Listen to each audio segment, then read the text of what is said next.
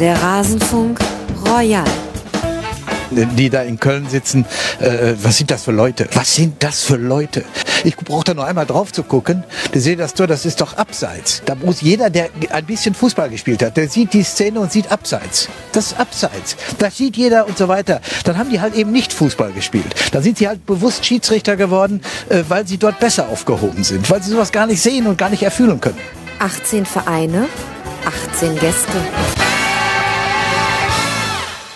Tja, wie passt jetzt dieses Bruchhagen-Zitat wohl in den Rasenfunk Royal? Ihr werdet es vermutlich erraten haben, liebe Hörerinnen und Hörer. Es geht um die Schiedsrichter, um die Saison der Schiedsrichter in diesem letzten Teil des Rasenfunk Royals zur Saison 2017-2018. Und damit hallo und herzlich willkommen. Mein Name ist Max Jakob Ost. Ich bin der G-Netzer bei Twitter und Moderator auch dieses letzten Rasenfunk Royal Teils, in dem wir eben auf die Schiedsrichtersaison zurückblicken werden und ihr hört auch noch ein bisschen was zum Rasenfunk selbst. Immer wieder stellt ihr uns Fragen, wie läuft es mit den Spenden, was plant ihr zur WM, welche Themen wollt ihr demnächst mal angehen Darüber werden Frank und ich sprechen am Ende dieser Folge, aber natürlich gebührt äh, vorher ein herzlicher Dank an alle, alle Gäste, die bei diesem Rasenfunk Royal mitgemacht haben. Es ist bei weitem nicht selbstverständlich, dass sie sich die Zeit nehmen und dann auch noch so toll vorbereitet erscheinen, mir so Rede und Antwort stehen. Vielen, vielen Dank. Wir haben zum Teil zu sehr später Zeit aufgenommen. Wir haben zum Teil aufgenommen an Tagen, wo man genau wusste, das wird jetzt auch ein bisschen anstrengend für die Gäste. Vielen Dank, dass ihr das alles mitgemacht habt. Und ich denke, auch die Hörerinnen und Hörer werden es euch nochmal danken, am liebsten auch gerne öffentlich. Ich habe ja die Twitter-Händel genannt, wo es sie denn gibt. Und natürlich könnt ihr auch im Forum ja, Feedback hinterlassen zu diesem Rasenfunk Royal der Saison 2017-2018. Und wenn wir schon beim Bedanken sind, dann sage ich auch ganz, ganz herzlichen Dank an Felix Maximilian, Felix Gneuke, Flo, Sven und an Steffen. Sie alle sind Rasenfunk-Supporter. Unter rasenfunk.de slash unterstützen erfahrt ihr, wie man uns unterstützen kann. Wobei in diesem Teil kann ich diesen Part jetzt echt mal kurz halten, denn auch darüber werden wir natürlich reden. Am Ende dieses letzten Rasenfunk Royals. Ich danke euch, wenn ihr jetzt alle anderen fünf Teile gehört habt und jetzt erst bei diesem sechsten rauskommt, dann gebührt euch jetzt schon mein großer Respekt. Ich ziehe einen imaginären Hut und diejenigen, die jetzt ein bisschen früher eingestiegen sind und vielleicht noch den einen oder anderen Teil weggelassen haben, ich kann es euch nur ans Ohr legen. Schaut mal rein, was es so zu hören gibt, auch zu anderen Vereinen, die euch vielleicht gar nicht so nahe stehen. Ich kann euch sagen, es war wieder eine sehr, sehr ja, tolle Gästerunde. Das muss ich wirklich betonen. Wahnsinnig sympathische, kompetente Menschen, egal zu welchem Verein. Ich denke, jedes einzelne Segment ist es wert, gehört zu werden und freue mich dementsprechend dann auch, wenn ihr es tut. Aber jetzt würde ich sagen, lauschen wir doch den Erben Colinas und hören uns mal an, wie ich vor einigen Tagen, kann mich selber nicht mehr dran erinnern, eigentlich diesen Schiedsrichterteil anmoderiert habe. Ich bin selbst gespannt. Und bitte. Traditionell blicken wir im Rasenfunk Royal auch auf die Saison der Schiedsrichter und das ist ein Segment, was in dieser Spielzeit 2017-2018 eine besondere Brisanz bekommen hat. Wir wollen ihm aber deswegen keine besondere Länge zugestehen. Wir haben heute terminlich einen harten Anschlag hinten raus, aber liebe Hörerinnen und Hörer, das soll kein Verlust an Informationen für euch bedeuten. Ich bin mir sehr sicher, dass wir trotz Videoassistent und Videobeweis eine gute Gesprächs Atmosphäre mit einigen interessanten Informationen hier zustande bringen. Und warum bin ich mir da nicht sicher? Nicht, weil ich beteiligt bin. Ganz im Gegenteil. Ich habe schon vorhin gesagt, ich bin selten so emotional vorbelastet in ein Segment gegangen wie in dieses Segment. Nein, es liegt allein an den Gästen, die ich hier begrüßen möchte. Und ich freue mich wieder sehr, dass wir beide Hälften von Colinas Abend da haben. Nämlich zum einen Alex Feuerherd, at Lisas Welt auf Twitter. Servus, Alex. Max, ich grüße dich. Danke für die Einladung. Ja, sehr gerne. Es ist eine wunderbare Tradition und ich finde es auch schön, dass wir es zur Tradition etablieren, dass auch Klaas mit dabei ist. Klaas Rehse, inzwischen beim Deutschlandfunk endlich dort angekommen, wo er schon lange hingehört hat, nämlich in ein Massenmedium. Hallo Klaas. Vielen Dank für die Einladung, Max. Und du weißt ja, bei aller Aufregung, keep calm and listen to Colinas Erben. So ist es richtig. Ja, wann können wir denn mal wieder was von Colinas Erben hören? Hoffentlich nächste Woche. Beziehungsweise, wenn ihr das hier hört, hoffentlich gestern. genau. Genau. Also äh, guckt mal in den Wir arbeiten dran. Abend. Ja. Genau. Und wir können ja jetzt schon mal sagen, alles, was wir hier nicht schaffen, alle Fragen einfach an uns schicken. Wir reden dann drüber. Genau, das äh, kann man generell sehr gerne bei euch tun. Wichtig ist, wobei ich hoffe, dass das bei meinen Hörerinnen und Hörern oder unseren Hörerinnen und Hörern nur eine Binse ist, aber es muss natürlich eine gewisse Form des Anstandes und der Sachlichkeit wahren. Was wir nicht gebrauchen können, sind unnötige Aufgeregtheiten, die dann auch noch sich in Fragestellungen etablieren. Aber wenn ich so gucke, was die Hörerinnen und Hörer unter mitmachen.rasen.de so für Input gegeben haben, dann muss ich sagen, das hatte eine, ja, da ist es eine Qualität, auf die bin ich einfach stolz. Und wir haben sehr, sehr viel Input bekommen. Und logischerweise müssen wir über den Videobeweis sprechen. Beim letzten Segment habe ich es noch so gemacht, dass ich all die anderen Themen vorangezogen habe. Jetzt nach dieser Saison muss ich sagen, ich kapituliere. Es ist, es ist halt das wichtigste Thema.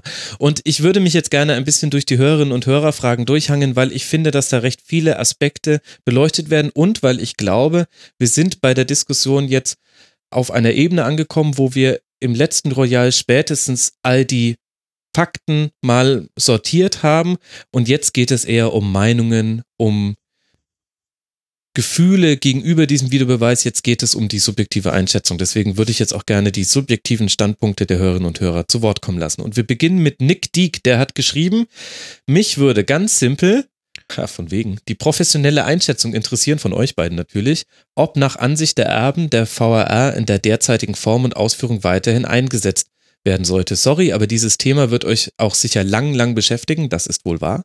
Und wenn dafür Zeit ist und nichts das Thema sprengt, interessiert mich noch, wie deutsche Schiedsrichter im europäischen Vergleich so dastehen. Ich würde sagen, Alex, leg mal los. Die Frage, soll er in dieser Form fortgesetzt werden, die hören wir natürlich häufig. Es ist immer so ein bisschen die Frage, ja, in welcher Form denn irgendwie sonst? Was, was sollte sich denn ändern? Natürlich macht sich auch äh, das IFAB Gedanken darüber, wenn es sowas einführt, was muss möglicherweise nachgebessert werden. Mir fällt da so eine Sache ein, das war in der Hinrunde überhaupt nicht klar, wann genügt das irgendwie, wenn die sich ans Ohr greifen und Input empfangen da aus, aus dem Kölner Keller? Wie das immer heißt, dieser Begriff hat sich ja auch etabliert. Ne? Der wird ja inzwischen auch von seriösen Medien völlig ohne, ohne Augenzwinkern verwendet. Mhm. Also wann greifen die sich, wann genügt es, dass sie sich ans Ohr greifen und ähm, Input da aus Köln empfangen? Und wann gehen sie eigentlich raus, selbst an die Seitenlinie, in die sogenannte Review Area und gucken sich eine Szene nochmal an? Da ist dann nachgebessert worden in der Winterpause und auch deutlich gesagt worden, wir machen das folgendermaßen bei sogenannten faktischen Entscheidungen, also nach einem Tor, abseits ja, nein, oder war das Foul innerhalb oder außerhalb des Strafraums, also wo es nur schwarz und weiß gibt, da genügt auf jeden Fall die, ähm, das Gespräch über das, das Headset, da muss der Schiedsrichter nicht nochmal selber rausgehen. Klar, und bei sogenannten subjektiven Entscheidungen, also war es überhaupt ein Foul im Strafraum, ja, nein, war das Handspiel strafbar, ja oder nein, da sollen sie, oder nach einem Platzverweis, da sollen sie dann rausgehen und sich selbst davon überzeugen. Also ich habe das jetzt kurz er erzählt, ähm, weil an dieser Form, also in welcher Form wird irgendwas eingesetzt, natürlich auch immer auch ein bisschen rumgedoktert wird und bin mhm. gespannt, ob sich nach der WM da auch nochmal irgendwas tut. Ich glaube, diese Frage, soll das in dieser Form fortgesetzt werden, zielt immer so ein bisschen darauf, dass, kann es jetzt nur vermuten beim, beim Fragesteller, ich weiß ja jetzt nicht, was genau sein, ähm, der Hintergrund seiner Frage ist, aber es zielt oft darauf, dass den Leuten nicht ganz klar ist, in welchen Situationen greift der Videoassistent jetzt eigentlich ein und in welcher nicht. Also wann ist ein Fehler so klar, dass er wirklich korrekturbedürftig ist? Und da lese ich eben immer wieder und höre immer wieder, dass eingewandt wird, uns ist überhaupt nicht klar, wann da eingegriffen wird. Jetzt hat er irgendwie, jetzt ist da der Videoassistent, hat er interveniert und hat gesagt, dieses Handspiel muss jetzt doch noch nachträglich geahndet werden. Und vor einer Woche war doch eine ganz ähnliche Situation, da hat er sich nicht zu Wort gemeldet, da blickt doch kein Mensch mehr durch das ist natürlich auch die Krux an der Sache. Denn ja. du hast natürlich einfach im Regelwerk große Spielräume und natürlich dann auch auf dem Platz in der Praxis sind diese Spielräume wirklich riesig. Das ist ja natürlich auch so, das war vorher, also auch ohne Videoassistent so. Du hast Schiedsrichter gehabt, die hatten eine eher kleinlichere Zweikampfbeurteilung und du hast Schiedsrichter, die haben eine eher groß, großzügigere Zweikampfbeurteilung. Das wechselt von Spiel zu Spiel und von Schiedsrichter zu Schiedsrichter. Und jetzt sind wir so in der Situation, dass beim Videoassistenten das manchmal auch so ist, dass wir die Grenze, was ist ein klarer Fehler bei diesen sogenannten ja. subjektiven Entscheidungen, dass das überhaupt nicht klar bestimmbar ist. Und daher rührt, glaube ich, daher die, dieser Eindruck, die legen das irgendwie uneinheitlich aus. Wobei ich auch sagen muss, den Einwand habe ich in der Vorrunde, in der Hinrunde besser gesagt, viel eher verstanden als in der Rückrunde. In der Rückrunde, mhm. oder vor Beginn der Rückrunde hat Lutz Michael Fröhlich in der Pressekonferenz in Frankfurt gesagt, die Definition ist übrigens ein bisschen geändert worden. Es geht jetzt nicht mehr nur um klare Fehler. Diese Fehler, wenn sie denn korrigiert werden sollen, müssen dann auch offensichtlich sein. Er hat gesagt, die Videoassistenten sollen keine Detektive sein. Nicht fünf, sechs, sieben, acht Zeitlupen anschauen müssen, bevor sie die Entscheidung treffen und suchen. Und hier, guck mal, mit Ausschnittvergrößerungen, da haben wir jetzt gesehen, eventuell Minimalkontakt, also klarer Fehler. Nein, es muss auch offensichtlich sein. Und ich finde, dass es lange Zeit in der Rückrunde so war, dass sie diese neue Richtlinie, die, dass die Videoassistenten die eigentlich sehr gut ausgelegt haben. Jetzt zum Schluss kamen dann wieder ein paar Situationen dazu, wo man gesagt hat, oh, war das wirklich klar und offensichtlich? Ich zweifle daran und das hätte man vielleicht in der Hinrunde so gemacht, aber doch nicht irgendwie jetzt in der Rückrunde, wo es doch eigentlich geändert habt. Und das hat das Ganze wieder so ein bisschen in, will nicht sagen in Misskredit gebracht, aber die Leute wieder zweifeln lassen. Es wurde vielleicht wieder auch gedacht haben, wir dachten, wir haben es Ja. verstanden. Genau, ja. Jetzt haben wir ja so viele Ebenen und sind jetzt auch schon wieder über drei hinweggerutscht. Ich würde gerne mal auf eine konkrete zurückkommen und da würde mich auch deine Meinung, Klaas, sehr zu interessieren, nämlich das ganze Thema, wie bekommen wir mit, wann eigentlich der Videoassistent eingreift. Und es gibt eine Situation, die ich jetzt als Fernsehzuschauer und auch als Stadionzuschauer in dieser Saison miterlebt habe, nämlich dieses Gefühl, war da was? Und dann guckt man plötzlich auf die Ohrmuschel des Schiedsrichters, um zu sehen, ob sich der Finger da hinlegt und man sieht, dass er kommuniziert. Und was ich dabei festgestellt habe, ist, dass das schon so die erste Ungewissheit ist. Also sprich, wurde Kontakt mit Köln aufgenommen und wurde diese Situation bewertet.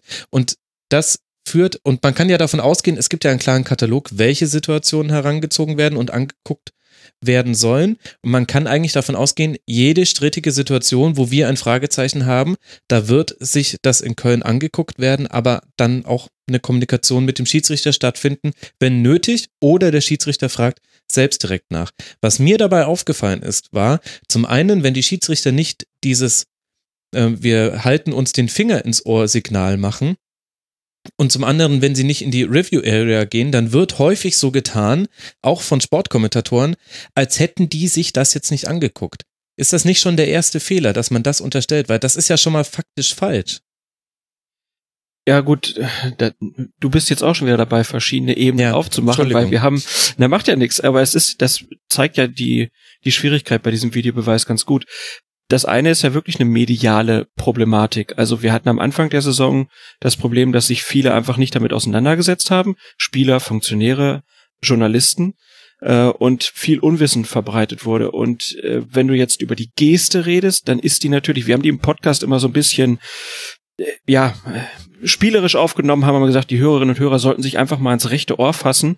Und wenn man das jetzt einfach mal macht und äh, sich dann überlegt, naja, wie soll ein ganzes Stadion das sehen, dann hast du natürlich komplett recht. Da hat sich der DFB nicht genug Gedanken gemacht. Also man muss eigentlich immer irgendein Zeichen haben, damit man halt weiß, okay, jetzt wird gecheckt. Und es muss sich halt auch durchsetzen, dass bei bestimmten Situationen immer gecheckt wird. Also bei Toren zum Beispiel wird immer nachgeprüft, aber das hat sich leider immer noch ja nicht überall so. rumgesprochen. Genau, aber es Genau. hat sich immer noch nicht überall rumgesprochen. Das hätte man noch viel besser kommunizieren müssen. Ähm, was jetzt ja ganz interessant ist, ist ja die Erfahrung, die gemacht wurden in der letzten Saison. Äh, die wurden ja jetzt genommen und für die äh, WM gibt's ja ein paar neue Sachen. Da wird's jetzt jemanden geben mit einem Tablet, der immer direkt auch auf die Fernsehbilder zugreifen kann und dann ein, Signal, also so ein, grafisches Signal einbauen kann, sodass ein äh, Fernsehzuschauer direkt weiß, ah, okay, jetzt wird gecheckt. Ist auch für Reporter vielleicht ganz gut. Und es wird ja auch im Stadion jetzt angezeigt, wenn was passiert. Ich glaube aber trotzdem, dass man bei trotz dieser Hilfsmittel den Schiedsrichter da von der Aufgabe nicht entbinden sollte.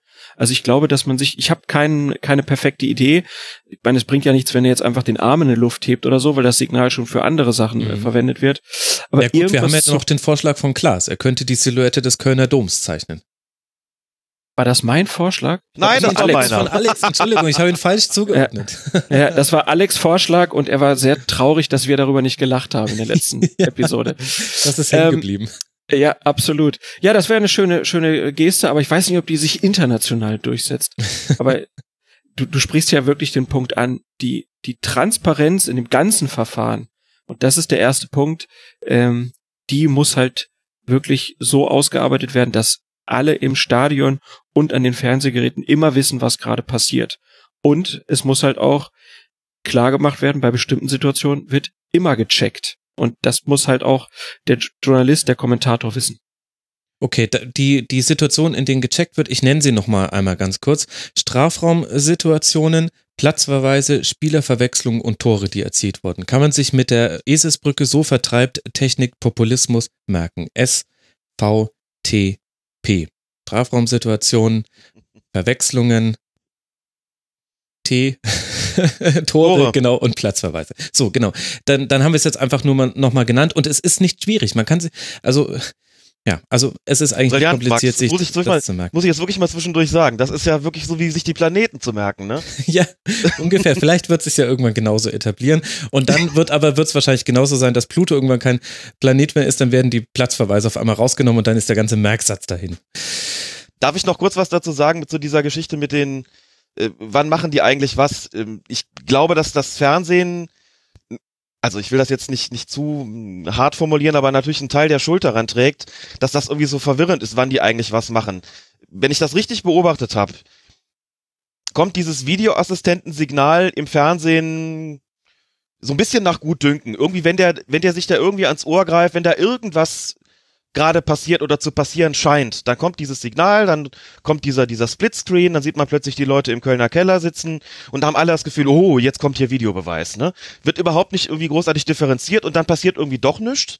Und dann sagen die Leute ja, warum ist denn das jetzt überhaupt geprüft worden? Irgendwie ist das ganz seltsam und das, ähm, vermittelt natürlich das Fernsehen auch mit, mit, also mit seiner Macht letzten Endes darüber, deutlich zu machen, was, was passiert jetzt eigentlich gerade auf dem Platz. Dabei ist das äh, auf dem Feld und im Studio eigentlich nochmal anders festgelegt. Also grundsätzlich, Klaas hat es ja schon gesagt, ist erstmal, wird alles nur gecheckt. Und wenn der sich ans Ohr greift, heißt das eigentlich überhaupt nicht mehr, als ich habe gerade Kommunikation, da wird jetzt gerade was geprüft im Kölner Keller und mir heißt das eigentlich erstmal gar nicht. Es gibt auch Situationen, da lässt er dann irgendwann sein Ohr los und es geht halt einfach weiter. Ne, das ist bei, bei sogenannten faktischen Entscheidungen natürlich oft der Fall. Also wenn der zum Beispiel sagt nach einer Torerzielung, hör mal, kannst du mal bitte prüfen, ob der Ball schon die Torauslinie vorher überschritten hatte? Das ist ja eine Schwarz-Weiß-Entscheidung. Gucken die gerade nach und dann sieht der, nö, Ball war noch drin, alles gut. Dann lässt er sein Ohr los und sagt, alles klar, wir machen mit Anschluss weiter. So, und dann ist vielleicht trotzdem gerade irgendwie die Riesenprüfung im Fernsehen. Alle denken, oh, was gibt's denn jetzt? Dabei ist es eigentlich nur eine Kleinigkeit gewesen. Also diese sogenannten Silent Checks, wie das da im, im Fachsprech heißt, sind ja ohnehin diejenigen, die äh, zahlenmäßig am, am, ähm, am stärksten Mhm. sind, am häufigsten vorkommen, genau, die man aber eben im Fernsehen im Prinzip nicht mitbekommt, weil eben bestimmte Situationen schon automatisch gecheckt werden. Und die Steigerung davon ist dann eben das Review, das natürlich darin besteht, wenn der Schiedsrichter rausläuft und sich das anschaut, aber ein Review kann eben auch ähm, stattfinden, ohne diesen, dass der Schiedsrichter die Review Area betrifft. Dann nämlich, wenn der Videoassistent einfach nur nachschaut, also faul sind wir uns einig, wir müssen jetzt nur noch gucken, was vor dem Strafraum oder was im Strafraum. Da findet auch ein Review vielleicht statt, ohne dass der Schiedsrichter gucken geht. Und das lässt sich auf dem Platz nicht immer so klar sagen, das lässt sich im Fernsehen auch nicht immer so klar sagen. Natürlich, wenn man da noch eine zusätzliche Geste einführen würde, könnte man sagen, jetzt ist gerade dieses und jenes ähm, in der Mache sozusagen und dann wäre es möglicherweise auch ein bisschen klarer. Aber diese Unterscheidung wird, glaube ich, nicht, nicht klar genug getroffen, sodass da möglicherweise so ein bisschen Verwirrung entsteht, irgendwie beim Publikum. Das ähm, könnte man sicherlich ändern, auch so mit, mit Stichwort Transparenz, aber das meiste, was halt, stattfindet, ist einfach nur so ein, so ein Gespräch unter Schiedsrichter und Videoassistent ohne Konsequenz. Ja, das, Proble das Problem ist ja halt auch irgendwie so, allein schon die Begrifflichkeit Videobeweis, haben wir auch schon drüber gesprochen, ist schon schwierig. Du sprichst jetzt hier von Review-Prozess und Video Assistant Referee und äh, Video Assistant Assistant Referee und so weiter und so fort. Das müsste ja halt eigentlich nochmal alles aufgeräumt werden. Und wenn Alex sagt, so das Fernsehen äh, müsste da besser agieren, dann muss man halt den Ball zur DFL spielen, weil die haben sich das alles überlegt. Ne? Also wie das angezeigt wird, wie dieser äh, Kölner Keller mit der Lavalampe in der Mitte so gezeigt wird, das ist alles von der DFL vorgegeben, weil die ja auch die Fernsehsignale produzieren lassen. Und äh, da muss die DFL halt nachbessern. Genau, vielleicht können wir so mal die, die Ebenen voneinander trennen, dass wir uns, äh, das hat ja Klaas im letzten Rasenfunk Royal sehr schön gemacht, dass er gesagt hat, es gibt verschiedene Perspektiven, ähm, in denen, aus denen heraus man auf dieses Thema blicken kann. Und dann haben wir eben Stadion, TV-Zuschauer und so weiter und so fort.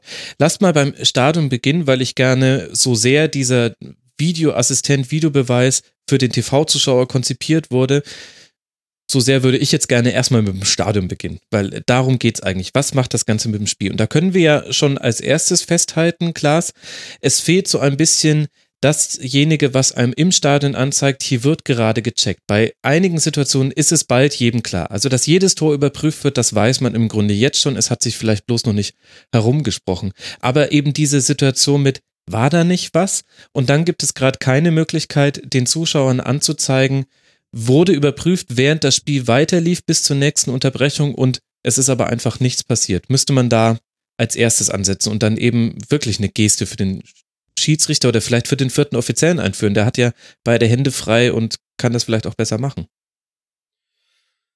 Tja, ähm, also ich glaube, dass der Schiedsrichter im Prinzip erst was anzeigen müsste, wenn er wirklich selber aktiv an die Seitenlinie geht. Ich glaube, vorher sollte der gar nichts machen, Okay. sondern man, man sollte äh, da sollte es die Möglichkeit geben, dass halt einfach ein Signal aufs Fernsehbild oder auf die ja, aber wir reden ja Leinwand Stadion. Ah, okay. Mhm. Genau, oder auf die Leinwand halt äh, projiziert wird, so dass jeder Zuschauer im Stadion weiß, okay, die checken in Köln. Und in dem Moment, wo das Signal wieder weg ist, weiß ich, okay, da kommt nix. So, also das ist dann so wie das Anschnallzeichen im Flugzeug. Ähm, wenn das weg ist, dann weiß ich, okay, äh, jetzt kann ich den Gurt lösen oder ganz blöd gesagt, dann kann ich mich jetzt wirklich über das Tor freuen. Da kommen wir schon zur nächsten Problematik. Ja, gut, aber äh, da- das eine ist äh, veränderbar, nämlich dadurch, dass man die Zuschauer im Stadion darüber informiert. Hier findet gerade eine Kommunikation statt. Das andere, Alex, ist nicht verhinderbar. Also Tore werden halt immer überprüft werden und dann wird es eben auch Tore geben, über die man sich erst später freuen wird. Also das ist doch eigentlich eine, eine Frage, an der sich dann das Wohl und Wehe des Videobeweises in der Meinung jedes Einzelnen entscheidet, weil entweder findet man das ganz grauenhaft und dann ist man gegen den Videoassistenten oder man sagt, naja, das ist vielleicht in Summe dann doch besser. Gucken wir uns an, was unter anderem mit Aue in Darmstadt passiert ist in der zweiten Liga, wo es weder Torlinientechnologie noch Videoassistenten gab. Und dann muss man es aber leider auch irgendwie ertragen, dass man bei manchen Toren erst mit deutlicher Verzögerung sich freuen kann. Das wird nicht mehr anders sein, wenn der Videobeweis bleibt. Und das, das wird er ja, das ist ja nun auch, auch klar und deutlich gesagt worden.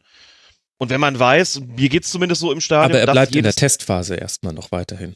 in der zweiten, nee, nee, in, das, nein, nein, in der zweiten Liga kommt jetzt die Testphase. Da kommt eine Offline-Testphase, wie wir sie in der Bundesliga in der vergangenen Saison hatten. Also jetzt nicht in der gerade abgelaufen, sondern 2016, 2017. Das sprich nur unidirektionale Kommunikation. Ne? Die Zweitliga ähm, Videoassistenten können hören, was die Gespanne, was die Teams auf dem Platz sprechen, aber sie können nicht mit ihnen kommunizieren. Das wird in der nächsten Saison getestet. Mit Blick darauf Ja, also um, führen wir den. um das ganz klar zu sagen, äh, es gibt Ja. keine Eingriffe in der zweiten Liga nächstes Genau. Jahr. Ja. Das ist ja der springende Punkt, wo viele jetzt denken, ah, der kommt schon in der zweiten Liga, gerade die Kölner hier sind ganz aufgeregt und freuen sich eigentlich drauf, dass es keinen Videobeweis gibt. Noch, sage ich, liebe Kölner, noch.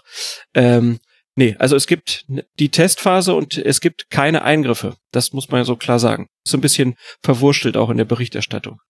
Ja, weil wir ja schon ihn eigentlich in der Bundesliga eingeführt haben und die Leute jetzt sagen, wie in der zweiten Liga getestet, das jetzt sind wir verwirrt, wieso muss das überhaupt noch getestet werden? Das muss natürlich auch deswegen getestet werden. Zum einen, ob die technischen Voraussetzungen überall stimmen und zum anderen gibt's eben eine Reihe von Zweitligaschiedsrichtern, die eben keine Erfahrung haben mit der Tätigkeit als Videoassistent.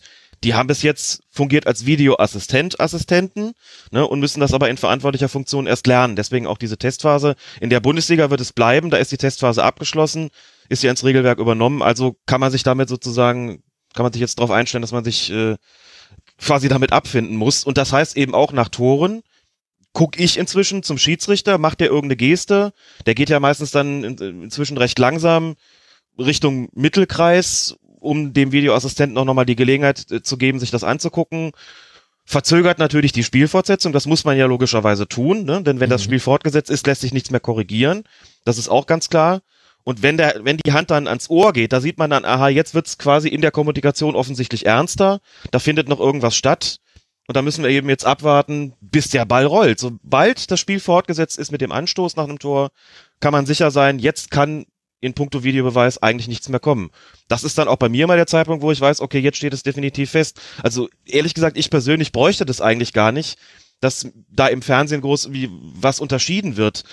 Wenn der sich was anguckt, macht er das, das TV-Signal und geht an den Spielfeldrand raus, dann sehe ich das ja, dass der da irgendwas tut. In allen anderen Fällen findet eine Kommunikation statt und dann warte ich ab, was dabei rauskommt. Entweder zeigt er irgendwie an, dass jetzt was geändert wird oder er läuft raus oder es geht halt, wie es oft der Fall ist, ganz normal weiter. Also das finde ich von der Unterscheidung eigentlich gar nicht so schwer.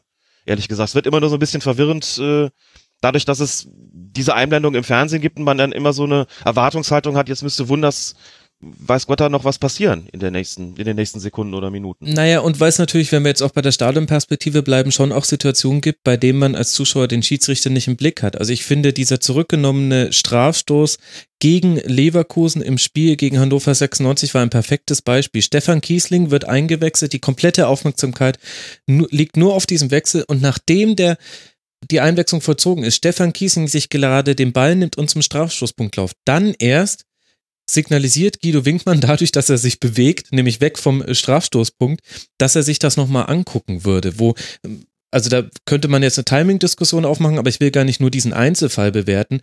Aber das war eine Situation, da hattest du den Schiedsrichter auch gar nicht im Blick. Und das ist halt dann auch ein Problem. Das heißt, dieses im Stadion nicht drüber im Unklaren zu sein, das hat auch schon viel damit zu tun, dass manchmal da das Timing noch nicht stimmt oder auch einfach die, die Abläufe sind noch nicht eingeschliffen. Aber bevor wir da noch weiter diskutieren, möchte ich noch mal einmal kurz zurückkommen.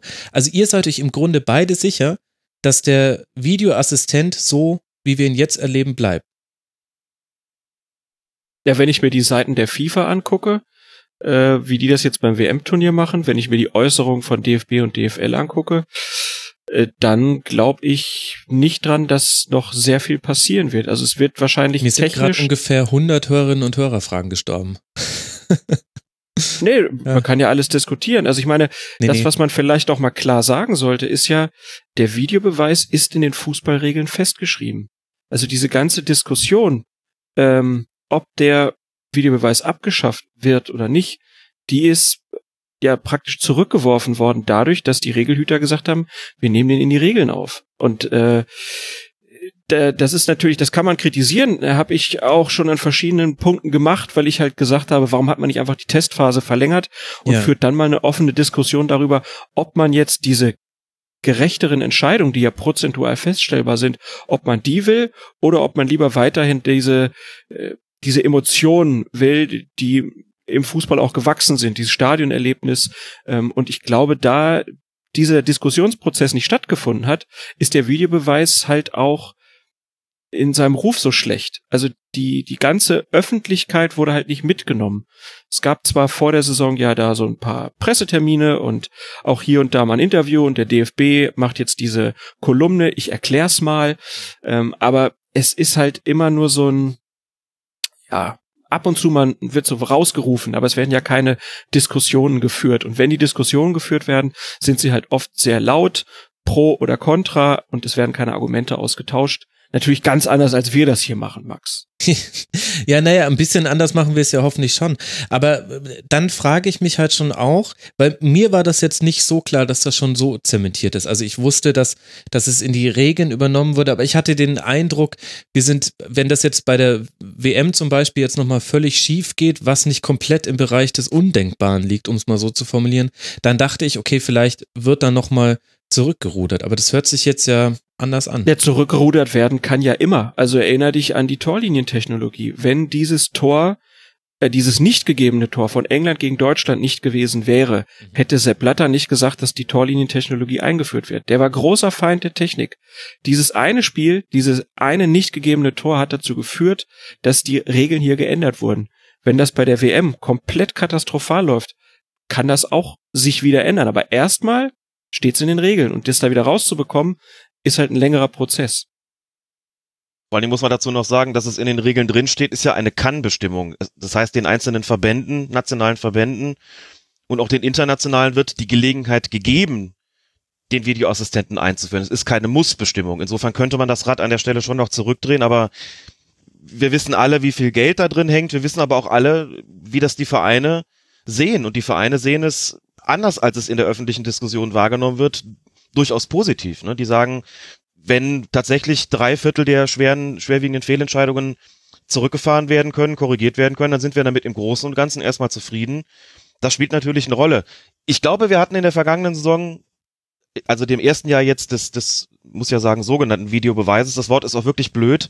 Benutzt es eigentlich auch nur als Synonym für, für Videoassistent, aber das mit den Beweisen ist ja so eine Sache und da sind wir schon beim ersten ähm, Problem. Die erste richtig überflüssige Diskussion, die wir natürlich hatten, war die Geschichte mit den Abseitslinien.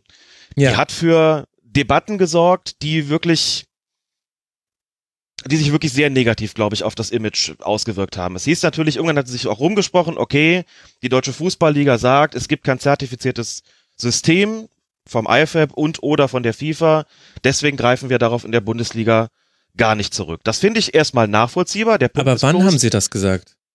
Das haben sie irgendwann mal, glaube ich, in der, wann war es denn? War es noch in der Hinrunde, da war es schon in der, in der Rückrunde, haben sie das gesagt, nachdem die Erwartungshaltung aber natürlich genau. da war, zu Beginn der Saison, das wir haben kalibrierte Linien. Dann hieß es am ersten Spieltag und am zweiten, die funktionieren nicht, dann verschwand das Ganze so ein bisschen irgendwie wieder, will nicht sagen in der Schublade, aber es wurde nicht mehr groß darüber geredet, es war einfach nur so, die kalibrierten Linien funktionieren nicht. Aber niemand wusste so genau, woran es eigentlich liegt und ob sich das irgendwann nochmal im Laufe der Saison ändert. Man war im Grunde ratlos, bis die DFL sehr spät gesagt hat, dieses zertifizierte System existiert nicht, deswegen greifen wir darauf gar nicht zurück.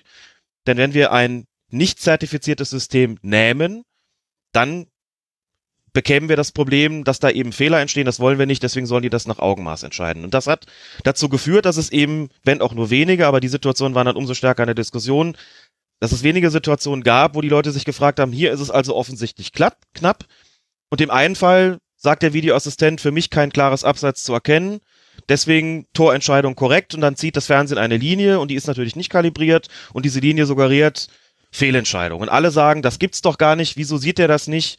Wo sind die kalibrierten Linien? Wieso greift er da nicht ein? Jetzt haben wir hier trotz Videoassistent ist hier ein Abseitstor anerkannt worden. Oder du hast den umgekehrten Fall, wie wir es ja zuletzt beim, beim HSV hatten, beim Spiel da ähm, in Frankfurt, ne, kennen alle noch, wo der Videoassistent sagt, das ist aus meiner Sicht abseits. Und dann werden Linien gezogen, man sieht, es ist so unfassbar knapp, dass sich natürlich die Leute fragen, wie kann der das oder wie will der das mit bloßem Auge so klar erkennen können, dass er dem Schiedsrichter die Empfehlung gibt, nimm dieses Tor zurück.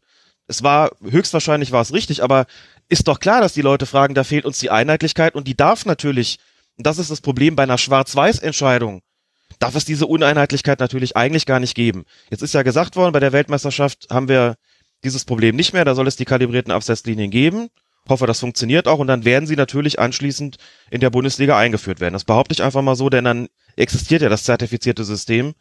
Aber ähm, wie kam es denn dann zu dieser Aussage? Also da hat uns auch der Hörer Cortex nochmal einen längeren Kommentar zugeschrieben. Er formuliert es jetzt so, für mich klingt das in der Retrospektive, also er hat auch so aufgezählt, wie das verlief mit der Kommunikation über diese kalibrierten Abseitslinien. Für ihn klingt das so, als ob man zu Beginn der Saison die Leute glatt belogen hat. Nein, hat man nicht. Es gab tatsächlich technische Schwierigkeiten gegeben, die sich da nicht mehr richtig in den Griff bekommen ließen. Das hat was zu tun gehabt ähm, mit der Zusammenarbeit. Aber es war doch auch schon ein damals nicht zertifiziertes System. Wie kam man überhaupt darauf, das verwenden zu dürfen? Hätte man es verwenden dürfen? Oder? Du, ich kann da jetzt nicht mit irgendwelchen, mit irgendwelchen Normen argumentieren. Es ist am Anfang gesagt worden, Hawkeye und die DFL haben das im Zusammenspiel hinbekommen mit den kalibrierten Linien und dann stellte sich raus, also das muss, diese, diese Kalibrierung läuft vor jedem Spiel quasi neu zwischen den, ähm, zwischen der DFL und Hawkeye und irgendwelchen Technikern vor Ort im Stadion. Ich kann dir die Details dieses technischen Prozesses jetzt nicht erklären. Mir hat es tatsächlich mal ein Operator erklärt, lang und ausführlich, was da gemacht wird. Das klang schon hochgradig kompliziert und auch fehleranfällig. Und es hat am Anfang offensichtlich mehrere Mal ist es dazu gekommen, dass der, der Anbieter Hawkeye das irgendwie nicht hinbekommen hat, das rechtzeitig äh, so einzustellen, dass hat. Die Details erfragt man am besten tatsächlich bei dem entsprechenden Anbieter und ähm, entsorgt, vorläufig zumindest. Und irgendwann hieß es dann, wir brauchen eine Zertifizierung. Ich dachte, okay, die gab es also vorher nicht, trotzdem hat man uns das ja versprochen. Ich habe es aber trotzdem da noch unter, den, unter, unter Kinderkrankheiten verbucht, auch weil es in der Hinrunde lange Zeit so war, dass es keine großartigen Abseitsentscheidungen gegeben hat, wo man gesagt hat, okay, jetzt bräuchte man eigentlich diese kalibrierten Linien, sondern es war immer relativ klar. Es gab im Grunde kaum Streit drum und diese Diskussion nahm dann plötzlich aber zu. Und dann, da fragt man natürlich mit Recht, ähm, wie kann das sein, ähm, dass wir diese kalibrierten Linien noch nicht haben und dass hier quasi nach, nach Augenmaß entschieden werden muss mit unterschiedlichen Ergebnissen. Also das war, glaube ich, verzichtbar. Und der andere, die andere große Baustelle hattet ihr schon angesprochen, das eben, das war eben die, dass man im Stadion nichts mitbekommt. Jetzt hat es ja Testläufe gegeben oder hat einen Testlauf gegeben. Vor ein paar Tagen in Düsseldorf, in der dortigen Arena, hat die DFL ja mal so einen Versuch unternommen, Ich habe auch nur davon gelesen und davon berichtet bekommen und davon äh, erzählt bekommen, wie es dort zugegangen ist, aber da hat man ein, ein Spiel stattfinden lassen, ein Spiel zwischen zwei Jugendmannschaften und da ist ausprobiert worden, wie kann man das machen, dass der Schiedsrichter im Stadion über das Mikrofon so ein bisschen wie beim Football eine Entscheidungsänderung bekannt gibt. Und gleichzeitig wird das Ganze auch noch auf, auf der Videowand eingespielt. Es ist dann geguckt worden, kriegen wir es auch mit, mit Videoaufnahmen auf die Tafel oder erklärt es nur der Schiedsrichter? Es ist, wird unterschiedliche Modelle werden da gerade getestet. Was aber auch zeigt, man hat zumindest offensichtlich bei der DFL so ein bisschen die Zeichen der Zeit erkannt und kümmert sich jetzt darum, dass man das im Stadion mitbekommt, denn ich glaube, das ist ein wirklich großes Problem, denn bei den Stadiongängern und Stadiongängerinnen hatte ich so das Gefühl, da war die Akzeptanz am geringsten für den Videoassistenten und das verstehe ich auch, wenn man nichts mitbekommt. Wobei ich bei Kiesling, das noch ganz kurz zu sagen am Schluss, bei dir anderer Meinung bin. Ich war nämlich im Stadion bei dem Spiel. Der Kiesling, ich habe praktisch in der Reihe hinter der Leverkusener Trainerbank gesessen, habe gesehen, der Kiesling soll da eingewechselt werden, Stadion wird schon lauter. Da gibt's diese Strafstoßentscheidung und mir war in dem Moment vollkommen klar, natürlich wird das überprüft werden. Dazu kam noch, aus meiner Stadionperspektive war das ein alles andere als ein klares Foul. Ich habe mich gewundert, dass der gepfiffen und habe gedacht, okay, Strafstoßentscheidung, na gut, dann wird Kiesling eingewechselt. Ich habe schon zu Winkmann geguckt, was passiert denn da und gedacht, die prüfen jetzt noch. Und solange der nicht irgendwie deutlich macht, die Entscheidung bleibt bestehen, habe ich auch gedacht, okay, der kann schon noch rausgehen. Und habe auch zu dem geguckt und irgendwann macht er dieses Zeichen, da war der Kiesling schon auf dem Platz. Und als der rauslief, dachte ich, okay, der kommt jetzt wahrscheinlich gleich zurück und sagt, es gibt doch keinen Strafstoß und da konnte ich mich schon damit beschäftigen, wie ich das eigentlich finde, dass der arme Stefan Kiesling jetzt um die Chance gebracht wird, in seinem letzten Bundesligaspiel ein Tor zu erzielen. Das war, das grenzte schon an seelische Grausamkeit, auch wenn die ja. Entscheidung richtig war, den Strafstoß zurückzunehmen.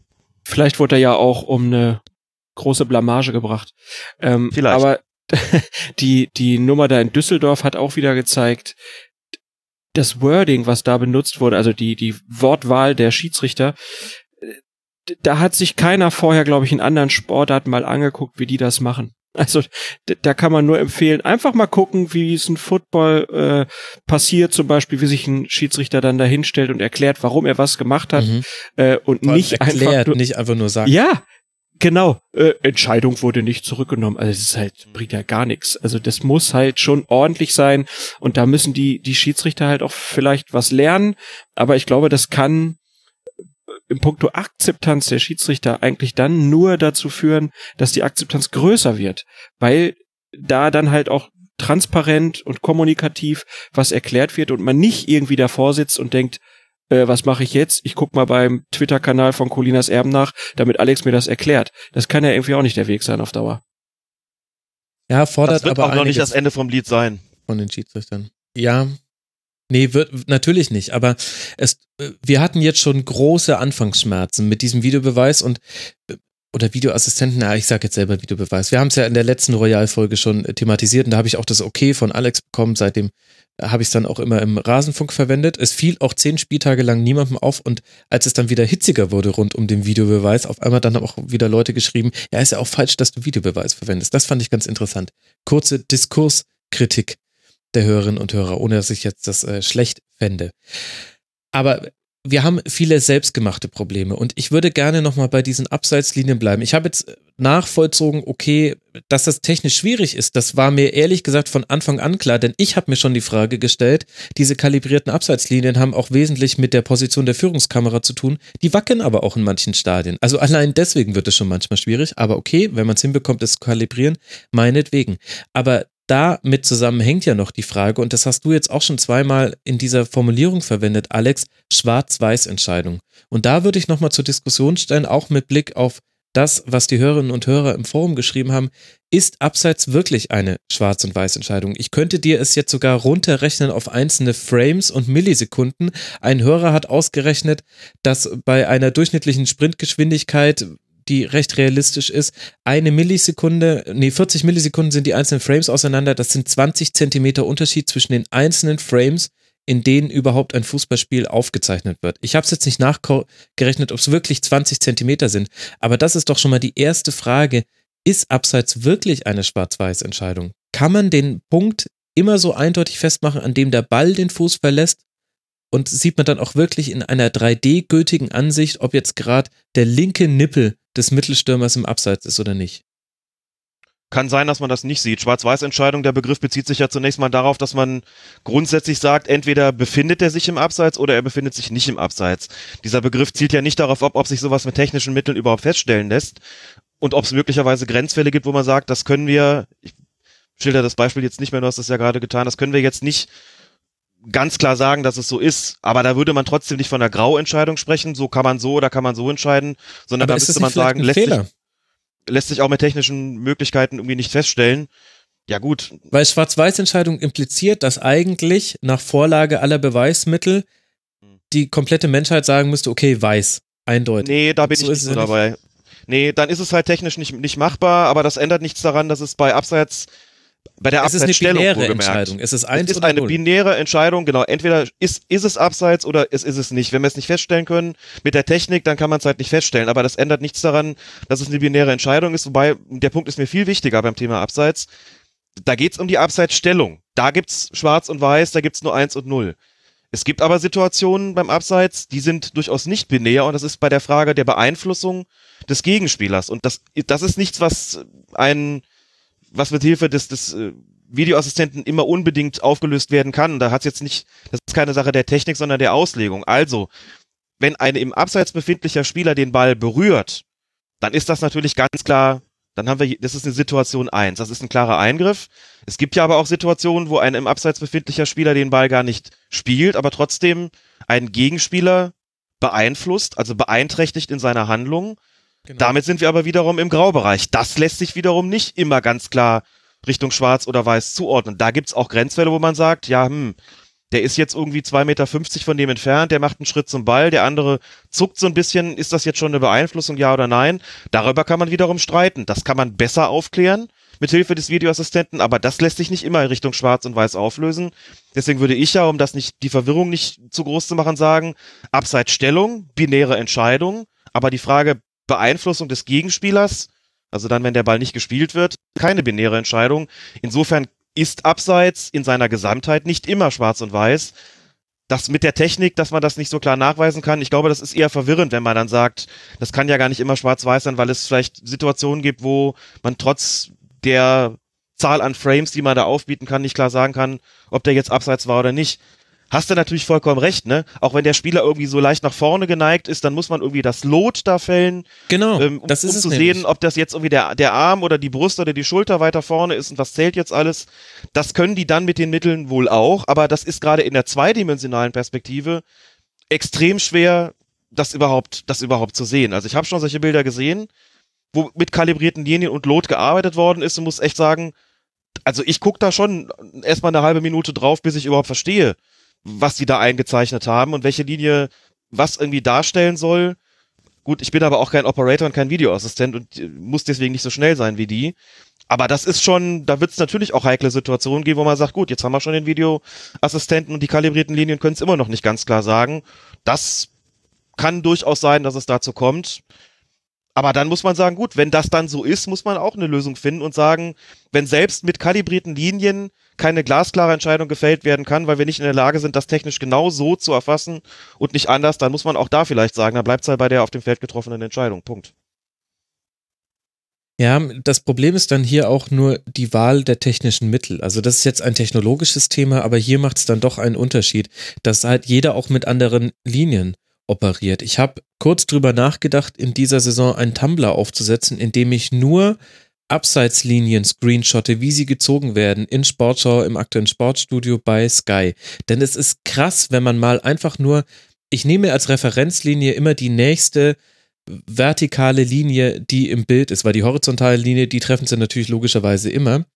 Also dann hat man ja ungefähr die Perspektivverzerrung mit drin. Und zum Teil ist es Hanebüchen, zum Teil sind diese Linien auch viel zu dick. Also dann wird mir ein 5 Zentimeter Abseits, wird mir gezeigt mit einer Linie, die selber umgerechnet aufs Spielfeld 50 Zentimeter lang wäre. Also was soll denn das? Und das ist nämlich dann das nächste Thema. Wenn man es per kalibrierten Linien entscheidet und wir davon ausgehen, die Videoschiedsrichter haben irgendwann die Fähigkeit, da auch dann schnell eine Entscheidung zu treffen, dann müssen auch unbedingt diese Bilder auch schnell zur Verfügung stellen, weil auf deren Grundlage wurde entschieden. Und ich habe ein grundsätzliches Problem inzwischen mit Abseitsentscheidungen, die mit Videoassistentenunterstützung getroffen oder nicht getroffen werden sollen was ein bisschen paradox ist, denn man hat ja gibt ja Studien dazu, dass das menschliche Auge eigentlich gar nicht in der Lage ist, das zu verarbeiten, was die Assistenten an den Linien machen müssen, nämlich sowohl den, äh, den Ball für einen Spieler irgendwie im Auge zu behalten, als auch exakt auf Linie zu ziehen, ist im Moment der Ballabgabe jetzt hier abseits oder nicht. Das ist, glaube ich, in Teilen muss das dann auch fast eine intuitive Entscheidung sein und dann gibt es einfach da Profis und das sind alle Assistenten, die in den Ligen an den Seiten stehen. Die liegen einfach da mit ihrer Intuition und mit dem, was sie sehen, viel, viel häufiger richtig, als alle anderen Menschen auf diesem Planeten ist tun würden. Und ich muss sagen, mir würde das reichen. Wenn wir es technologisch nicht näher aufklären können und wenn wir aber da immer noch irgendwelche, eine, eine scheinbare Faktizität erschaffen, indem wir sagen, scheinbar waren das jetzt fünf Zentimeter im Abseits und dann kommen aber Leute, die mir sehr schlüssig erklären, im Grunde kann man das so genau gar nicht sagen, denn geh mal ein Frame weiter vor, da hat er sich schon um 20 Zentimeter bewegt und ein Frame, also der, der Zeitpunkt dessen, wann der Ball den Fuß verlässt, der ist nicht klar. Der, der ist, das, das ist keine Schwarz-Weiß-Entscheidung, damit kann auch abseits keine Schwarz-Weiß-Entscheidung und sein. Der, und der, der, der Moment des Ballabspielens zählt ja auch nicht mehr, ne, Alex? Es zählt der Moment des Abspiels, der zählt schon. Man hat jetzt noch näher definiert, was denn unter diesem Moment des Abspiels überhaupt genau zu verstehen ist. Ne? Das ist ja so eine Sache, da hatte man sich ohne den Videoassistenten oder in, in Vorvideoassistentenzeiten überhaupt keine Gedanken drüber gemacht, weil es völlig unerheblich war, weil ohnehin kein menschliches Auge erkennen kann, ob jetzt, äh, also man sagt jetzt in diesem Fall, entscheidend ist der Moment, in dem der Fuß den Ball das erste Mal berührt beim Abspiel. Ne, und nicht der Moment, in dem der Ball den Fuß verlässt. So, das ist normalerweise, Okay. ohne Videoassistent ist das völlig unerheblich, weil man sagt, dazwischen liegen winzige Sekundenbruchteile. Das macht dann aber mit Videoassistent, macht's halt mehrere Frames offensichtlich aus. Denn ist Aber ja was klar, mache wenn ich denn bei Leo Messi, der den Ball quasi die ganze Zeit eng am Fuß führt? Da sehe ich ja keine aktive Bewegung beim Pass. Es ist komplett absurd, Max. Also vor allen Dingen auch, dass man so eine Änderung, die wurde dann einfach so mal by the way nicht groß publiziert, sondern Ja, mir ist es auch gerade peinlich, dass ich das nicht weiß, aber wenigstens wurde ja, hast du unsere letzte Folge wohl nicht gehört, was? Egal, Max. Komisch. Du kannst nicht alles hören. Nein, alles gut. Äh, deswegen sage ich es ja hier auch nochmal, weil das halt schon auch interessant ist, wenn du dir jetzt einfach mal die Fußballspiele anguckst und du wirst die Abseitseinblendung sehen, dann wirst du schon sehen, dass da auch schon viele einfach den falschen Moment wählen. Und das könnte man natürlich auch damit bekämpfen, wenn man die Bilder halt auch öffentlicher machen würde, äh, wenn es um Abseitsentscheidung geht. Aber da haben sie die kalibrierten Linien nicht. Und ich würde sagen, solange man die kalibrierten Linien nicht hat, müsste man sagen, es wird nicht bewertet mit dem Videobeweis. Es sei denn, es ist offensichtlich. Punkt. Und dann wird nicht auf, auf Zentimeter und so weiter geguckt. Aber so ehrlich äh, macht sich der DFB ja leider nicht und die DFL auch nicht. Und das ist das Grundproblem bei der ganzen Nummer. Es ist, es wird immer so getan, als ob doch alles gut läuft und man auf einem guten Weg ist und so. Und man, man sagt halt nicht, ja, das Mist, wir haben da eine Technik, die nicht funktioniert. Und ähm, da wäre es halt besser gewesen, das zum Beispiel wie in Frankreich zu machen, wo sie halt ja festgestellt haben, dass die Torlinientechnologie nicht funktionierte. Da haben sie einfach gesagt, wir benutzen die nicht mehr. So hätte man halt auch bei der Abseitsentscheidung sagen müssen, bei so ganz knappen Dingern, da gehen wir nicht ran, weil es ist nicht offensichtlich. Ja. Und äh, tatsächlich maximal mehr Culpa. Ich habe eine ungehörte Colinas Abendfolge in meinem Podcatcher vom 21. März schon, erfülltes Abseits. Ich weiß gar nicht, warum ich die nicht gehört habe. Ich höre immer alles von euch weg. Ja, so, aber, dann ist das, das Gespräch, glaube ich, hier vorbei, oder Alex? nee, aber, aber Ich habe jetzt auch diverse Male bei Twitter erwähnt, ich habe zweimal in einer Kolumne erwähnt. Es war ja nicht nur die Podcast-Folge, die Max da nicht wahrgenommen hat. Oh, so spät schon. Damit ist dann jetzt auch. Hattest du nicht einen harten Anschlag, Klaas? Musstest du nicht weg? Also, mir ist auch irgendwie warm geworden gerade hier. Ist ja unglaublich. Nein, aber ist doch, ist doch okay. Man muss ja solche Sachen, das ist ja wirklich das Traurige an dieser ganzen Nummer, dass, dass über uns sozusagen kommuniziert wird und nicht dick und breit vom DFB. Also ich verstehe das nicht. Da gibt's Leute, die machen das hauptberuflich und die müssten dafür sorgen, dass jeder das mitkriegt. Ja, volle Zustimmung. Okay, also, aber ich finde, wir haben den ganzen Abseitskomplex jetzt schon mal ganz gut umrissen und das war auch ein, ein Thema, was bei den Hörerinnen und Hörern Fragen noch mit dazu kam. Es gibt aber noch eine weitere Ebene, die hat der Hörer Clancy aufgemacht. Er schreibt, ich zitiere ihn jetzt, ich wünsche mir einfach, dass vor allem auch mal von medialer Seite der Schiedsrichter etwas mehr geschützt wird. Nicht jede Kann-Entscheidung als aber da muss man oder da kann man diskutiert wird oder der Schiri für Spiele kritisiert wird, bei dem vor allem die Spieler und nicht der Schiri selbst die Eskalation provoziert haben und die dann gerne mal als Emotionen mit dazugehören verharmlost, während der Schiri für wenig Fingerspitzengefühl gescholten wird. Mir kommt es viel zu häufig so vor, als ob das Schiri-Gespann in manchen Situationen eh nichts richtig gemacht haben hätte können. Ich wünsche mir aber auch ebenfalls, dass die auch berechtigte Kritik der Fans, Spieler und Verantwortlichen über die Technik und Kommunikation der Entscheidungsfindung gehört wird und man diese verbessert von Seiten der DFL und der Schiedsrichter ausbessert. Der Stadionbesucher muss besser in die Entscheidungsfindung eingebunden werden, die Technik verfeinert und die Regeln eventuell angepasst werden. zweiten Teil haben wir jetzt schon so ein bisschen drüber gesprochen, aber Klaas, wie siehst du denn das, was er meint mit der medialen Behandlung von Schiedsrichtern? Na, im Prinzip ist ja das so ein Punkt, den wir, seitdem wir Colinas Erben machen, äh, ja nach vorne stellen, dass wir halt sagen, wir nehmen uns einfach auch mal die Perspektive des Schiedsrichters an und gucken auch mal, wie ist so ein Fehler halt einfach entstanden. Und das ist ja eine Form, die teilweise in den Medien auch schon Einzug gehalten hat. Also ich finde ja, dass schon viele Kommentatoren, auch äh, teilweise in Diskussionsrunden und so, äh, ist der Umgang schon ein bisschen besser geworden mit den Schiedsrichtern, weil man einfach erkannt hat, es bringt ja auch nichts, wenn wir da Woche für Woche einfach nur draufhauen, sondern wir müssen uns ja auch mit der mit der Sache beschäftigen. Aber ich glaube, was äh, der Hörer da meint, ist ja so dieses dieses Skandalisieren. Also wir haben ja im Fußball das Problem, äh, jeden Montag oder jeden Sonntag müssen ja Schlagzeilen produziert werden. Und wenn halt nichts Großes passiert, dann wird irgendwas Kleineres groß aufgeblasen und dann halt gerne eine Schiedsrichterentscheidung. Nicht jede Schiedsrichterentscheidung oder Fehlentscheidung ist so krass wie am letzten Zweitligaspieltag von Aue. Ich glaube, da ist jegliche Berichterstattung äh, berechtigt und auch Kritik am Schiedsrichter. Aber der Punkt, den der, der Hörer da ja macht, ist, nicht immer alles so riesig aufblasen, sondern halt auch mal ein bisschen gucken, was ist da eigentlich passiert und passiert das nicht vielleicht eigentlich jede Woche. Und ich glaube, es kommt noch ein weiterer Punkt dazu und der hat mit dem Videoassistenten zu tun. Es ist insgesamt natürlich der Eindruck entstanden und teilweise auch vermittelt worden und jetzt sind wir dann doch wieder dabei, den Begriff Videobeweis zu problematisieren. Also es ist der Eindruck vermittelt worden, dass Entscheidungen dadurch jetzt sozusagen objektivierbar sind. Und das sind eben nicht alle. Und das Problem ist aber, dass der Eindruck entstanden ist, es müssten eigentlich alle objektivierbar sein. Ja. Wie gesagt, die sogenannten Schwarz-Weiß-Entscheidungen, die faktischen Entscheidungen, oder du hast, hast die binäre Entscheidung genannt, da ist das sicherlich im Großen und Ganzen so. Abgesehen von den Fällen, wo es technisch vielleicht sich nicht ganz einwandfrei nachweisen lässt, lasse ich jetzt aber trotzdem raus, weil das wirklich eine Randständigkeit ist. Es gilt aber für den ganz, ganz großen Bereich der subjektiven Entscheidungen. Und zu denen gehört es beispielsweise immer, gehört immer die Frage, ob ein Handspiel strafbar ist oder nicht.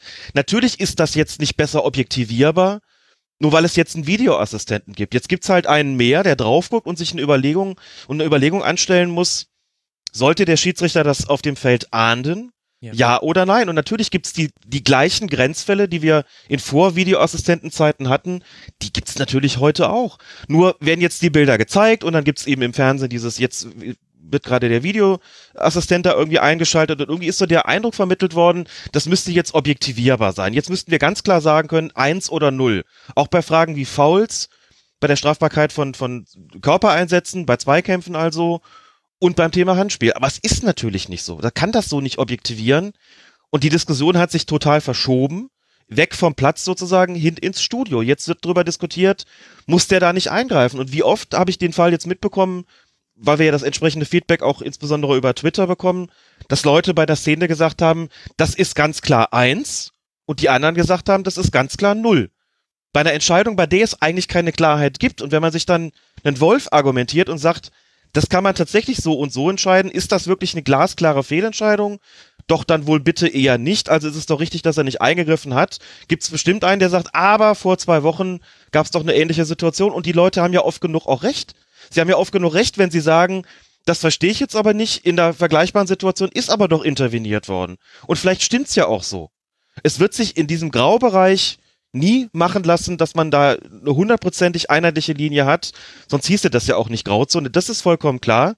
Weil man natürlich, du kannst noch so viele definitorische Kriterien ergänzen zu diesem klar und offensichtlich. Du kannst da noch eindeutig und unzweifelhaft und ich weiß nicht, wie viele Adjektive noch ergänzen. Du wirst trotzdem immer wieder ein Randgebiet haben, bei dem unklar ist, ist das jetzt wirklich klar, offensichtlich, eindeutig, unzweifelhaft oder nicht. Und frag mal Günther Perl bei dieser Abseitssituation bei Frankfurt HSV.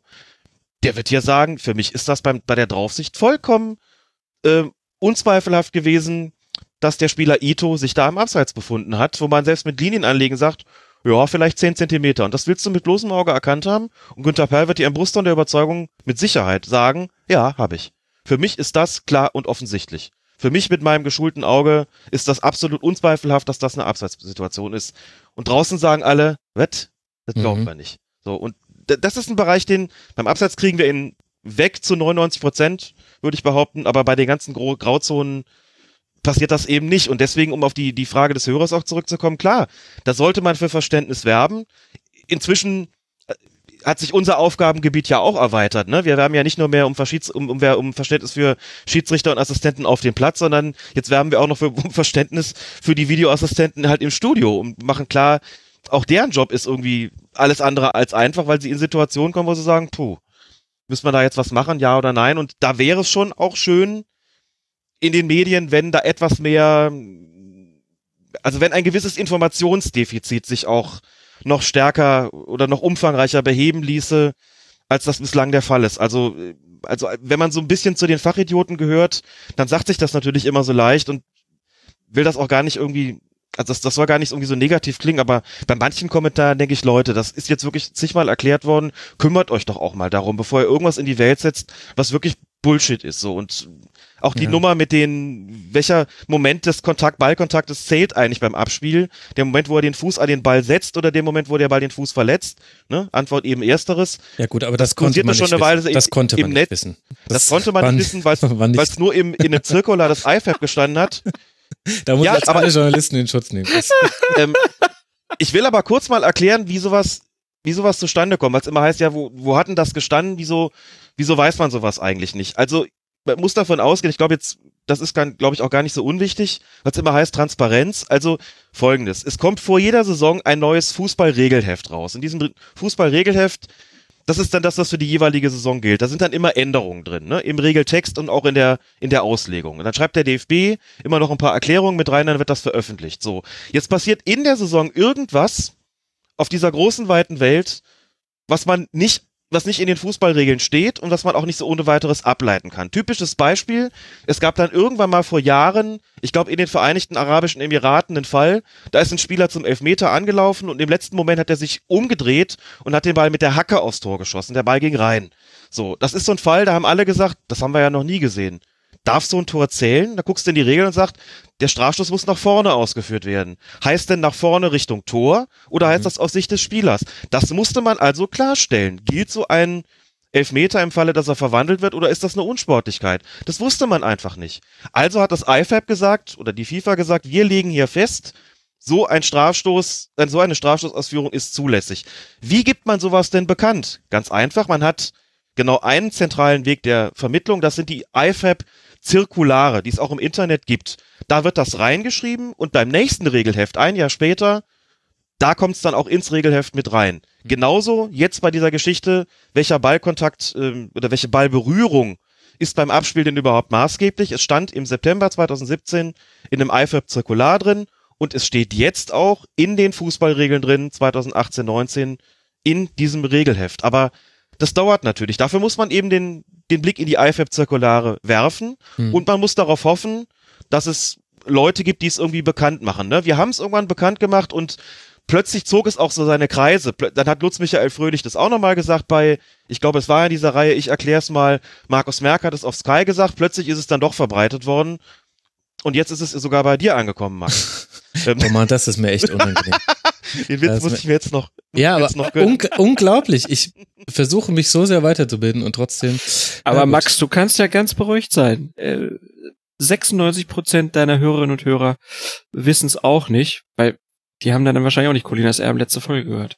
Das könnte sein, wobei 96, da hat die Zahl hast du wahrscheinlich nur genommen wegen deines Herzensvereins. Purer Zufall. Aber wenn Purer wir jetzt Zufall. bei den Regeln sind, finde ich, sind zwei Aspekte noch ganz wichtig. Und den einen hat Alex jetzt gerade schon erklärt. Das hat nämlich auch Fiete im Forum geschrieben. Der VAR muss quasi in Anführungszeichen genormte Entscheidungen treffen. Schafft er das nicht, ist er witzlos. Und das schafft eben dann auch Raum für Diskussion und Misstrauen. Eben, dass das so kommuniziert wurde, dass man dachte, es gäbe genormte Entscheidungen. Aber wie sollte es das geben im Fußball, wo es einfach in keiner Situation oder in ganz wenigen Situationen so ist, dass wir 100 Leuten eine Szene zeigen und 100 Leute gleich entscheiden. Und wenn wir es 100 Schiedsrichter entscheiden, wird es zwar hoffentlich eine sehr, sehr deutliche Tendenz geben, aber eben auch ganz, ganz selten 100 versus 0. Und es gibt aber noch einen zweiten Aspekt in Bezug auf die Regeln und den Videoassistenten. Den hat El Yaku im Forum aufgeworfen. Und ich lese mal seinen etwas längeren Kommentar vor, dann holt das alle ins Thema rein. Er zitiert eine Szene. Hoffmann wird kurz nach seinem Torschuss von einem Kölner Verteidiger umgetreten. Also es geht hier um Gladbach gegen Köln. Der Schuss geht neben das Tor. Ohne Videoassistent wäre die Szene für mich nahezu unproblematisch. Ich könnte mir beispielsweise vorstellen, dass der Schiedsrichter die Szene nicht richtig wahrnimmt, weil er ein schlechtes Sichtwert hat oder weil er auf den Ball achtet oder weil sich er sich vielleicht auch nicht sicher ist, ob der Ball zum Zeitpunkt des Fouls überhaupt noch im Spiel ist. Ich selber hatte die Szene im Spiel auch nicht wahrgenommen, weil ich auch auf den Ball geguckt habe. Jetzt haben wir aber einen Felix Zweier, der sich diese Situation in der Review Area anguckt und über gutes Bildmaterial verfügt. Man kann den Kontakt sehr klar auflösen, man kann auflösen, dass der Ball noch im Spiel war, etc. Es gibt trotzdem keinen Elfmeter. Am nächsten Tag lese ich die Kolumne von den Erben, also er gehört zu den 4%, und erfahre, dass Schiedsrichter Ungarn nach einem abgegebenen Torschuss noch auf Elfmeter entscheiden.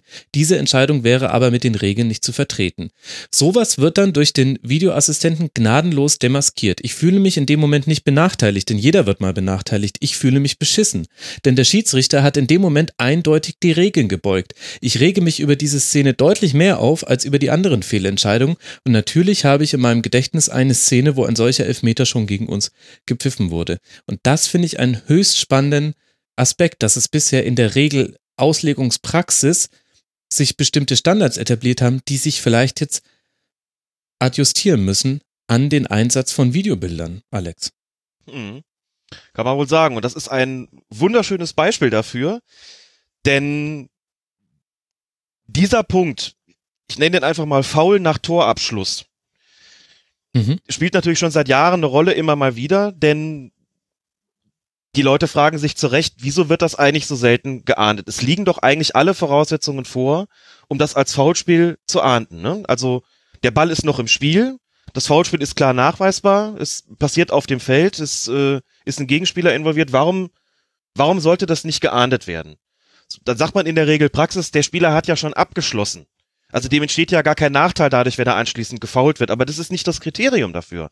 Trotzdem ist es in der Praxis so gewesen, dass es, ähm, oder ist es in der Praxis so, dass es nur höchst selten überhaupt geahndet wird. Und um das kurz zu erläutern, es gibt so in gewissen, an gewissen Stellen, gewissen Kreisen im Internet kursiert so der Begriff Lex Krug. Den habe ich dann auch irgendwann mal aufgeschnappt und mir überlegt, was soll das eigentlich sein? Da wird dann kolportiert, Helmut Krug habe mal in seiner Eigenschaft als Mitglied der DFB-Schiedsrichterkommission gesagt, dass grundsätzlich nach einem Torabschluss, wenn dann ein Foul passiert ist, nicht geahndet werden soll. Das, da das mit den Regeln eigentlich nicht in Einklang zu bringen ist, sei, muss man eben davon ausgehen, dass das so in Form einer nicht allzu öffentlichen Anweisung an die Schiedsrichter irgendwie ergangen ist. Und da geht's dann, dann immer auch darum, akzeptieren die Mannschaften diese Form von Regelpraxis, ja oder nein? Gedacht, okay, Lex Krug, seltsame Sache. Hab das auch nicht großartig weiter verfolgt, hab mir immer nur gedacht, ich meine, sowas müsste geahndet werden, auch wenn es die Spieler nicht verlangen, weil es einfach ein Foul ist. Wenn im Mittelfeld ein Spieler einen Ball abspielt und wird dann umgeholzt, Genau. Pfeift jeder Schiedsrichter, es gibt noch Gelb obendrauf. Wenn der den abschließt, na klar kommt der nicht mehr hinterher, um dann nochmal abzuschließen, aber bitte, es, ist ein, es bleibt ein Foul. Ich kann doch als Torwart, wenn ich den Ball ver verpasse und der Stürmer hebt ihn über mich drüber und ich, ich wems den um. Warum soll das keinen Strafstoß gegen mich geben? Ist überhaupt nicht einzusehen. Und dann hat uns irgendwann mal, das fand ich, fand ich sehr, da, da war ich sehr dankbar dafür, hat uns ein Reporter von Sky über Twitter mal gesagt, er habe mal ein Mitglied der DFB-Schiedsrichterkommission genau auf diese Sachen angesprochen. Und dieses Mitglied der DFB-Schiedsrichterkommission habe ihm gesagt, ich sag mal auch so ein bisschen in, äh, auf eine verdruckste Art und Weise, wir möchten grundsätzlich nicht, dass nach einem Torabschluss, wenn es zu einem Foul kommt, dass dieses Foul geahndet wird, es sei denn, es handelt sich wirklich um ein, ein gravierendes, schwerwiegendes Foul. Also wo wir wirklich drüber nachdenken, muss es dafür jetzt nicht schon von der Härte des Vergehens mindestens eine gelbe Karte geben. Mhm. Beispiel, auch Felix Zweier involviert, ich glaube Rückrunde, was war es, 16, 17 oder 15, 16, Hamburger SV Bayern München, Thomas Müller dringt in den Strafraum ein, René Adler kommt raus, Müller lupft den Ball oder legt den Ball an Adler vorbei, der trudelt am Tor vorbei und Müller wird richtig richtig heftig umgewämst von René Adler. Zweier war Schiedsrichter und hat auf Strafstoß entschieden. Und ich glaube auch Adler die gelbe Karte gezeigt.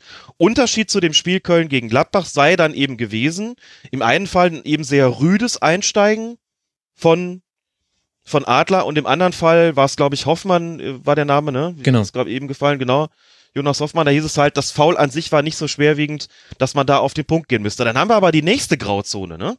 Genau. Dass es also Fälle gibt, wo man sagt, da ist jetzt streng nach den Regeln entschieden worden.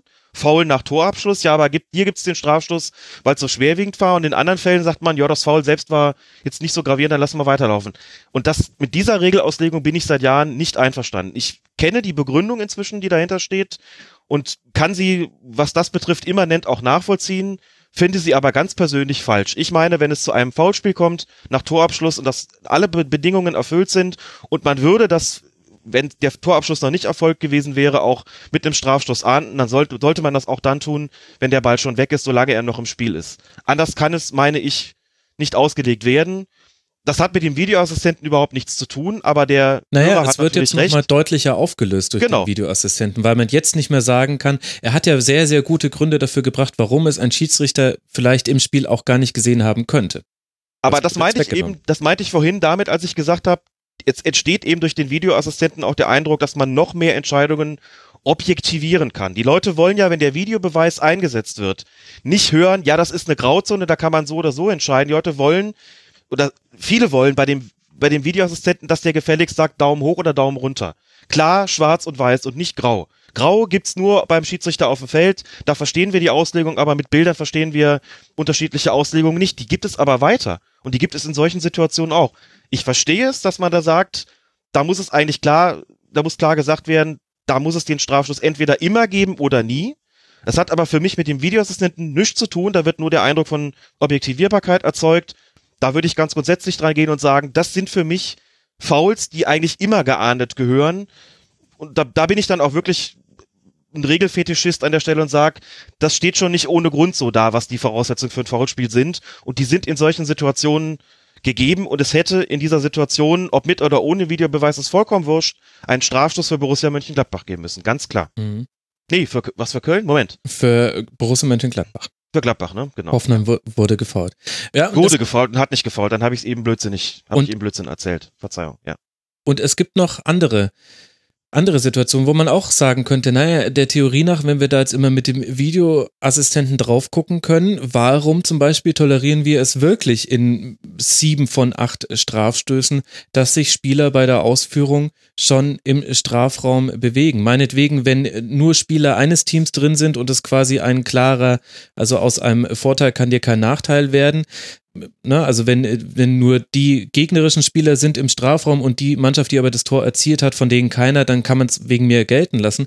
Aber das ist zum Beispiel auch so eine Sache, wo ich mir denke, die Regelpraxis ist für mich irgendwie erklärbar. Wir müssten auch wahnsinnig viele Strafstöße wiederholen, zumindest bis sich dann irgendwie auch der letzte Spieler daran angepasst hat, dass das jetzt gepfiffen wird.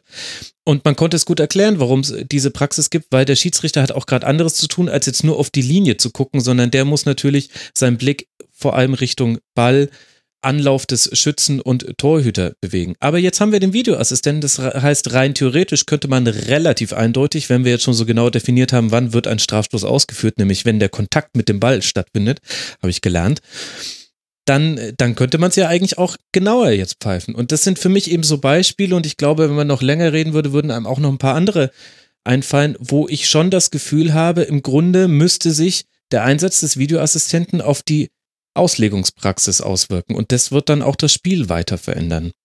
Einfach nur ganz wertneutral jetzt gesprochen. Ja, wobei bei den bei der Strafschussausführung muss man dazu sagen, also man, man kann natürlich immer der Meinung sein, dass mit den Regularien was nicht stimmt, aber dazu muss man die Regularien vielleicht äh, kennen, beziehungsweise muss, muss kurz was dazu sagen. Es- Es gibt in diesen Handbuch des, des Videoassistenten, das vom iFive rausgegeben ist, das wir haben, aus dem wir immer, wenn wir wieder auch einen Ausschnitt oder aus dem wir immer wieder Ausschnitte veröffentlichen auf Twitter, gibt es den Punkt 811, das weiß ich natürlich nicht auswendig, das habe ich gerade nachgeguckt.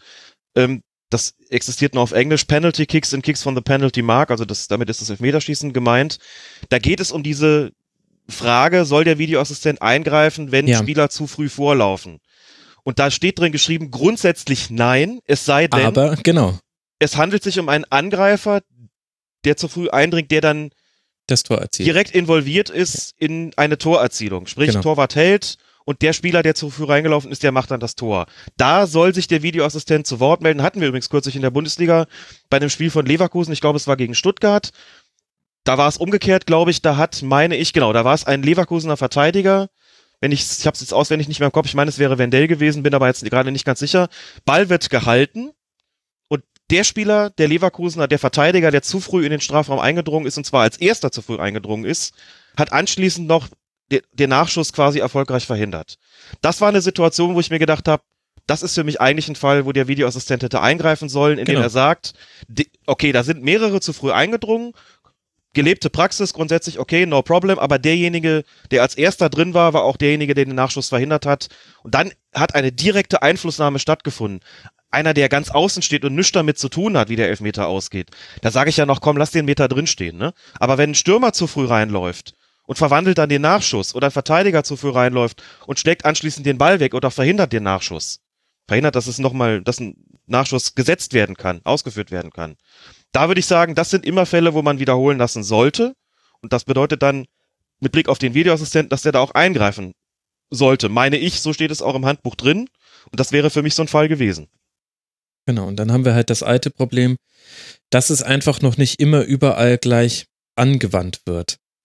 Klaas, wie ist denn deine Haltung jetzt nach 34 Spieltagen, die wir gesehen haben, mit dem Videoassistenten zu dem, was das Ganze mit dem Spiel macht, sowohl am TV-Bildschirm als auch im Stadion? Also ich muss erstmal sagen, dass ich leider nicht so viele Spiele im äh, Stadion letzte Saison gesehen habe. Von daher fehlt mir da auch so ein bisschen ähm, das Erlebnis, dass ich da jetzt so Videobeweisentscheidungen in großer Zahl mitgekriegt habe. Bin aber durch die Diskussion da schon, ja, bei vielen einfach so zu der Erkenntnis gekommen, dass denen das wirklich was nimmt aus dem Fußballspiel. Also wenn du im Stadion bist Mhm. und du siehst ein Tor, dann willst du halt wirklich deiner Freude einen Lauf lassen und nicht erstmal denken, ah, warte erstmal ab, warte erstmal ab und dann, ah, der Schiedsrichter geht zum Mittelkreis, dann jubeln wir jetzt, sondern es soll ja dieser, dieser eruptive Charakter vom Torjubel, äh, der gehört ja eigentlich mit zum Spiel. Das ist schon, das ist schon schlecht. Und das zweite, was schlecht ist, ist halt, dass es oftmals so lange gedauert hat, ne? Also, Paradebeispiel natürlich Mainz gegen Freiburg, wo alle schon in der, in der Halbzeit sind, so. Aber da muss halt besser dran gearbeitet werden. Und da würde halt ja auch, was wir am Anfang schon besprochen haben, helfen, wenn halt angezeigt wird, ähm, okay, hier passiert noch was. Ne? Also lauft man nicht in eine Kabine, wir checken noch, äh, wäre ja schon da gut gewesen. Da muss ja wirklich auch was richtig schief gelaufen sein im Keller in Köln. Ich bin jetzt nach der zweiten Halbserie natürlich ein bisschen versöhnter, weil es ja deutlich weniger Entscheidungen gab, die da korrigiert wurden. Äh, ich glaube, in der ersten Hälfte waren es ja noch 48, in der zweiten 28, Alex, liege ich da richtig? Hm, Ich müsste gerade mal gucken, aber du durftest ziemlich genau. Wir haben insgesamt, glaube ich, 76, dann waren es 28, ganz genau. Ne? Also das ist ja schon eine, eine deutliche äh, Minimierung sozusagen der, der Anzahl. Und ich glaube, das äh, wird der ganzen Sache auch gerechter. Also es geht aus meiner Sicht beim Videobeweis oder sollte es aus meiner Sicht beim Videobeweis darum gehen, dass man wirklich die ganz klaren Dinger verhindert. Also das berühmte Andrösen Handtor, dass du halt hinterher sagst, also so ein Tor darf einfach nicht zählen. Und man sollte sich halt nicht in diesem Klein-Klein äh, verfangen. Und äh, da bin ich halt auch ein bisschen konträr zu dem, was Alex sagt. Ich glaube, dass es bei den Videoassistenten keine Unterschiede in der ähm, Bewertung von Szenen geben darf. Also da darf nicht ein Schiedsrichter so entscheiden und der andere so, sondern das muss nach ganz klaren Leitlinien verlaufen.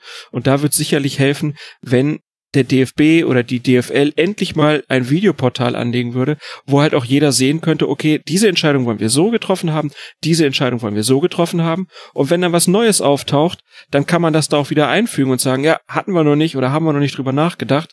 Aber das wäre halt echt was, was ich mir langsam mal wünschen würde, dass da was passiert, damit das halt auch nachvollziehbarer ist und nicht dann wieder irgendwer kommt, na hier vor 14 Wochen wurde das aber mal andersrum entschieden. So das, das macht das so ein bisschen kaputt und nimmt so ein bisschen die Freude an der ganzen Nummer. Also ich bin weiterhin skeptisch, was den Videobeweis angeht äh, und glaube, dass ich noch was tun muss. Ähm, was die Dauer angeht, was die klaren Richtlinien der Entscheidung angeht und was die Kommunikation angeht. Ja, da kann ich mich ein bisschen anschließen, wenn ich jetzt mal meine Meinung mit reinwerfen darf. Vor allem finde ich, man muss ein bisschen das dahingehend optimieren, dass der Spielfluss oder das, was das Spiel ausmacht, nicht so krass verändert wird durch den Videoassistenten. Und ich schwanke auch inzwischen zwischen Zustimmung und Ablehnung. Während ich erst ja ein klarer Verfechter war, muss ich inzwischen sagen, vielleicht ist der Zugewinn, also hatten wir auch im Forum die Formulierung Kanonen auf Spatzen, beziehungsweise ich glaube, es waren sogar dann nukleare Sprengköpfe auf Spatzen. Vielleicht ist dann das, was der Videoassistent einem geben kann, den ganzen sonstigen Ding, was er einem nimmt, nicht wert. Wenn in der 87. Minute im Nordderby zwischen Werder Bremen und dem HSV das entscheidende 1 zu 0 fällt, dann tut es, dann bluten bei mir ganz, ganz große Teile des Herzens, wenn dann der Stadionsprecher erst drei Minuten später die Tormusik laufen lässt und sagt Tor für Werder Bremen, weil vorher noch nachgeguckt werden musste. Und man kann das wunderbar argumentieren, warum das dennoch irgendwie gerechtfertigt wäre, das sich noch anzugucken, aber es bleibt auch der Tatbestand, wir haben hier einen Sport, bei dem es sehr wenige Höhepunkte gibt, über, also sehr wenige emotionale Höhepunkte. Das 4 zu 4 wird immer das Ausnahmespiel bleiben, das 2 zu 1 wird immer das Standardergebnis bleiben. Das heißt, du hast drei, drei Situationen im Spiel mit maximaler Emotion in beide Richtungen, positiv wie negativ. Und diesen Emotionen etwas zu nehmen, die, in, an diese Situation letztlich ranzugehen, da muss man sich sehr sicher sein, dass es das wert ist. Und ich bin da inzwischen. Auf der anderen Seite sagt man natürlich, gerade weil so wenige Höhepunkte da genau. geschehen im Fußball, gerade genau, weil so wenige Tore fallen, genau. ist jedes Einzelne Stimmt. natürlich umso entscheidender. Und insofern müssen wir uns dann bitte auch ganz sicher sein, dass es korrekt erzielt worden ist. Also ich glaube, das ist natürlich immer eine Frage des persönlichen Standpunkts. Genau. Und auch das ist natürlich nicht objektivierbar. Ne? Es gibt ja immer auch eine andere Seite. Es gibt ja im Stadion und auch vor den Fernsehschirmen immer auch diejenigen, also es gibt die einen, die sozusagen in ihrer in der Eruption so ein bisschen gebremst werden. Es gibt aber auch die anderen, die da bangen Blickes sozusagen dann auch zum Schiedsrichter gucken und die sich denken, war das wirklich korrekt? Sollte das nicht nochmal überprüft werden? Und deren Erleichterung, wenn ein Tor dann ja. doch nicht zählt, ist natürlich, also in puncto Ausdruck, in puncto Emotionalität jetzt vielleicht nicht so greifbar und nicht so sichtbar und nicht so hörbar, wie es umgekehrt äh, der Fall ist, wenn ein Tor fällt und man den Torjubel hört. Das ist vollkommen klar. Aber das ist natürlich auch eine Emotion, also ja, insofern klar. bremst der Stimmt. Videoassistent die Emotionen natürlich nicht aus, sondern diese Seite existiert auch und das habe ich auch schon erlebt, auch übrigens bei Hannover 96 im Stadion, als der 1. FC Köln durch Pizarro in der Nachspielzeit das 2 zu 1 gemacht hat, der Treffer zurückgenommen wird und die Kölner, das war, es war brutal natürlich auf den Rängen für die Kölner, die gerade gedacht haben, jetzt Nachspielzeit doch noch 2 zu 1 und noch Pizarro, aber die, das, das, das Aufatmen bei den Hannoveraner Fans meine ich auch schon gehört zu haben. Die waren, glaube ich, auch erleichtert, dass sie den Punkt da mitgenommen haben. Also die, die Seite gibt's ja jeweils auch und ich glaube, auch das lässt sich nicht objektivieren, sondern einfach nur. Genau, jeder hat einen das ist, von, das ist halt vollkommen individuell. Was man machen könnte natürlich, Klaas hat es vorhin schon mal angesprochen, man kann natürlich sagen, okay, dann kümmern wir uns nur um die Schwarz-Weiß-Entscheidungen. Wie gesagt, immer vorbehaltlich der technischen Machbarkeit, aber die möchte ich hier mal bewusst ausklammern und sagen, dann geht's wirklich nur drum, der Assistent greift nur dann ein bei der Frage innerhalb, außerhalb des Strafraums, Ball vor oder hinter der Linie, Abseitsstellung ja oder nein, das können wir alles feststellen und bei allen subjektiven Entscheidungen lassen wir die Finger davon. Das Problem ist bloß, wenn wir das so machen sollten, der Vorschlag existiert aber auch nicht ernsthaft, dann dürften selbst solche klaren Situationen wie das Handspiel von Andreasen oder Andrösen äh, dürfte da nicht mit einbezogen werden, denn das ist auch eine Frage der Auslegung. Klar hat da jeder gesehen, das war ein strafbares absichtliches Handspiel. Das muss man aber erst nochmal feststellen. Das ist eine Frage der Auslegung. Das ist eben gerade nicht schwarz und weiß. Und selbst wenn man sagt, na ja gut, aber solche Fälle wie dieses Handtor müssen auf jeden Fall, die müssen auch mit reingenommen werden sind wir ganz schnell wieder bei der Frage, und wo ist die Grenze? welcher Fall ist denn noch gerade so klar und offensichtlich, dass wir ihn mit reinnehmen und welcher Fall ist es nicht? Und das ist ja gerade die Schwierigkeit in der Begrifflichkeit und auch in der Auslegung durch die Schiedsrichter und die Videoassistenten. Was nehmen wir noch mit rein und was wird korrigiert Mhm. und was eben nicht? Und du wirst bei 24 Bundesliga-Schiedsrichtern und noch drei Videoassistenten mehr niemals so eine Einigkeit erzielen können, dass 27 Leute sagen, yo, wir sagen eins oder null und alle anderen sagen jeweils, ne? Genau, aber Sondern das haben wir immer auch jetzt. Fälle haben, wo, wo, wir ein, wo wir ein Verhältnis haben von 16 zu 11. Das stimmt. Und diese Ehrlichkeit muss man sich aber doch wünschen, Alex. Also da, da diesen ganz klaren Umgang, äh, ich will keine Tätlichkeiten auf dem Platz haben, ich will keine Schwalben haben, ich will, dass klare Tore erkannt werden. Äh, So das, das kann ich ja alles nachvollziehen und das ist auch für den Zuschauer nachvollziehbar. Aber überall jeden Trikotzupfer oder ob ein falsch, ob ein Einwurf hinten äh, 30 Sekunden vorm Tor falsch entschieden wurde, äh, das dann immer so nach und nach und peu à peu und hier mal so und hier mal so, ähm, das sorgt halt dafür, dass die Akzeptanz der Schiedsrichter halt auch komplett verloren geht.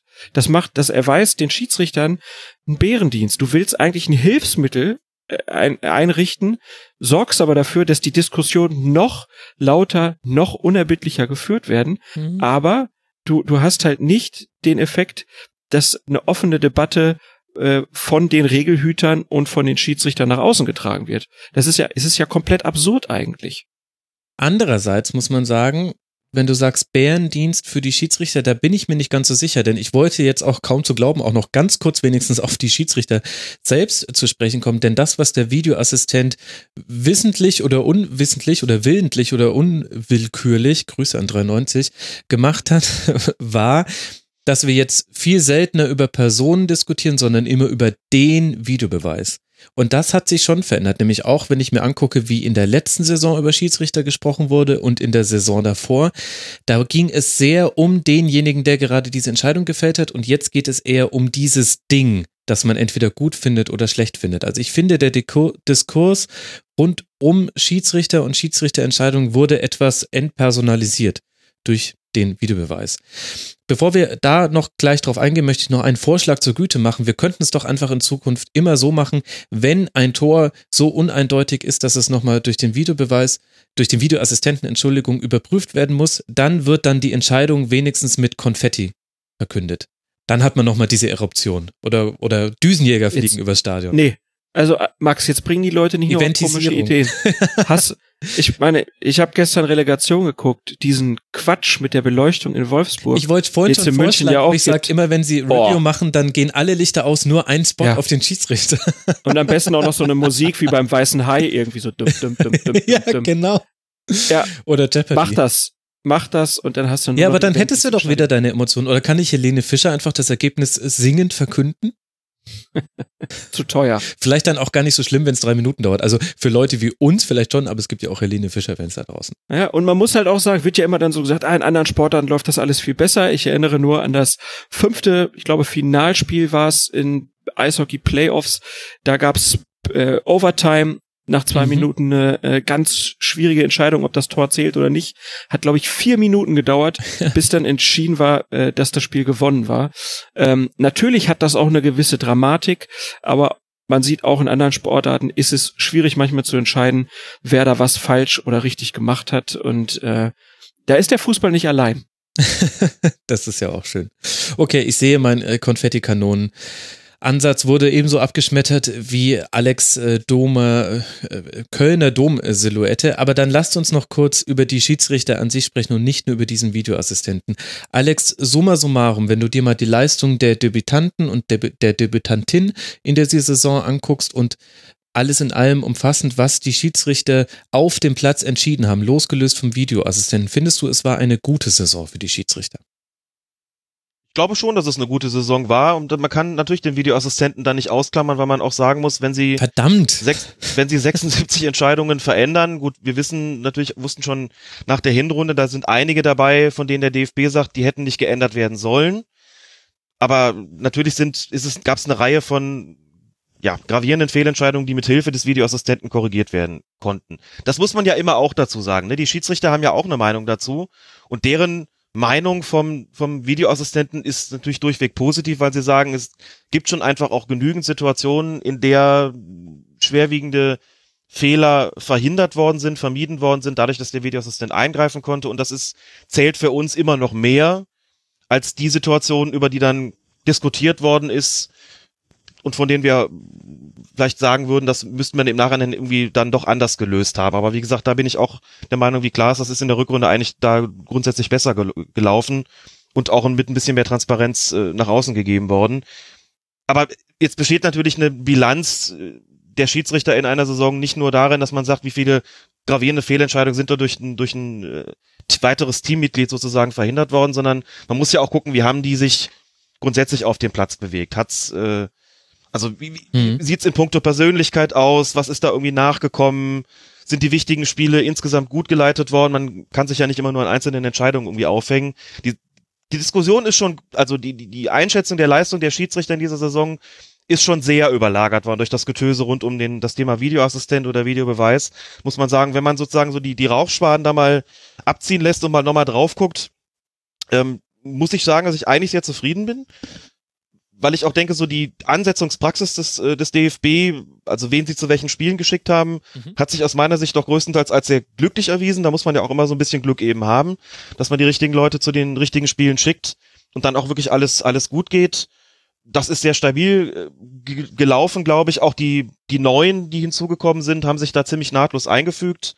Die kriegen ja dann immer in der ersten Saison acht Spiele, beziehungsweise Sören Storks hat, habe ich gesehen, sogar neun. quasi neun Halbspiele gemacht. Ne? Der hat neun ganze gehabt ja, und dann sein, sein, seine Premiere bestand ja daran, dass er genau. beim Spiel Köln gegen HSV einspringen musste, weil sich, glaube ich, Felix Brüch verletzt hatte. Mhm. Das haben die eigentlich alles sehr geräuschlos gemacht, sehr selbstverständlich gemacht. Und man muss ja sagen, mit Blick auf die vergangenen Jahre, da sind ja jetzt insgesamt, ich glaube, neun erfahrene Schiedsrichter ersetzt worden. Mhm. Durch neue Schiedsrichter und eine Schiedsrichterin aus der zweiten Liga. Und ich glaube, dass dieser Generationenwechsel, dass diese, dieser Umbruch, da kann man bei den Schiedsrichtern ja auch drüber sprechen, eigentlich ziemlich gut vonstatten gegangen ist. Also da ist jetzt eigentlich niemand dabei, von dem ich sagen würde, der fällt jetzt irgendwie total ab. Man muss natürlich, klar, es hat da viele Gespräche drüber gegeben, viel, es hat viel Resonanz gegeben über die erste Frau im deutschen Fußball, beziehungsweise als, als Schiedsrichterin im deutschen Fußball. Und ich glaube, da kann man auch erstens konstatieren, dass sie eine sehr gute erste Saison hatte. Und zweitens muss man ja auch sagen, von, von wenigen Ausnahmen abgesehen, ist rund um ihre Einsätze, glaube ich, nichts passiert, was darauf schließen ließe, dass es immer noch ein generelles Akzeptanzproblem gibt. Und das finde ich eigentlich, also ich hoffe, ich weiß nicht, ob ihr meine Einschätzung teilt. Es hat, glaube ich, von, von Gladbacher Seite aus mal Rufe gegeben, wo man sagen muss, das war geschlechtsspezifisch. Das geht dann tatsächlich in eine Richtung, bei der man sagen muss, das wäre einem männlichen Kollegen so nicht passiert. Wir denken natürlich auch nochmal ganz am, an den Anfang der Saison um diese Geschichte mit Ribéry und diese Schnürsenkelaktion, aber wenn man das insgesamt betrachtet, glaube ich, oder hatte ich den Eindruck, dass die Akzeptanz da gewesen ist, das finde ich sehr erfreulich. Das wäre vor zehn Jahren, vor zwölf Jahren, vor 15 mit Sicherheit anders gewesen. Es hat auch schon mal eine Frau im Schiedsrichterbereich gegeben, Gertrud Regus, die hat diese Akzeptanz nicht erfahren. Da muss man sagen, okay, da war die gesellschaftliche Entwicklung doch offensichtlich noch sehr stark ähm, zurück hinter, oder die, die Entwicklung im Fußball vielleicht hinter der gesellschaftlichen. Und das finde ich sehr erfreulich. Und Bibiana Steinhaus hat mit ihren inzwischen 38 Jahren natürlich auch eine Menge Erfahrung äh, im Leben und im Beruf gesammelt, so dass sie mit dieser für sie sicherlich nicht immer einfachen Situation auch ex exzellent klargekommen ist. Und nach allem, was ich wahrgenommen habe, hat sie wirklich eine, eine klasse erste Saison gehabt und gerade in dem Bereich, der eigentlich immer schon ihr stärkster war, im Bereich der Persönlichkeit, dem Vermitteln von Entscheidungen, in der Kommunikation mit den Spielern, das hat sie eigentlich, da hat sie in der ersten Bundesliga das fortgesetzt, was sie in der zweiten Liga über Jahre schon gezeigt hat. Mhm. Ich erinnere mich an ein zurückgepfiffenes Tor nach Abseits, wo Lars Stindl von Borussia Mönchengladbach richtig verzweifelt war, weil das war so eine Phase, in der die einen Sturmlauf hatten und ihre Chancen nicht genutzt haben. Und da konnte man deutlich an ihren Lippen lesen, wie sie ihm das verkauft hat. Und das war sehr einfach, aber sie hat einfach nur gesagt, es tut mir leid, aber es war deutlich abseits. Das konnte man so sehen. Das ist ein sehr einfacher Satz, aber ich dachte mir, okay, gen genau perfekt. Was willst du dann als, als Spieler noch sagen? Das hatte einfach so viel auch, ja, Empathie auch für jetzt seine Situation und nicht abseits gehen sie weg oder so.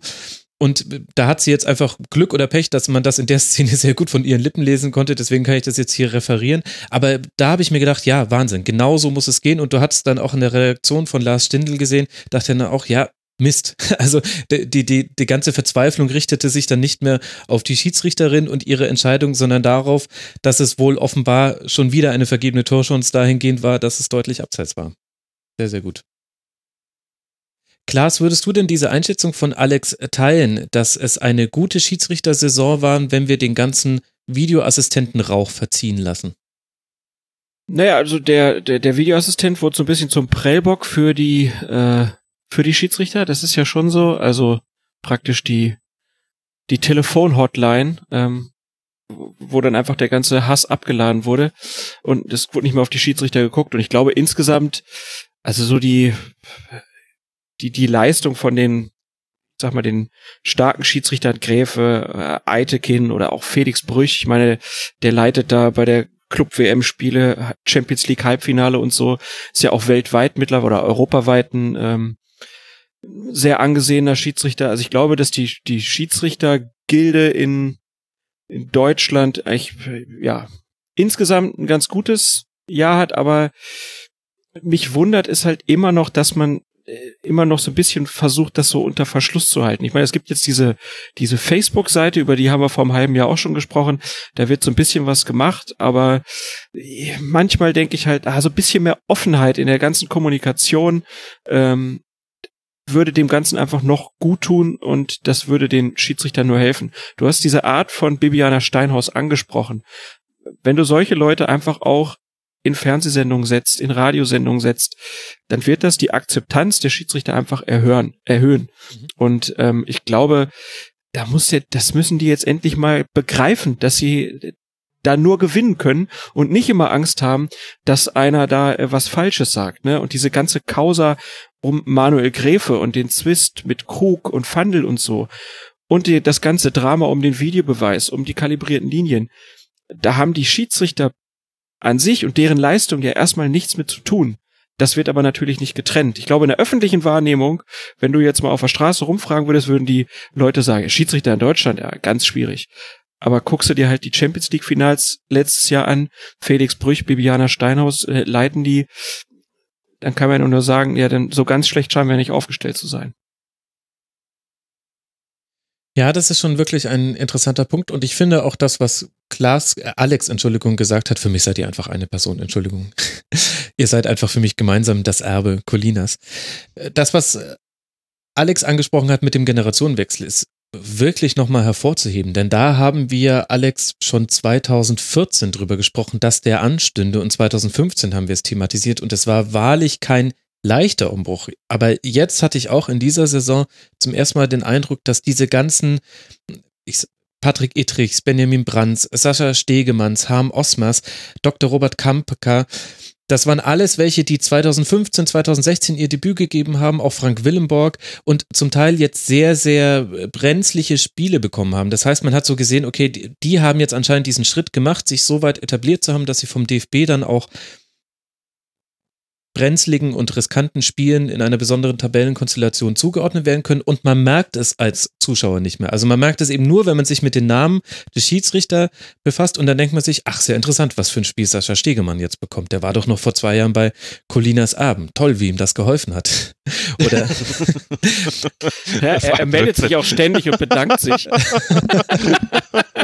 Alles andere hätte mich auch gewundert. Bibiane Steinhaus hat ja letztlich auch ihre Erstligakarriere mit dem Auftritt bei euch zusammen mit Knut Kircher vorbereitet. Aber das Absolut. ist ein so weit verbreitetes Wissen, dass es fast schon an eine Binsenweisheit grenzt. Nee, aber das ja, finde ich schon interessant. Ja, ist auf jeden Fall halt auch von den Typen her, ja, ne? Also äh, man hat ja bei den Schiedsrichtern, die jetzt dann auch neu dazugekommen sind, wenn man sich die alle anguckt, ähm, das ist ja ein ganz professionelles Herangehen an diese Aufgabe und die Schiedsrichter auch mit ihren Bezahlungen sind ja mittlerweile Profis. Da hat sich ja unglaublich was getan in der letzten Zeit. Also bei einem Gemecker, was ja auch immer angebracht ist, weil man muss ja den DFB auch immer antreiben, ähm, da, da hat sich ja schon für die Schiedsrichter was getan, so dass sie sich halt auch auf ihre Aufgaben da ordentlich konzentrieren können und halt nicht, äh, wenn sie sich verletzen, da mal Bodenlose fallen, äh, was ihre Finanzen angeht. Ähm, das ist ja schon nicht ganz schlecht und das tut ja den Leistungen auch gut.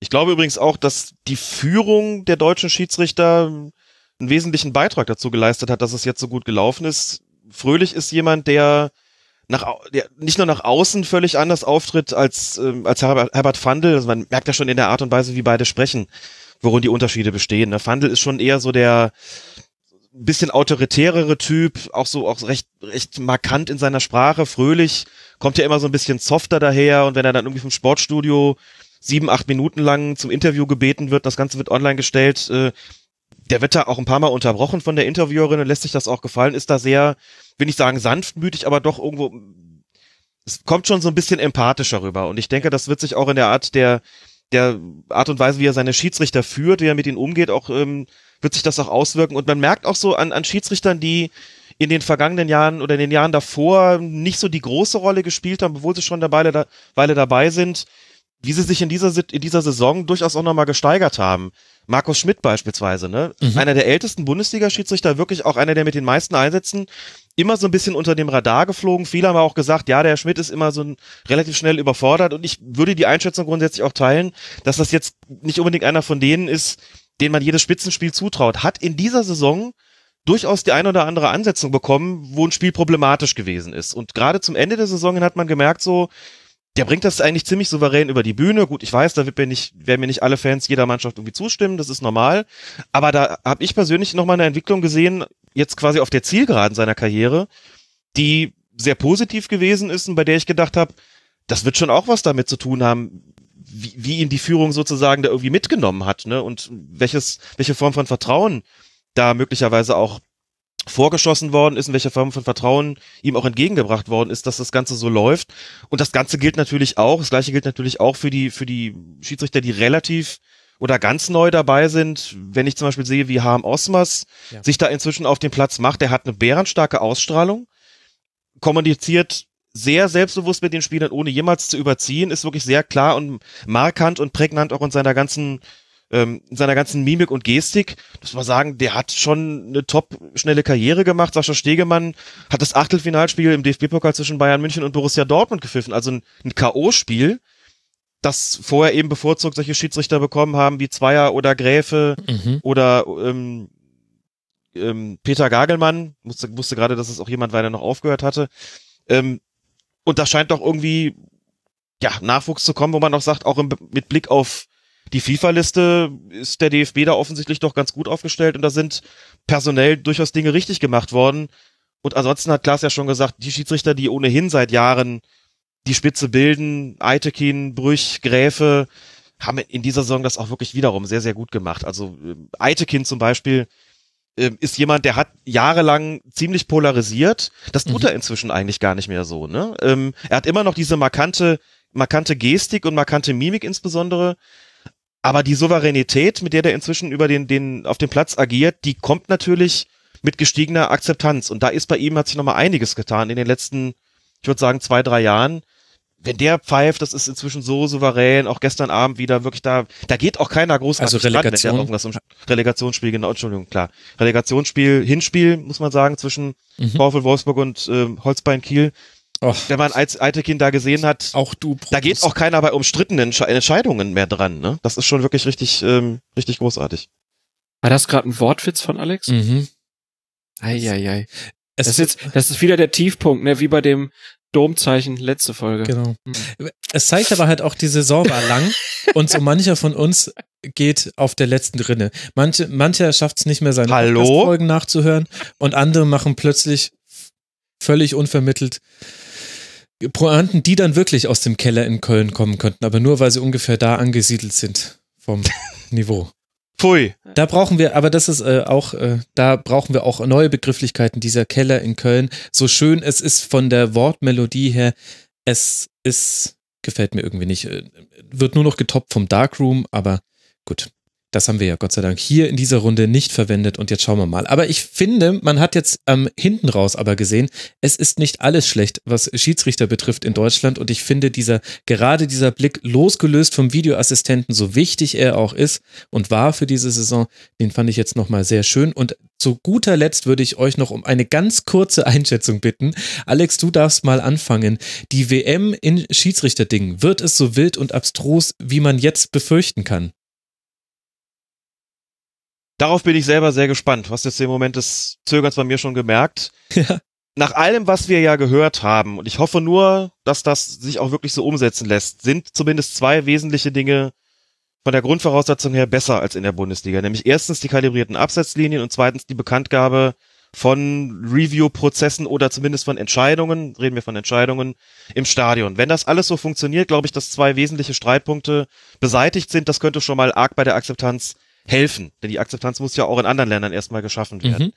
Ich habe die Hoffnung, dass durch die Tatsache, dass dort sehr viele Videoassistenten operieren werden, die schon Erfahrungen in ihren jeweiligen nationalen Ligen gesammelt haben, dass dadurch eine Menge Know-how an den Start kommt, das sich positiv auswirken kann, dass möglicherweise auch dem einen oder anderen, das wäre, wie gesagt, meine Hoffnung zumindest, dem einen oder anderen Schiedsrichter aus Verbänden oder aus Ländern, in denen jetzt vielleicht nicht der ganz große Fußball gespielt wird, vielleicht auch helfen kann, über gewisse schwierige Situationen hinwegzukommen, mhm. was umgekehrt natürlich voraussetzt, dass diese Schiedsrichter, die die Anwendung des Videobeweises ja gerade nicht gewöhnt sind, die es nicht gewöhnt sind, mit Videoassistenten zusammenzuarbeiten, dass diese Form der Kooperation einigermaßen funktioniert auch auf dieser sprachlichen Ebene, das stelle ich mir auch nicht immer einfach vor. Bin also einfach mal optimistisch, was das betrifft, aber natürlich werden wir auch da ganz klar Situationen haben, ne, also in dem Bereich subjektive Entscheidungen, wo man sagt, okay, mal gucken, wie die Linie eigentlich bei der Weltmeisterschaft sein wird hinsichtlich der Korrekturen von Entscheidungen im subjektiven Bereich, also in der Grauzone. Wie wird denn da, da bin ich ganz gespannt darauf, wie wird da in der Praxis diese Geschichte ausgelegt mit, wir greifen nur bei klaren und offensichtlichen Fehlern ein. Wird die Hürde höher liegen in der Bundesliga oder wird sie niedriger liegen? Mhm. Oder hängt das auch da möglicherweise vom Schiedsrichter oder dem jeweiligen Videoassistenten ab? Ich meine, ne, da werden Italiener sitzen beispielsweise, da werden Portugiesen sitzen, da werden Deutsche sitzen und die haben als Videoassistenten in ihren jeweiligen Ländern natürlich auch eine gewisse Linie vorgelebt und vorgegeben bekommen und sind jetzt nochmal beim FIFA-Seminar. Und da wird auch nochmal drüber zu sprechen sein, welche Linie werden wir denn hier gemeinsam haben wollen. Und es wird Schiedsrichter geben, die als Videoassistenten eingesetzt werden, die noch kaum Erfahrungen haben als Videoassistenten. Also da bin ich sehr gespannt, aber in gewisser Weise auch optimistisch, dass uns das voranbringt. Und wenn was passiert, dann kann ich nur hoffen, dass das Krisenmanagement, das die FIFA dann hat, besser ist als das, was der DFB zumindest in der Hinrunde ja. vorgelebt hat, denn wir, das betraf ja nicht nur den, den Videoassistenten und diese schrecklichen Änderungen der Linien und da diese, diese Nicht-Kommunikation oder später Kommunikation und dann ist Krug darüber gestolpert und dann kam Fröhlich und der hat wie ich finde, wirklich besser gemacht. Auf der einen Seite aber auch den Schiedsrichterstreit, der, den wir nur kurz gestreift haben. Auf der anderen Seite, also da war das Krisenmanagement wirklich suboptimal und ich hoffe, dass ähm, die Transparenz, das wäre natürlich auch mein, mein, meine ganz große Hoffnung, mhm im Blick wird. auf den Videoassistenten, dass diese Transparenz der FIFA wesentlich so weit, besser ist. So weit sind wir schon gekommen, Alex, dass wir jetzt schon darauf hoffen, dass das Krisenmanagement der FIFA besser wäre als das des DFB. Du hast die komplette Redezeit von Klaas aufgebraucht. Ich, ich hoffe, du, um musst nicht, du musst nicht um Punkt 12 weg. Klaas, da, das ist eine Riesenfrechheit. ich hoffe, ihr zerstreitet euch jetzt. Wir haben jetzt schon angekündigt, dass ihr eine Folge publiziert haben werdet. Ja. Also jetzt kommst du nicht mehr zurück. Wie schaust über, du auf die Über WM? diesen Streit werden wir, wird der Podcast zerbrechen. Ja, also ich, ich glaube, es wird wie bei jeder äh, WM laufen, dass es in der Vorrunde Riesenaufregung gibt, ähm, weil halt die Spiele auch meistens sehr klar sind. Und dann gibt's irgendwelche Aufreger, die man dann äh, ganz nach vorne ziehen kann. Und da wird der Videobeweis auch eine Rolle spielen. Und im Laufe des Turniers wird das dann ähm, weniger im Fokus sein. Das war eigentlich bei allen großen Turnieren in, in den letzten Jahren so ich glaube, dass die FIFA schon sich bemüht hat, da eine ordentliche Vorbereitung zu treffen. Wenn man sich ein bisschen auf der Homepage der FIFA umschaut, dann haben die da auch wirklich ähm, das versucht, öffentlich zu machen. Ich bin natürlich auch gespannt, wie das dann visuell funktioniert, aber sie haben sich äh, Gedanken gemacht. Die, man muss auch sagen, da sind halt sehr, sehr viele sehr gute Schiedsrichter, also die besten mhm. aus ihren Ländern, die auch schon seit Jahren zusammenarbeiten. Wir wissen von Felix Brüch, der hat im Zuge der äh, Club-WM lange mit den anderen Schiedsrichtern schon zusammen gesessen und gearbeitet. Ähm, kann man in den Videos auch sehen. Felix Zweier erklärt dann da auf Englisch, wie das alles so läuft. Ähm, also die sind sich da halt auch ihrer besonderen Stellung bewusst bewusst. Was halt natürlich auch spannend wird, ist, wie die Technik in Russland funktioniert. Das wurde ja jetzt für dieses Turnier halt einfach alles aus dem Boden gestampft, sage ich mal. Und ob das dann alles so klappt, wie die sich das wünschen, da muss man wahrscheinlich wieder skeptisch sein. Und ich glaube, man kann nur ja. allen einfach zurufen, dass sie, dass sie schon versuchen sollten, ruhig zu äh, bleiben. ja, Keep Wir haben es am Anfang der Folge gesagt, keep calm. Ähm, es, es wird, es wird wieder Pro Probleme geben, aber man, man kann, Schreierei bringt dann halt nichts und immer zu sagen, ah, kann alles weg. Ähm, nee, so einfach ist es dann auch nicht. Genau, und auf davon wird die Welt nicht untergehen. Da sind wir mal sehr gespannt, wie die Technik stehen wird, wenn man es heutzutage nicht mehr schafft, eine Leitung in den Deutschlandfunk aufzubauen, die brummfrei ist, dann sehe ich schwarz für unsere Zivilisation. Und ich hoffe, dass diesen Witz keiner der Hörerinnen und Hörer versteht, denn das würde nämlich bedeuten, dass ich das Brummen einwandfrei entfernen konnte. Und in diesem Sinne vollführe ich das, vollende ich das, was Klaas nur angedeutet hat. Nicht nur keep calm, sondern keep calm and listen to Colinas Erben. Ich danke euch beiden sehr, sehr herzlich. Das waren die Ed Colinas Erben bei Twitter, logischerweise, aber in Einzelpersonen nochmal Alex Feuerherd, Ed Lisas Welt auf Twitter. Alex, vielen Dank, dass du mit dabei warst. Ich habe zu danken, wie immer. Es war mir ein großes Vergnügen. Einmal mehr. Ach, das freut mich, Alex. Und außerdem herzlichsten Dank an Klaas Rehse, den Ed Sportkultur auf Twitter. Klaas, danke, dass du dir die Zeit genommen hast. Sehr gerne. Ich muss jetzt los Radfunk produzieren. Nächster Podcast steht an. Also. Ah, sehr gut noch ein Plug untergebracht. Ich wünsche euch beiden was. War, Macht's gut. War ein großer Spaß Ciao. wie immer, Max. Mach's gut. Tschüss. Ciao. Jetzt wird es Zeit, zum letzten Teil dieses Rasenfunk Royals zu kommen. Dem Teil, in dem wir ein bisschen über uns selbst sprechen, über die aktuellen Entwicklungen beim Rasenfunk. Es hat sich so eingebürgert, dass ihr auch vom ersten Rasenfunk Royal an uns Fragen gestellt habt. Deswegen haben wir damals schon die beantwortet und das ist jetzt eine liebgewonnene Tradition. Und deswegen, Ladies and Gentlemen, get ready for the Mastermind. Für den Mann, den man viel zu selten am Mikro hört. Frank Helmschroth. Servus, Frank. Hi Max. Es ist so schön, dass wir wenigstens im Royal immer noch mal so ein gemeinsames Segment haben. Ich finde das gut. Ja, stimmt. Gefällt mir auch und ist dann auch mal ähm, für mich wieder eine Chance dabei zu sein. Ähm, ja. Und für mich ist es halt auch das entspannteste Royal-Segment. Das kann ich jetzt hier auch mal so offen sagen, weil Länge ist wurscht, ich muss in der Regel nichts rauseditieren, weil wenn du dich räusperst, nutzt du eh deine Mute-Taste, du bist ja Profi und ich muss mich auch nicht vorbereiten. Normalerweise stehe ich ja hier mit 25 Tabs offen und heute ganz entspannt. Halber Bildschirm, Aufnahme, Software, halber Bildschirm, das Forum, alles fertig. Ach, so schön. Ist gut, dass du zum Beginn gleich wieder die ganze Last auf mich legst, was meine Professionalität angeht.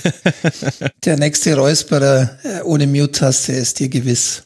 Ja, naja, ich nehme ihn ja dann wieder raus. Es ist ja kein Problem. Da wird ein kleines Edit-Märkchen okay. gesetzt und das ist ja inzwischen, da bin ich ja auch so schnell geworden, dass das mich gar nicht mehr. Ja, da bist so vor allem du der Profi, ja. Ja, gut. Also muss ja auch langsam jetzt mal sein, nach über 240 Sendungen, wenn ich es gerade richtig. Fast vier Jahren, ja. Naja, unglaublich. Unglaublich. Mhm. Wir werden vier im August. Das wird schön. Machen wir denn da mal ein Hörertreffen, Frank? Und Hörerinnen-Treffen natürlich. Wir haben es eigentlich länger schon vorher. Spätestens zum Fünfjährigen sollten wir es hinbekommen, glaube ich. Ich habe sogar schon mal die Anfrage rausgeschickt an Stadion an der Schleißheimer, aber ich hätte da nochmal nachhaken müssen. die Jungs waren total begeistert. Und dann gab es eine Rückfrage und naja, dann ging es wieder unter in irgendeinem Schlusskonferenz, Organisationswahn und dann war es war es hinfällig. Ist ja nicht so, dass sonst nichts zu tun ist, ne? ja.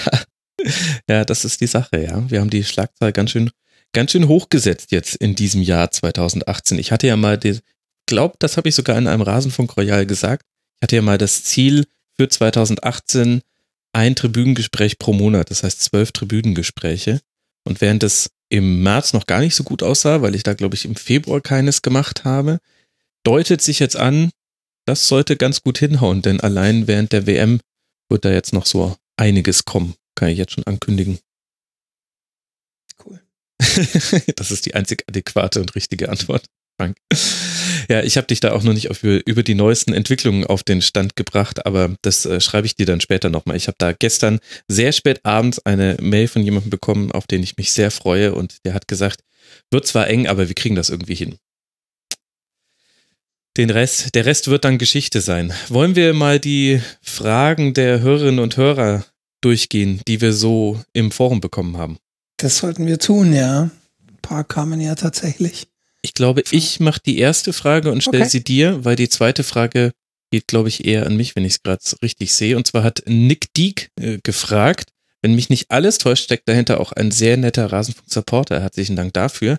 Wie steht es derzeit um die durchschnittlichen Downloadzahlen und wie haben die sich entwickelt? Haben Summer Henkel zu weiteren Abonnenten und vor allem Spendern geführt? Wie sieht es an der Spendenfront aus? Oh, es sind ganz schön viele Fragen. Und welche Formate ziehen aktuell am meisten? Danke für die vielen fantastischen Stunden der vergangenen drei Jahre. Ja, danke für diesen sehr netten Kommentar. Frank, ich glaube, wir müssen uns die Fragen dann doch aufteilen. Es sind ganz schön viele. Ja, vielleicht sollten wir, also was mir gleich aufgefallen ist, ist so dieses Thema Abonnenten. Mhm. Ähm, an der Stelle nochmal erwähnen. Ich glaube, wir haben das auch in, in äh, vorangegangenen QA-Sessions schon äh, gesagt. Ähm, die Abonnenten an sich sind schwer zu messen. Ähm, einfach aus technischen Gründen. Ja. Ähm, wir, wir haben ja vor kurzem ein bisschen, bisschen was geändert. Ähm, die, die Plattform dahinter, ähm, technische Plattform hinter dem Rasenfunk hat sich geändert, äh, wie die Feeds ausgeliefert werden und ähm, seitdem zählen wir die Abonnenten gar nicht mehr, weil wir gesagt haben, so richtig weiterbringen tut uns die Zahl ohnehin nicht, weil sie nicht zuverlässig ist. Ähm, insofern muss man sagen, die Downloadzahlen sind tatsächlich so der einzige messbare, wirklich zuverlässige Wert. Ja. Ähm, ja. Wobei man selbst da irgendwie mehr auf die Entwicklung gucken sollte als auf die absoluten Zahlen, weil man weiß ja nie, hat jemand zwei, drei Endgeräte, lädt den Podcast dreimal runter, hört ihn trotzdem nur einmal. Ähm, beim nächsten steht der, Down, der, der Podcast-Player in der Küche und die ganze Familie hört und ist trotzdem Download. naja, ähm, gut, jetzt, jetzt gerät er aber ins Träumen. Ich, ich kann mir kaum natürlich. vorstellen, dass der Rasenfunk von kompletten Familien gehört wird. Was sollten denn das bitte für Familien sein?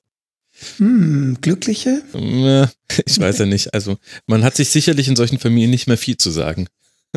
Zumindest nicht, was Fußball angeht, ja. Ähm, genau, das, das nur, nur mal vorab. Ähm, insofern ist es schwer zu sagen, ob Summer Henkel zu neuen Abonnenten geführt haben. Ich denke ja. Ähm, weil es doch ein bisschen Verbreitung außerhalb unserer Blase geführt hat. Zu ein bisschen Verbreitung. Ähm, ja. Was war die erste Frage? Die durchschnittlichen Downloadzahlen. Genau, lass mal mit den durchschnittlichen schwer. Downloads anfangen, dann sage ich gleich noch was zu Summer Henkel. Damit habe ich mich ja sehr ausgiebig befasst. Ähm, durchschnittlich ist echt sehr schwer, weil wir jetzt umgestiegen sind. Genau, wir sind jetzt bei Podigy. Ich finde, das kann man schon auch sagen, denn wir sind ja genau, sehr, sehr zufrieden und freuen uns ja. sehr. Und unter anderem, ja. weil Podigy einen so guten Service anbietet, sind wir jetzt auch auf Spotify. Also das hängt auch miteinander zusammen, dass wir mit dem Wechsel zu Podigy war das für uns nur noch ein Haken, den wir setzen mussten in den Einstellungen und dann waren wir automatisch zehn Tage später bei Spotify. Das heißt, vielen Dank an Podigy. Bisher läuft alles wunderbar mit euch. Genau, so kann man das nur sagen. Ähm, daher hat sich aber unsere Zählweise geändert und auch die, der Ort, an dem die Statistiken erfasst werden. Weshalb jetzt zum Beispiel erst seit drei Schlusskonferenzen oder so die Statistiken dort laufen. Da ist es ein bisschen schwer, den Durchschnitt zu sagen. Was, was würde ich sagen, Max, ist so ein durchschnittlicher Wert für die Schlusskonferenz aktuell? Genau, also man muss die, die Sendeformate inzwischen deutlich trennen, weil es jetzt da deutlichere Unterschiede gibt. Ich würde sagen, die Schlusskonferenz kann man zwischen 15 und 20.000 einlaufen lassen. Es gibt immer noch welche, die nur in Anführungszeichen 13.000 Downloads haben, jetzt auch nach der neuen Zählweise. Es gibt aber auch schon welche, die 30.000 Downloads haben. Es hängt dem ersten Eindruck nach damit zusammen, welche Gästekonstellation da ist und leider, leider spielt es auch eine Rolle, über welches Thema die Schlusskonferenz geteased wird, was aber jetzt nicht dazu führen wird, dass wir nur noch über Bayern und Dortmund und so weiter teasen, da könnt ihr euch drauf verlassen. Da, wir machen das weiter genauso wie bisher. Manchmal gibt's kryptische Teaser, manchmal gibt's welche, die auch richtig teasen. Also der Uli Hoeneß, der Ryan Gosling, äh, Uli Hoeneß Vergleich, Gut, dass der irgendwie dann besser funktioniert, als wenn ich da einfach nur a very grandios Saisonfinale hinschreibe. Das ist ja schon klar, aber wir werden es trotzdem nicht nutzen, um uns Downloads zu ziehen. Da könnt ihr euch drauf verlassen. Aber es ist eine genau. sehr weite Range. Es ist auch nicht, nicht erklärbar so genau, warum die eine nur 13.000 hatte und die nächste. Und an der Stelle muss man auch nochmal ähm, anschließen an das, was du eben gesagt hast. Wir, wir wollen jetzt nicht die die Sendungstitel so gestalten, dass die Downloadzahlen nee, hoch sind, weil, Fall. weil das ist, der Grund dafür ist auch ganz einfach, weil das bringt uns nicht weiter. Genau. Natürlich sehen wir gerne viele Downloads, aber weiterbringen, weil wir ja, wie ihr vermutlich alle wisst, ähm, durch eure Spenden finanziert werden. Weiterbringen tut uns nur ein glücklicher Hörer. Und ähm, da bringt uns äh, relativ wenig, wenn wegen des Sendungstitels viele Downloads passieren und, und der Inhalt dem dann nicht gerecht wird oder ähm, ja. Ja, absolut. Insofern ist, wird unsere, wird unsere Gewichtung immer auf dem Inhalt liegen und, und, und darauf, dass ein gutes Produkt am Ende rauskommt und ähm, wenn, wenn ein humoriger, passender Sendungstitel daraus entsteht, der dann auch einen entsprechenden Anreiz bietet, ist es gut und wenn nicht, dann halt eben nicht.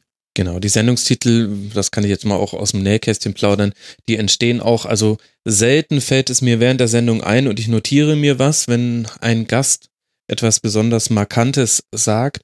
Aber ganz oft ist es so, dass der innerhalb von zwei Minuten nach der Sendung dann einfach entschieden wird an das, was ich, woran ich mich jetzt gerade erinnere und da denke ich nicht drüber nach, was jetzt gerade besonders teasend ist, sondern einfach gab es irgendwas, was sich durch die Folge gezogen hat oder woran erinnere ich mich jetzt direkt nach der Aufnahme. Das ist ja ein guter Indikator dafür, woran sich wahrscheinlich auch die Hörerinnen und Hörer dann erinnern werden.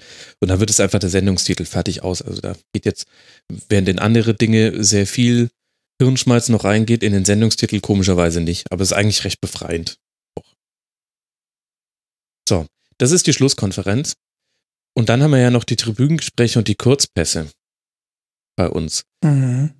Kann ich ja jetzt mal so ein bisschen aufarbeiten. Also Tribünengespräche sind so ein bisschen der Sonderfall, weil die zeitlos sind und die ganze Zeit über angehört werden. Und neulich erst wieder hat mir jemand geschrieben, der das Tribünengespräch zu Fußball-Podcast, das ist das dritte Tribünengespräch, habe ich noch mit ganz anderem Equipment aufgenommen, gehört hat. Das heißt, es funktioniert auch wirklich. Also allein die Folge mit Tobi Esche über die Geschichte der Fußballtaktik, die kriegt jeden Monat neue Downloads. Weil wir jetzt da gewechselt sind zu, zu Podigy, haben wir keine Gesamtzahlen. Vor allem für die ältesten Tribünengespräche ist es schon der zweite Serverumzug. Ist jetzt aber auch nicht so wild. Man kann die Tribünengespräche so jenseits der 20.000 irgendwo einordnen, aber die müssen immer relativ wachsen. Und interessanterweise hat zum Beispiel auch Matthias Sammer und Jan Henkel bisher 22.000 Downloads, habe es jetzt gerade nochmal aufgerufen, was unter so mancher Schlusskonferenz liegt. Das heißt, all der Hype, den es darüber darum gab, also wir hatten unglaublich viele Retweets bei Twitter, ganz, ganz viele Kommentare auf Facebook. Das steht nicht unbedingt in Relation zu den Downloads, wobei man da jetzt auch echt die Zahlen nicht überbewerten muss. Und es kann auch gut sein, dass ich in zwei Monaten hier reingucke und dann hat das Ding 40. Also das weiß man bei Tribünengesprächen nie so genau.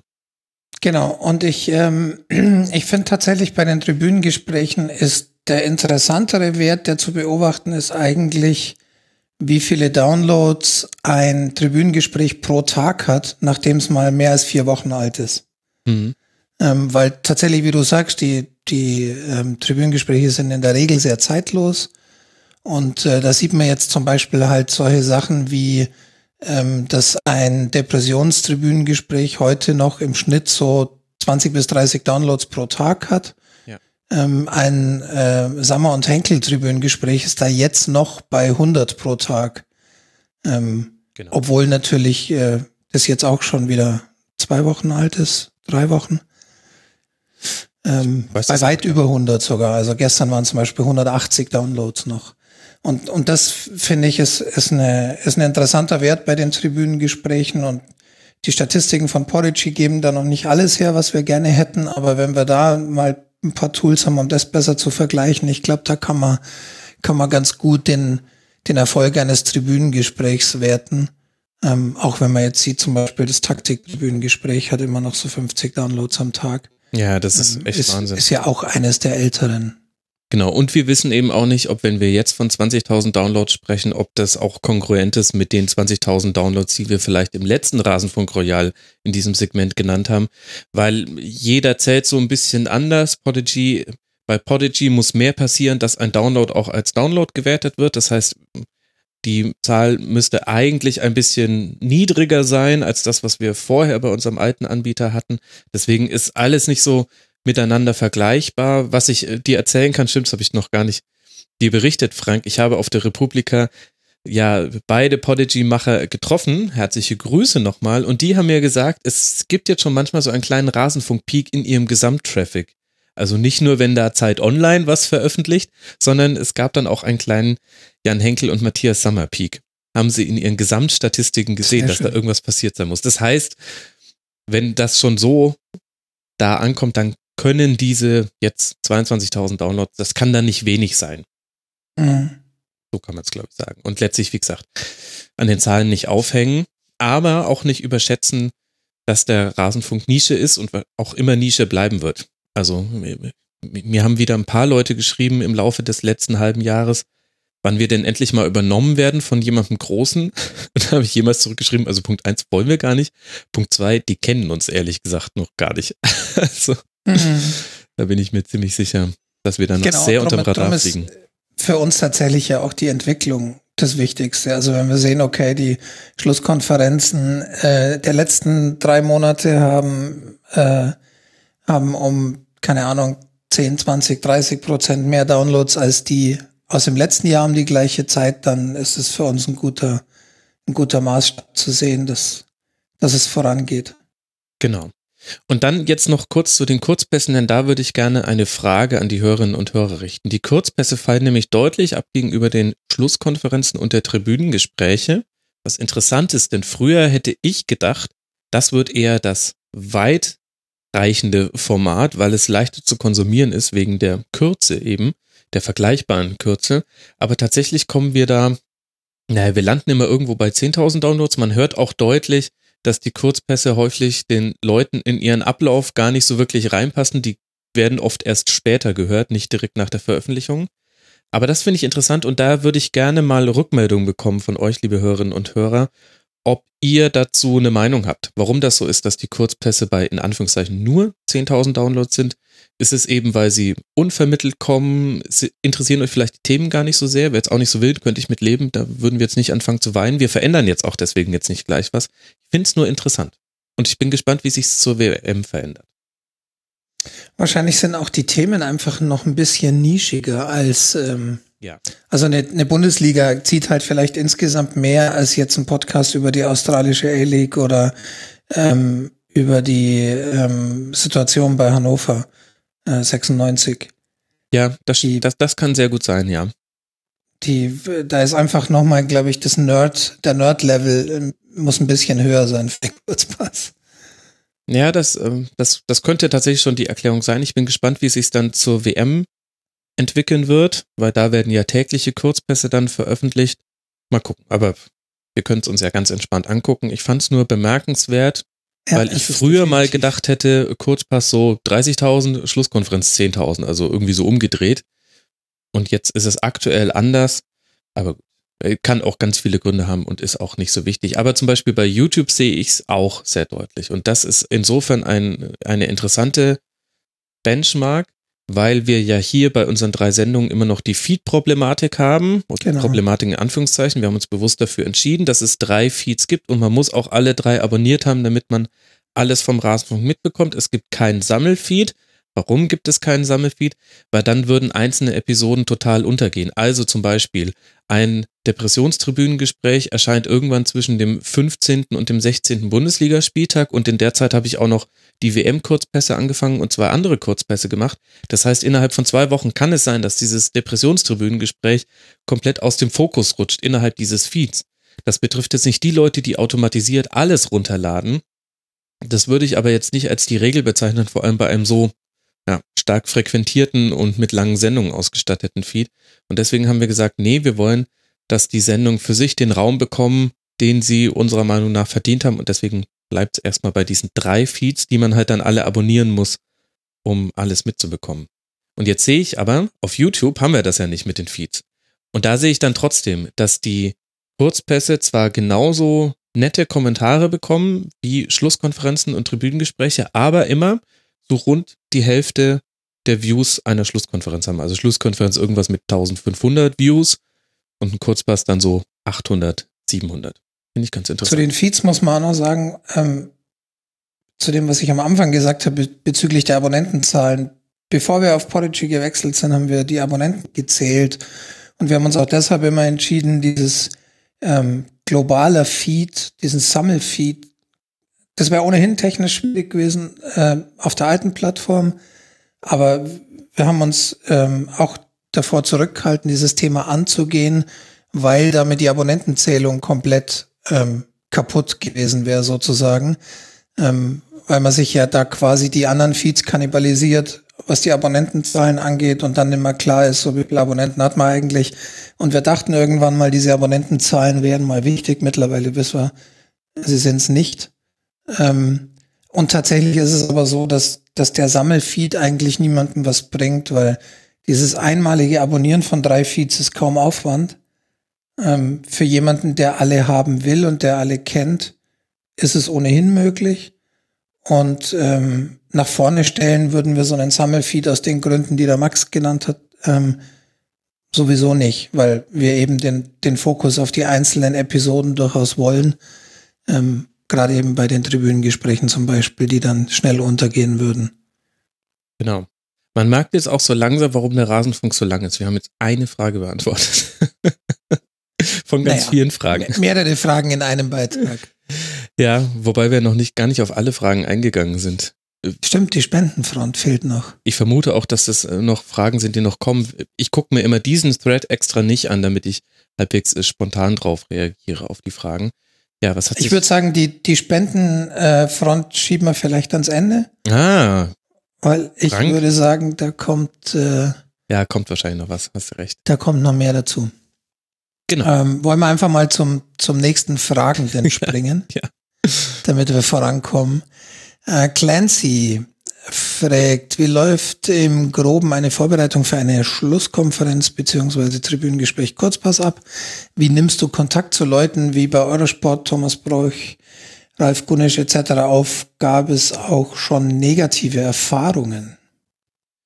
Okay, lieber Clancy, dann äh, lege ich mal los. Äh, Schlusskonferenz habe ich jetzt auch schon gefühlt, erkläre ich das in jedem, jedem Rasenfunk Royal. Das heißt, alle, die es jetzt schon fünfmal gehört haben, tut mir leid. Interessanterweise gibt es aber immer noch Leute, die mir schreiben, boah, ich habe jetzt auf Instagram gesehen, was du eigentlich machst rund um die Schlusskonferenz. Das ist ja Hammer, was das für ein Aufwand ist. Also sprich, dieses ständige Wiederholen ist dann für all die, die neu dazukommen, vielleicht dann doch auch interessant. Also bei einem Bundesligaspieltag sehe ich in der Regel fünf bis sechs Spiele über 90 Minuten.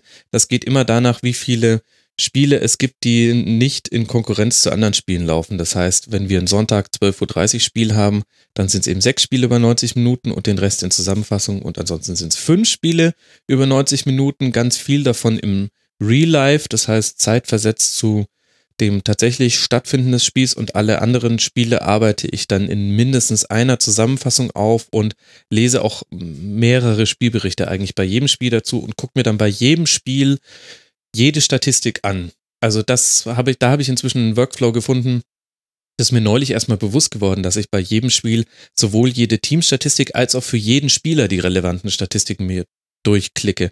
Und das ist ja eigentlich wahnsinnig viel, fällt mir aber gar nicht mehr so auf, weil es für mich halt so eine Routine ist und ich bin auch ein Zahlenmensch. Das heißt, mir fallen dann auch auffällige Werte relativ schnell ins Auge, wenn ich so eine Liste an Zahlen sehe. Genau, und das ist dann die Vorbereitung einer Schlusskonferenz, kann man immer so taxieren auf 11 bis 13 Stunden ungefähr und dann halt eben noch die Aufnahme und die Nachbearbeitung, die derzeit so um die anderthalb bis zwei Stunden braucht, bis eben dann alles online ist und jeder Newsletter verschickt und YouTube und Thumbnail und so weiter und so fort. Genau, das ist der Aufwand für eine Schlusskonferenz. Bei Tribünengesprächen geht's ganz krass auseinander. Sowas wie das Depressionstribünengespräch habe ich über Monate hinweg vorbereitet.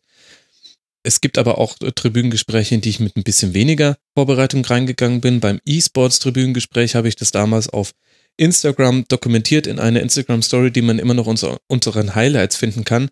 Ist optisch und inhaltlich gesehen eigentlich gar kein wirkliches Highlight, weil man sieht mich einfach nur am Rechner stehen und ich habe einfach zu jeder Stunde ein, kurzen, ein kurzes Story-Element gemacht und habe genau das weitergemacht, was ich vorher gemacht habe. Also es sieht sehr langweilig aus, aber da sieht man in dem E-Sports-Tribünengespräch waren es, glaube ich, fünf Stunden, die ich da reingesteckt habe in Vorbereitung. Das ging eigentlich dann noch. Und Kurzpässe sind logischerweise das entspannteste Format. Da bereite ich mich zwar manchmal vor, aber versuche eigentlich sogar relativ wenig zu machen, weil die Haltung, die ich da einnehme, ungefähr die von den Hörerinnen und Hörern sein soll. Das heißt, klar weiß ich eigentlich einiges über die Premier League oder über die League 1 und auch über die A-League habe ich mich eigentlich recht gut kundig gemacht, bevor ich mit Thomas Bräuch darüber gesprochen habe. Aber in der Sendung fange ich dann trotzdem bei Adam und Eva an. Das heißt, da muss ich dann auch nicht so viel vorbereiten.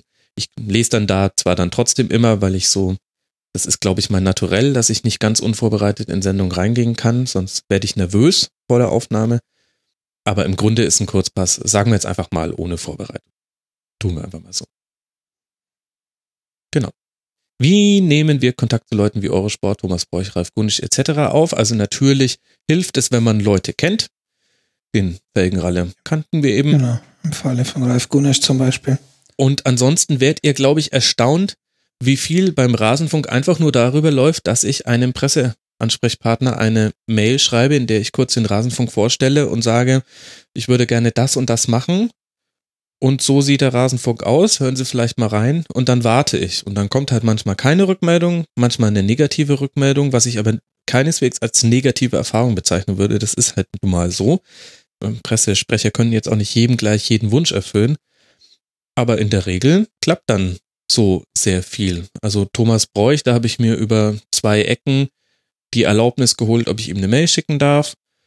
Und er ist ja total entspannt, also ungefähr so wie er im Kurzpass auch rüberkam und noch netter eigentlich ist er im Wirklichen. Also unglaublich, total toller Mensch. Eurosport war einfach eine ganz normale Anfrage über den Pressesprecher und so läuft das eigentlich meistens. Gab es denn dann überhaupt schon Situationen, die du im Nachhinein als negative Erfahrung ähm, Hm, nee. bezeichnen würdest? Also bei der Gästeauswahl auf gar keinen Fall. Nein. Also selbst wenn es mal eine Absage oder meistens eine ausbleibende Reaktion gibt, dann hat das ja auch jetzt nichts mit dem Rasenfunk zu tun. Da muss man auch professionell genug sein. Nee, also bei der Gästeauswahl überhaupt nicht. Da habe ich noch keinerlei negative Erfahrungen gemacht. Liegt aber bestimmt auch daran, ich versuche schon auch den Leuten klarzumachen, dass mir schon bewusst ist, wer wir sind und wer sie sind. Also Hm. es muss ja schon, wir können da jetzt nicht fordernd auftreten, sondern wir sind ein kleines Hobbyprojekt, das man zwar toll finden kann, aber nicht toll finden muss. Und dementsprechend ist es schon, begegnet man sich nicht ganz auf Augenhöhe, sondern es ist auch ein Entgegenkommen des Eingeladenen, wenn er sich dann die Zeit nimmt. Dementsprechend werde ich nie gewisse Bereiche der Höflichkeit und jetzt nicht Unterwürfigkeit, aber ich signalisiere schon, dass mir das klar ist und dass ich dementsprechend umso dankbarer wäre, wenn es klappt. Aber ich mache den Leuten die, die Tür auch so einen ganz kleinen Spalt auf, dass sie rausgehen können und sagen können, es tut mir leid, hab, hab gerade so viele Anfragen, es geht einfach nicht. Und da stirbt vielleicht mal die eine oder andere Idee, die man mit ein bisschen Penetranz hinbekommen hätte. Aber das ist ja auch nicht der Rasenfunk und vor allem, das dürft ihr nicht vergessen, liebe Hörerinnen und Hörer, wenn die Leute keine Lust auf die Aufzeichnung hätten, ihr würdet es sofort hören. Der Rasenfunk ist, ist kein Punkt, ja. Format, in dem man, in dem man das irgendwie kaschieren könnte. Und dass ihr das noch nicht gehört habt, meiner Meinung nach zumindest, liegt daran, dass jeder dann letztlich Lust hatte auf dieses Projekt und auch so grob wusste, was auf ihn zukommt. Wo dann zum Beispiel allein die Längen schon ganz schön abschreckend sind. Das heißt, es würde auch überhaupt gar keinen Sinn ergeben, jetzt so ein bisschen auf Name-Fishing zu gehen und mir dann Akteure aus dem aktuellen Bundesliga-Geschehen zu holen oder ehemalige Trainer oder sonst wieder. Man würde schon recht viele Leute finden, denn es gibt auch schon eine gar nicht so kleine Anzahl an Personen, die sich einfach nur freut, wenn mal wieder das Telefon klingelt oder eben im Mailpostfach eine Anfrage landet. Aber wenn die dann mit dem Inhaltlichen, was wir da beim Rasenfunk machen, nicht vertraut sind oder da eigentlich keine Lust drauf haben, würdest du es 20 Minuten in der Sendung und du hättest das Gefühl, okay, das wird hier nie was. Ja. Ich äh, schwäche mal die Frage von Clancy noch ein bisschen ab mit den negativen Erfahrungen, ähm, weil ich glaube, das so ein bisschen zwischen den Zeilen rauszuhören, ähm, wie oft, weil ich denke mal, es gab sicher schon, aber wie oft gab es denn so die relativ klare Ansage, ihr seid zu klein, ihr seid zu unwichtig? Vielleicht nicht so direkt, aber zumindest raushörbar. Weiß ich gerade gar nicht, ob ich da was verkläre, aber ich glaube noch gar nicht. Also am ehesten vielleicht, wenn Leute auf ihren Terminkalender verweisen und dann aber Okay. kurz danach bei einem anderen Medium auftauchen. Da könnte das dann so indirekt so geme- gemeint gewesen sein. Aber man muss auch dazu sagen, dass so viele Anfragen gar nicht im Sande verlaufen. Also es gibt ein paar, auf die dann gar nicht reagiert wird. Und das ist dann auch, da hake ich dann einmal nach, schreibe dann meistens auch beim Nachhaken rein. Also keine Angst, ich werde es nicht jede Woche schreiben, aber einmal möchte ich es noch probieren. Haben Sie sich meine Mail durchgelesen, würde mich sehr freuen. Aber also es versandten eher mal irgendwelche Anfragen. Ich verliere dann auch, nutze inzwischen unseren eigenen Slack-Channel als, als Übersicht, welche Anfragen ich gerade am Laufen habe. Deswegen gibt's da jetzt immer diese, ist dir sicherlich schon aufgefallen, dass ich inzwischen immer so Mhm. lange Riemen schreibe, wo dann fünf, sechs aktuelle Tribünengesprächsideen stehen, einfach weil das für mich auch so das im Kopf sortiert, was eigentlich gerade alles am Laufen ist.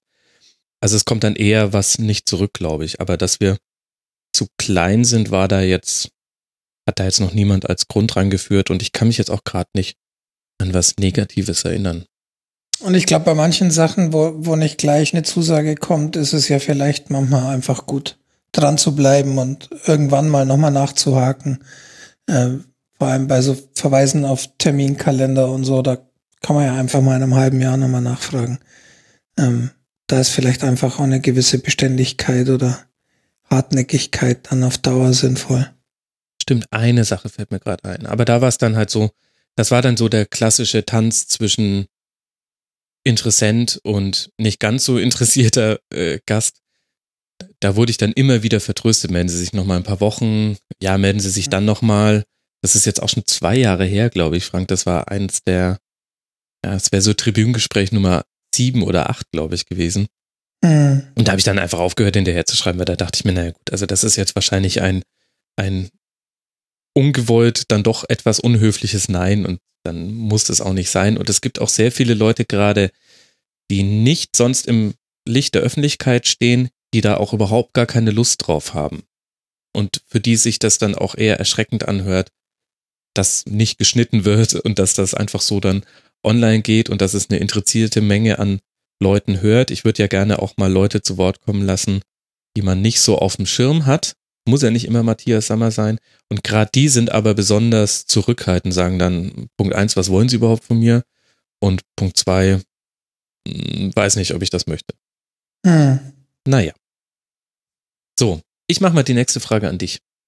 Mhm. Saure Hefe 1887, ganz liebe Grüße, du darfst gerne weiter unter mitmachen.rasen.de schreiben, auch wenn der HSV jetzt zweitklassig ist. Damit äh, antworte ich auf eine Frage aus einem anderen Thread, die du gestellt hast. Ganz, ganz lieber Hörer, der unglaublich vielen Input zu jeder einzelnen Schlusskonferenz liefert. Vielen Dank dafür und stellvertretend für einige andere noch, die das auch bei jeder Der, Sendung der Name dürfte den meisten Hörern auch bekannt sein. Ja, ja, genau. glaub, Den hat man schon oft vor. genug gehört. Ja.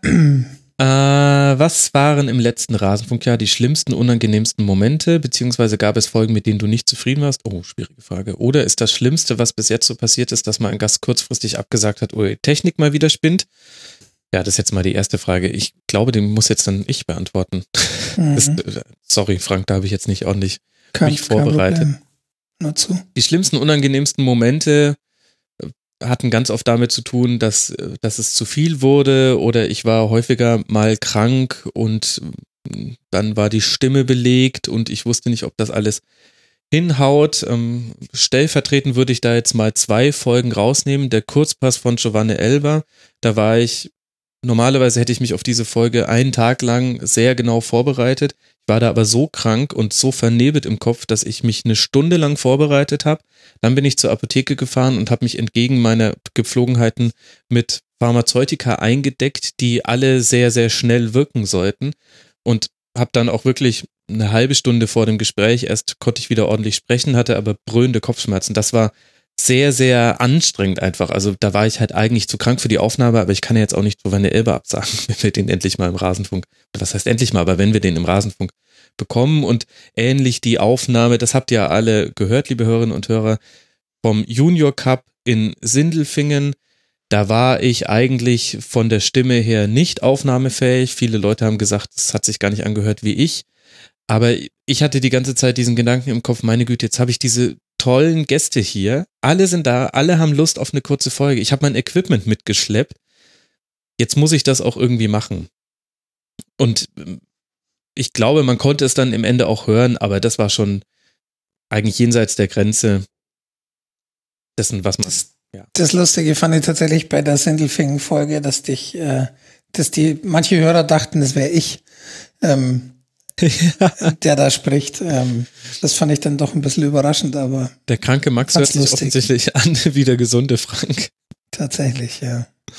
Ja, Meine also, Stimme ist halt nicht so, äh, nicht so im Sprechalltag und äh, hört sich daher wahrscheinlich immer so ein bisschen verschnupft an und Nee, ich glaube, du darfst es nicht als, du darfst es nicht kränkend empfinden. Ich glaube, es liegt einfach nur daran, dass du eine etwas bassigere, rauchigere Stimme hast als ich, obwohl du kein Raucher bist. Also, ne, jetzt nur vom, Nicht mehr. vom Klang her. Ach, guck mal an, Ja. ne, wahrscheinlich hört man da noch.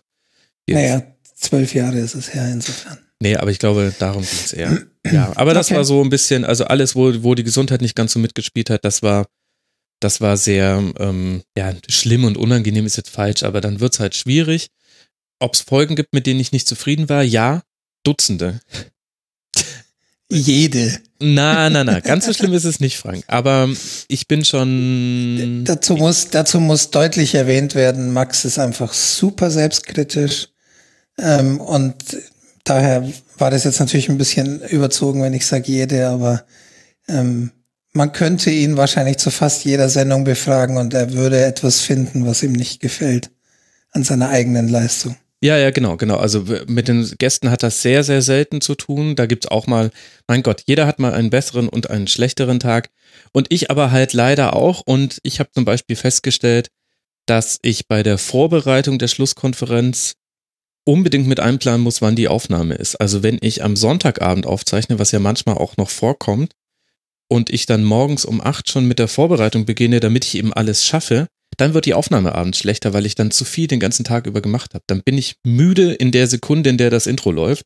Das heißt, da musste ich mich so ein bisschen selbst disziplinieren und ich habe mir jetzt eine Deadline gelegt, wann es ins Bett geht, an Bundesliga-Wochenenden, wenn ich nachts die Spiele gucke. Ja, und dann bin ich halt kein Moderationsprofi. Vieles klappt jetzt schon. Das äh ist Gott sei Dank zu großen Teilen verschwunden. Ich muss keine Post-its mehr am Monitor haben, wo drauf steht, lass das verdammte R weg. Aber dafür viele andere Dinge nicht. Und ich höre mir sehr, sehr viele Podcasts an und höre auch immer wieder Radioproduktionen, die als Podcast es in meinem Player schaffen. Und da gucke ich mir einfach sehr, sehr viel ab und sehe einfach, es gibt Leute, die haben ein natürliches Talent, jemanden innerhalb von zwei Fragen zum Reden zu bekommen oder eine angenehme Gesprächsatmosphäre herzustellen. Und die können auch darauf eingehen, wenn die ersten zwei Antworten sehr kurz angebunden sind, zum Beispiel. Und vielleicht gibt mir dieses Talent ab oder man muss es einfach lernen, keine Ahnung. Es kommt noch so. Also ja, gab Folgen, mit denen ich nicht zufrieden war. Ja. Ja, dass die Technik spinnt, ähm, ja, ist ja leider immer wieder mal so ein bisschen die Regel, ne? Da weiß ich aber sogar, ja, also zum einen Internetstandort Deutschland ein großes Problem. Das könnt ihr euch nicht vorstellen, liebe Hörerinnen und Hörer, zu wie vielen Gästen es nicht möglich ist, eine ordentliche Internetverbindung aufzubauen. Und dann hat man ständig Wackler drin. Ihr kriegt es dann häufig nicht mit, weil ich inzwischen würde sagen, bei jeder dritten Schlusskonferenz hole ich mir die lokale Aufzeichnung eines Gastes, lass mir die nach der Aufnahme zuschicken. Dann dauert es nämlich auch ein bisschen länger mit dem Nachbearbeiten. Darauf muss ich nämlich erstmal warten, denn der oder diejenige lädt ja dann erstmal so eine 300 MB-Datei in ihrem schlechten WLAN hoch oder ihrem schlechten LAN. Und dann bastel ich das im Nachhinein noch rein und dann hört sich's für euch völlig okay an und während der Aufnahme war es ein bisschen anstrengend. Also das ist schon, da gibt es sehr viele Aussetzer. Da kann ich, habe ich auch ein klares Lowlight, ohne dass es mit der Person zu tun hätte. Markus Bark, da könnt ihr euch vielleicht noch erinnern, liebe Hörerinnen und Hörer, den hatte ich zusammen mit Benny Zander in der Folge und musste ihn dann per Telefon zuschalten. Und neben mir saß Benny, wir haben uns da eigentlich auch erst wirklich kennengelernt und er hat dann zum ersten Mal unser Setup gesehen und er war dann, glaube ich, ganz schön beeindruckt, weil ich vier verschiedene oder fünf verschiedene Möglichkeiten durchgespielt habe, Markus dazu zu holen. Das heißt, erst äh, Variante 1, Studio Link ging nicht. Variante 2, Skype ging nicht. Also jeweils, weil bei Markus was mit dem Laptop nicht geklappt hat. Variante 3 war, glaube ich, Discord. Variante 4 war Session Link. Das habe ich in der Zeit gerade ausprobiert. Das ist etwas ähnliches wie Studio Link. Variante 5 habe ich weggelassen, Zencaster, weil sich dann schon abgezeichnet hat, es wird mit der Zeit sehr eng, weil Markus weg musste zu einem fixen Zeitpunkt und dann war eben dann die Variante 5, okay gut, ich rufe dich jetzt einfach auf dem Handy an, aus Studio Link heraus, habe das hier alles so konfiguriert, dass es ging. Und da haben wir eine Stunde lang rumprobiert und es war ganz schlimm, weil weder Markus konnte was noch dafür, das hatte viel mit Windows-Updates und solchem Kram zu tun, noch konnten wir was dafür und die Folge wurde dann logischerweise kürzer.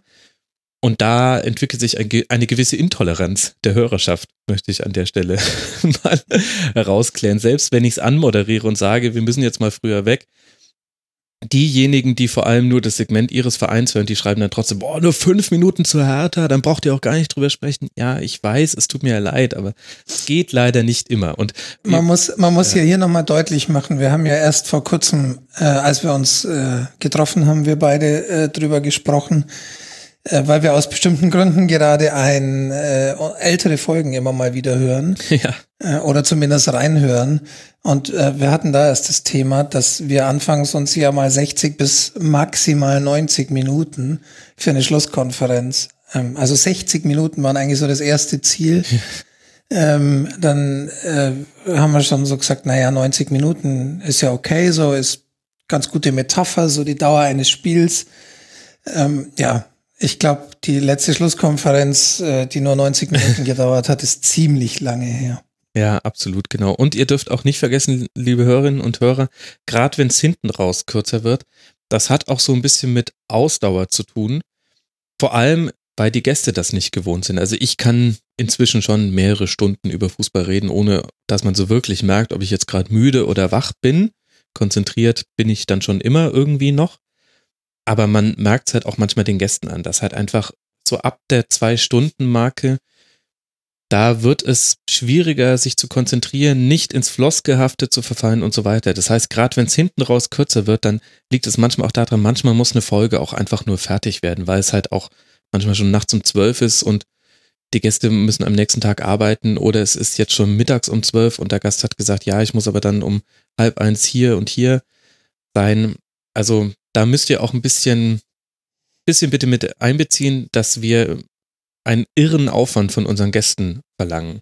Es ist wie oft. Und dann ist aber, und dann ist aber auch einfach nicht jedes Spiel eines Spieltags aus neutraler Sicht gleich interessant. Ähm, und dann ist halt manchmal ein Segment zu einem Spiel auch kürzer, auch wenn das vielleicht der Fan der Beteiligten, einer der beteiligten Mannschaften dann manchmal ein bisschen anders sieht. Ja, Aber es für den persönlich natürlich vielleicht interessanter ist als jetzt so für die Allgemeinheit. Stimmt, wobei die Rückmeldung auch von den Gästen immer ist, man kann über jedes Spiel ohne Probleme zehn Minuten reden. Also ohne Probleme. Da muss man sich noch nichts aus den Fingern saugen, weil das sind im Grunde eine Frage pro Team an jeden Gast. Also sprich vier Fragen, dann sind zehn Minuten nämlich schon dicht. Also allzu viele Fragen stelle ich dann auch gar nicht. Und ihr müsst euch einmal nochmal verdeutlichen, liebe Hörerinnen und Hörer, mir tut das am meisten weh, wenn wir kurz über Spiele reden, weil bei mir war die Vorbereitung auf dieses Spiel dann im Grunde für die Katz. Das merkt man dann überhaupt nicht, dass ich mir bei dem Spiel auch viele Dinge angeguckt habe. Das heißt, es tut mir auch weh, aber es geht halt manchmal nicht anders. Und wie oft haben wir das in dieser Saison gehört, das hat auch wirklich zugenommen, dass die Gäste gesagt haben, ja, ich wusste ja, dass ich im Rasenfunk bin, deswegen habe ich jetzt ganz viel Fußball gesehen, habe zum ersten Mal auch wieder ganz viele andere Mannschaften gesehen. Also ihr unterschätzt bitte nicht, welchen Aufwand die Gäste betreiben, um bei uns zu Gast zu sein. Und dann muss man da auch, wenn man auch gleichzeitig weiß, dass sie kein Honorar kriegen, dann ein bisschen nachsichtiger sein als vielleicht sonst. Frank, wollen wir doch wieder so machen, dass du die Fragen. Wahrscheinlich.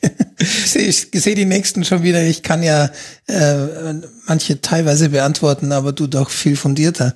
Es tut mir leid. Ähm, nee, macht ja nichts, ist ja wunderbar. Ähm, Saure Hefe hat ja noch zwei weitere Fragen angehängt. Ähm, zum einen wollte er wissen, ob es zur WM wieder einen täglichen, nein, nicht wieder, es schreibt da gar nicht, ob es einen täglichen Kurzpass geben wird.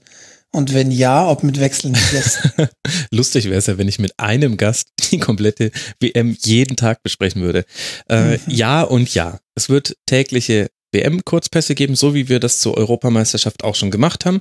Der Ablauf wird auch irgendwie ungefähr gleich sein. Derzeit ist geplant, dass es einen festen, festen Aufnahmezeitpunkt gibt, jeweils immer um 10 Uhr und dann ist das Ding zwischen 11 und 12 Uhr irgendwann online. Dann habt ihr nämlich auch noch genug Zeit, es zu hören, bis die nächsten Spiel beginnen. Und natürlich werden die Gäste wechseln. Ich bin da gerade schon am Line-Up basteln, ohne dass die Betroffenen davon wüssten, dass sie schon auf einer Liste von mir stehen. Das ist ähnlich wie so ein Rasenfunk Royal. Ich baue mir dann so ein, ein bestmögliches Line-Up zusammen und dann frage ich die Leute einzeln, ob sie sich das vorstellen könnten.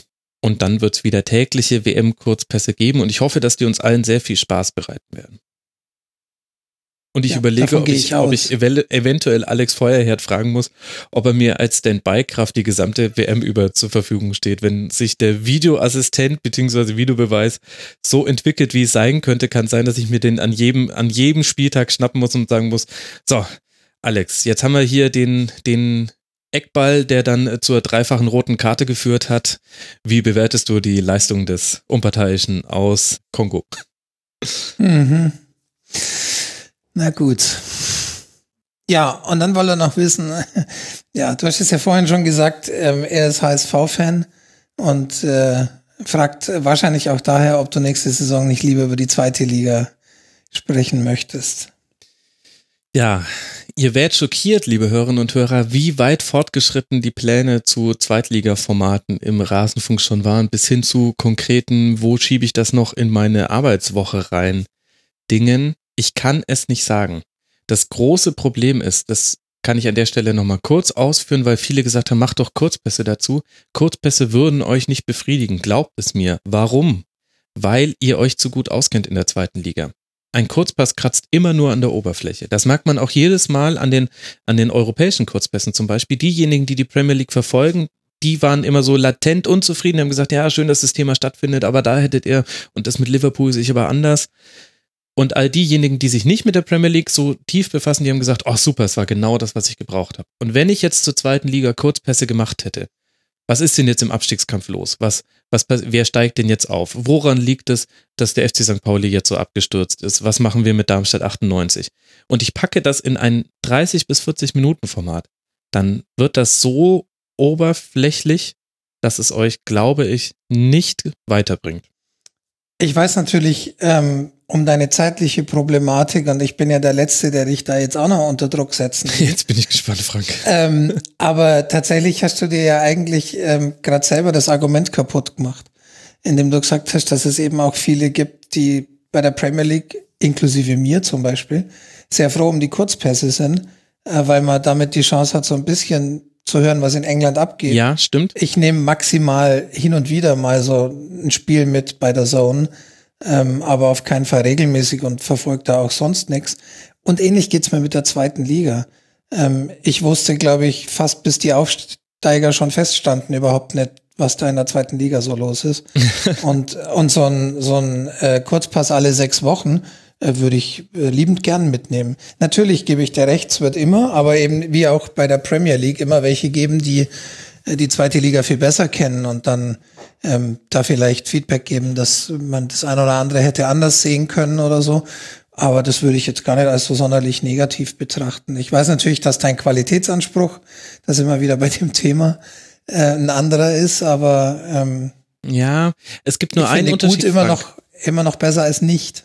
Du hast schon, du hast äh, völlig recht, aber die Frage nach Zweitliga-Kurzpässen wird ja immer von Leuten gestellt, die ein, oder auch sehr häufig, die einen Zweitligaverein haben. Also das ist, das ist der Unterschied. Es geht vielen Leuten darum, das kann ich auch verstehen, dass das schade ist, wenn man den Rasenfunk hört und der eigene Verein findet nicht statt.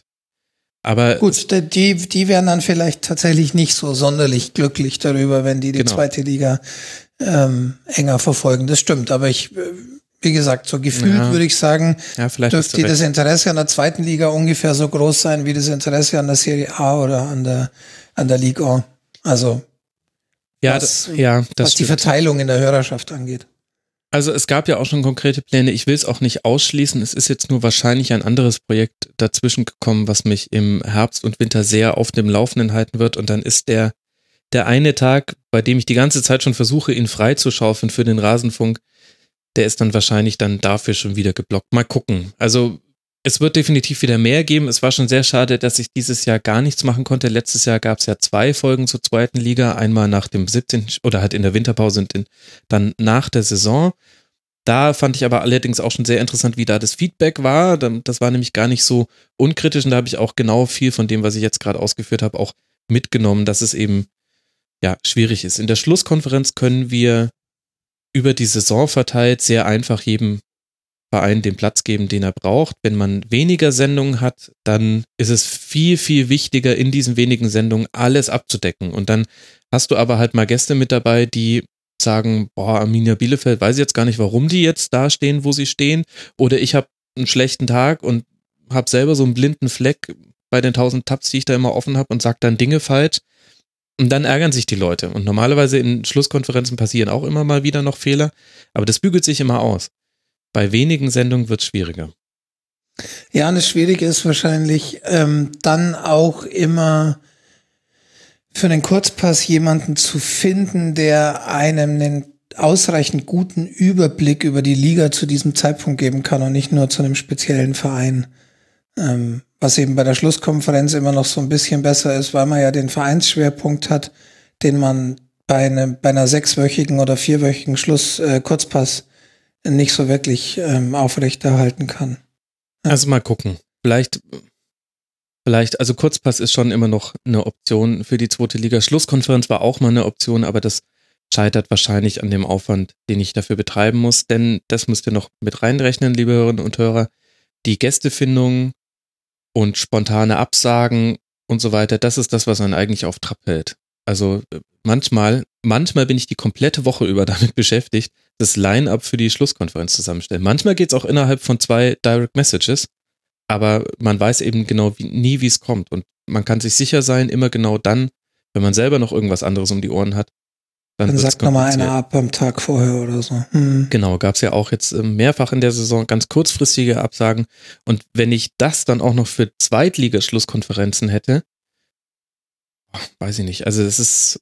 Nee, Schlusskonferenz, glaube ich, ist auch nicht drin. Also das ist einfach Zeit, zeitmäßig nicht drin, solange nicht, äh, ähm, solange du da nicht noch mehr Zeit reinstecken kannst insgesamt.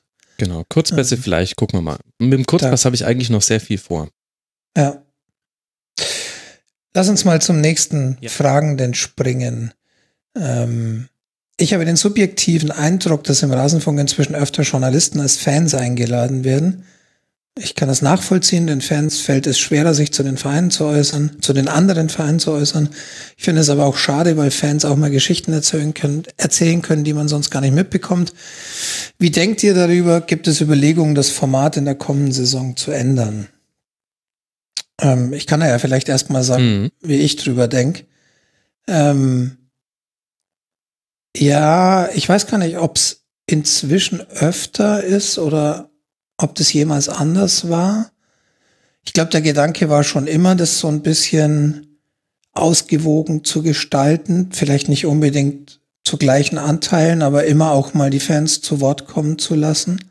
Ja. Ähm, und kann, glaube ich, schon sagen, dass es keine Pläne gibt, das zu ändern. Aber du kannst vielleicht noch mal mehr was zu den Gründen sagen, weil ja auch die, wie du es gerade schon gesagt hast, die ähm, das Zusammenstellen des Lineups nicht unbedingt so ist, dass man sich das immer rauspicken kann. Ja. Ähm, ob man jetzt gerade einen, einen, guten Journalisten und einen, einen, Fan haben möchte, sondern immer auch gucken muss, wer, wer verfügbar ist und wer gerne mitmachen möchte. Das ist der wesentliche Grund. Also der Eindruck von Steppi, der stimmt. Es gab vor allem in der Rückrunde mehr Journalisten als Fans und das hat aber einen Grund, der nicht inhaltlicher Art ist, sondern weil ich sehr, sehr viele Aufnahmen am Montagvormittag gemacht habe. Einfach aus eigenen terminlichen Gründen, weil ich vorher die Vorbereitung nicht mehr geschafft hätte für die einzelnen Schlusskonferenzen. Und wer hat denn an einem Montagvormittag Zeit? Studenten, Freelancer, Leute, die sich mal einen Tag Homeoffice nehmen können und nicht unmittelbar auf jede E-Mail gleich reagieren müssen und eben Journalisten. Das heißt, das kommt ein bisschen daher, dass ich terminlich einfach dieses, diese Rückrunde vor allem viel, viel unflexibler war und ich auch nicht ganz abschätzen kann, wie sich das weiterentwickelt. Das heißt, das ist der Grund dafür, der Eindruck stimmt. Es liegt aber, liegen keine inhaltlichen Gründe dahinter.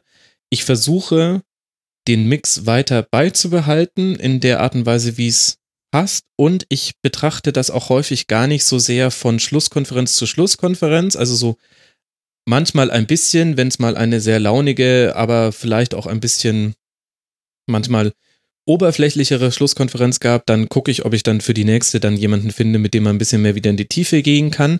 Aber ich schaue mir auch viel an, wen hatte ich denn für den entsprechenden Verein zuletzt da und mache dann quasi innerhalb des Vereins eine Rotation. Das heißt, dann spricht dann zum FC Schalke 04 mal der Grosse Schlamann, dann der Pepo, dann der Carsten Jahn und dann der Thorsten Wieland und dann beginnt das vielleicht wieder alles von vorne und dann hast du so jede verschiedene Perspektive mit drin Vielleicht jetzt sogar ein schlechtes Beispiel. Nele Hüppe habe ich jetzt noch vergessen, die kam dieses Jahr noch mit dazu.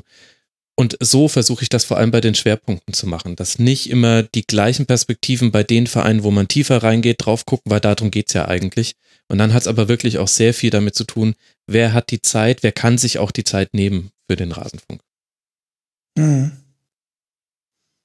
Genau. Aber ich finde die unterschiedlichen Perspektiven auch wichtig. Das macht den Rasenfunk aus, dass wir nicht nur Journalisten haben und nicht nur Leute, die jetzt totale Taktikfüchse sind. Ja, ich glaube auch und ähm, daran werden wir auch sicherlich festhalten. Ähm, und insofern gibt es auch, glaube ich, nicht wirklich einen Grund daran, was zu ändern. Ähm, El Brazzo fragt, der Kurzpass wurde um das Segment, was passiert in den anderen Ligen erweitert. Wie war da für euch das Feedback? Bleibt das Segment in der nächsten Saison erhalten? Gibt es Überlegungen, das Segment zu verändern? Wie war das Feedback? Feedback war gut. Die meisten Leute fanden es gut. Die meisten Gäste fanden es, glaube ich, auch gut, zumindest nach dem, was sie mir gegenüber gesagt haben. Es hätte noch Pläne gegeben, das eigentlich in so einer Dauerrotation durchzumachen. Da bin ich aber an so organisatorische Grenzen gestoßen. Also dann läuft man, ich wollte unbedingt was zur portugiesischen Liga machen, weil da ganz, ganz interessante Spieler gerade unterwegs sind. Und dann bin ich zwei Wochen zwei sehr, sehr netten Portugiesen, Portugal-Experten hinterhergelaufen und das ging sich immer nicht aus. Und am Ende war dann das Ende vom Lied, ah, keiner von beiden hat Zeit. Und dann schwupps stand ich eine Woche ohne Kurzbass da und die Rotation, die ich mir vorher überlegt hatte, dass man so alle sechs Wochen dann was zur Premier League hört, zur Serie A und so weiter und so fort, die war dann raus. Dann kam der Gedanke, ach komm, mach doch was zur australischen A-League, irgendwie ist es doch auch gerade spannend. Und dann habe ich mein eigenes Format da so ein bisschen zerschossen. Also ich habe gemerkt, dass das gar nicht so einfach ist, da wöchentlich was auf die Beine zu stellen und da auch eine sinnvolle Rotation reinzukriegen. Ich hätte aber trotzdem Lust, es weiterzumachen, weil es auch mir einfach als, ich fand es auch einfach für mich interessant, weil ich die europäischen Ligen immer nur so aus dem Augenwinkel mitverfolge und mir, ich hatte nach jeder Folge Lust, für den kommenden Spieltag mir alle Spiele der Liga anzugucken. Und das äh, empfand ich als gutes Zeichen. Da dachte ich mir, na, dann wird es hoffentlich den Hörern und Hörern auch so gehen. Und allein für mich fand ich das Format dann eigentlich gut. Also ich denke, ich werde das nächste Saison wieder probieren. Ich weiß aber noch nicht, ob das mit dem wöchentlichen, ob das echt hinhaut. Vielleicht muss es auch aber gar nicht sein. Mal gucken. Du hast jetzt aber gleich automatisch noch die, die Frage von Hammes Milner, den, den nächsten Fragen beantwortet, äh, der dem hinzufügen wollte, ob es Überlegungen gibt, da eine gewisse Regelmäßigkeit reinzubringen. Ah. Also ja, die Überlegung war sogar grundsätzlich so genau. mal ursprünglich, ähm, ist aber eben organisatorisch schwierig und ich muss jetzt als Konsument sagen, ich äh, fand es ja auch sehr gut, weil das nun mal Anliegen sind, von denen man kaum was mitbekommt, wenn man sich nicht sehr aktiv kümmert. Ähm, das hat sich dadurch quasi ähm, erledigt und ich habe immer mal wieder was mitbekommen. Und ich persönlich fände es jetzt auch gar nicht schlimm, wenn die Premier League dann mal nach drei Wochen und mal nach fünf Wochen wieder drankommt. Ähm, das Ziel ist mit Sicherheit so eine Regelmäßigkeit, aber es muss halt immer in der Relation stehen zum Aufwand und wie es reinpasst, organisatorisch. Genau. Und deswegen musste ich aber auch an irgendeiner Stelle einen Cut machen bei den Ligen. Also natürlich könnte ich jetzt auch noch mit Fatih Demireli über die türkische Liga sprechen. Und mir haben auch ein paar Leute geschrieben, mach doch bitte was zur österreichischen Liga. Und ein paar Leute haben sogar schon gesagt, hier, wenn du jemanden für Japan brauchst, da kenne ich jemanden. Und hier argentinische Liga. Und äh, da muss ich mich immer zügeln. Da habe ich unter uns gesagt, Frank, habe ich da einen kleinen Frank im Kopf. Denn ich weiß immer ganz genau, was, was du schreiben würdest, wenn ich jetzt im Kurzpass-Channel schreiben würde. Du, äh, Frank, ich glaube, ich mache das jetzt für jede Liga der Welt, dann weiß ich schon, wie deine Reaktion wäre. Ja, kannst du machen, aber es wird dir nicht gut tun. Deswegen, da versuche ich mich zu bremsen. Deswegen wollte ich da irgendwo einen Cut machen, den ich dann selber mit der A-League aufgebrochen habe, aber es hat mich auch einfach interessiert. Und dann wäre eben der Plan so gewesen, alle sechs, fünf Wochen hört man was zu der Liga. Und dann ist es nämlich auch irgendwann so, dass man nicht mehr den gleichen Aufbau auch hat, den wir in den Kurzpässen dann schon erkennen konnten. Bei der ersten Folge ging es immer darum, ey, was macht die Tabellenspitze? Wie sieht's rund um Europa aus? Und noch ganz kurz gucken wir jetzt mal in den Abstiegskampf rein. Das war bei allen Folgen, Premier League, Serie A, Ligue 1, Primera Division, war das genau der gleiche identische Aufbau. Das fand ich eigentlich ein bisschen langweilig. Und das Ziel war, okay, dann sind quasi alle auf einem Wissensstand. Und in der nächsten Folge kann ich sagen, okay, das letzte Mal hast du mir erzählt, hier unten ist es spannend, was ist denn hier seitdem passiert? Und dann hätte man mehr ins Detail gehen können. So war eigentlich der Ich glaube tatsächlich auch, also als du das jetzt gerade mit Japan und, und Argentinien und so gesagt hast, ich glaube tatsächlich sogar, es wäre ziemlich interessant. Ja, ähm, wahrscheinlich wäre es interessant. Analog zur A-League. ähm, darüber mal was zu hören, aber ich glaube, so ein regelmäßiges Update wäre da gar nicht so sinnvoll. Nee, nee, nee, nee. Ich glaube, da ist eher so diese, wie ist eigentlich die Natur dieser Liga? Wie, wie wichtig ist der Sport in dem Land und so? Diese Dinge sind, sind super interessant. Ähm, die Regelmäßigkeit wird man aber sicher mit äh, den Top drei bis vier Ligen Europas ähm, sinnvoller gestalten als mit ähm, Exoten aus unserer Sicht. Genau, stimmt. Da kann ich vielleicht noch einen Aufruf starten. Also ich freue mich sehr, wenn ihr mir Experten vorschlagt, auch zu so exotischen Themen. Und schreibt mir doch gerne mit dazu, wann wird's in der Liga spannend. Also wenn die ein Playoff-System haben, dann ist es, wenn es irgendwie in die Playoffs geht oder in die entscheidende Phase der Playoffs oder entsprechend dann eben Saisonfinale. Da, da habe ich dann auch echt auch mal Lust, auch sehr gerne mal nach Argentinien zu gucken. Ich habe schon überlegt, ob ich mal Alex Baumjohann versuche anzurufen, der ja in Brasilien gerade auch spielt. Wobei wahrscheinlich aber Saisonfinale zumindest bei den Ligen, die in unserem Rhythmus spielen, halt schwierig wird, weil da ja bei uns auch der meiste Aufwand dann ähm, entsteht mit Royal etc. Ähm, ja, da dann auch noch über eine exotische Liga zu sprechen, wird wahrscheinlich nochmal doppelt schwierig, oder? Ja, mal gucken. Also gerade die ganzen asiatischen Ligen haben einen anderen Rhythmus als ja. das, was wir jetzt hier da so kennen. Natürlich. Und auch in, ich bin mir gerade nicht sicher, ob ich gerade die Ligen äh, verwechsel, aber Argentinien hat ja auch ein interessantes Meisterschaftsfinale. Bei Brasilien ist es eher klassisch nach Platzierung. Man könnte auch, mein Gott, ich hätte eigentlich auch Lust, mal was zu den Champions League-Formaten außerhalb Europas zu machen. Also hm. will sagen, liebe Hörerinnen und Hörer, wenn ihr mögliche Gesprächspartner für mich habt, immer gerne her damit. Die kommen alle in mein riesiges Gästelistendokument und dann gucke ich einfach mal, was geht und dann muss man schauen. Der Kurzpass wird auch immer ein spontanes Format bleiben und das soll auch so sein. Weil es kann nicht dafür, alles so staatsmännisch Dafür haben wir ja ins Leben gerufen. Genau. Dass, dass er eben, äh, dass eben nicht immer ein Tribünengespräch daraus werden muss, das dann äh, in die Tiefe gehen und äh, drei Stunden lang sein soll. Genau. Ähm, Ames Milner hat noch ein paar, paar weitere Fragen gestellt und äh, zwar was ganz anderes, schreibt er über die nächste. Ich weiß, es gibt die Kooperation mit Spox, äh, die auch ihn hierher gebracht hat, schreibt er. Ähm, bevor Spox vor ein paar Monaten komplett unbenutzbar wurde. Gut, das ist dass du auch wirklich alles vorlesen musst, Frank. Bisschen Geschmackssache. Nein, ich, natürlich lese ich alles vor. Ähm, wie sieht abgesehen davon eigentlich die Werbung für den Rasenfunk aus? Gibt es welche? Setzt du komplett auf Mundpropaganda und Besuche in einer Podcast? Ich weiß, der Zeit- und Arbeitsaufwand sind das natürliche Limit. Würde mich einfach mal generell interessieren. Ja, interessanter Punkt tatsächlich. ja, stimmt. Also aktuell gibt es keine Werbung für den Rasenfunk. Aktuell ist es komplett Mundpropaganda und die Hoffnung, dass die immer mal wieder getätigten Aufrufe im Rasenfunk, dass ihr es bitte weiterempfehlt, auch fruchten. Wir haben früher mal ein bisschen im Bereich Facebook-Ads ausprobiert. Das war aber einfach, also Facebook braucht. Das war ja eigentlich mehr ein, mehr ein Versuch, um in bestimmte Zielgruppen mal genau, genau. und zu also, gucken, kann man da Hörer gewinnen, aber. Genau, genau. Also jetzt nicht so dumme Facebook-Ads, aber das ist ja klar. Also ich, ich mache das ja eigentlich beruflich, deswegen da habe ich mir dann schon genaue Zielgruppen rausgesucht, die auch schön getargetet und da schöne Ad-Formate aufgesetzt. Und es hat auch schon einen kleinen Effekt gehabt, aber er war mir einfach nicht groß genug. Dafür ist mir das Geld, was wir einnehmen, zu schade, als das in Werbung zu investieren. Also sprich, nein, es gibt gerade keine Werbung. Es gibt ja auch gerade keine Aufkleber. Es gibt auch kein Merchandise. Aber es sind auch gerade so einige Dinge im Wachsen, weiß gar nicht, wie viel wir davon jetzt andeuten wollen, aber also alle, alle Instagram-Nutzer werden es schon mitbekommen haben. Es gibt das Sommerprojekt 2018. Vielleicht Herbstprojekt 2018 mal gucken. da arbeiten wir jetzt schon seit letzten August dran. Und in dessen Zuge wird es dann vielleicht auch irgendwann wieder Dinge geben, mit denen man auf den Rasenfunk aufmerksam machen kann, außerhalb von, ich sag's jetzt, meinen Lieblingsfreunden, die sich dafür interessieren. Genau.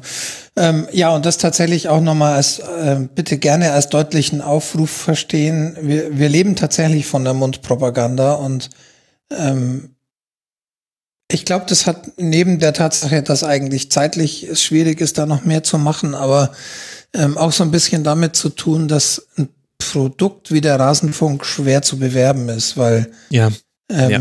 wir halt eben ganz wenig mit reißerischen Dingen punkten können und auch wollen. Ähm, und offen gesagt, selbst wenn wir jetzt ein großes Werbebudget hätten, ähm, außer wirklich einen Haufen Streuverluste zu haben, indem man die Werbung einfach irgendwo hinwirft, wüsste ich gar nicht, ähm, wo wir das investieren sollten, dass es sinnvoll investiert ist, ehrlich gesagt. Ja, das stimmt.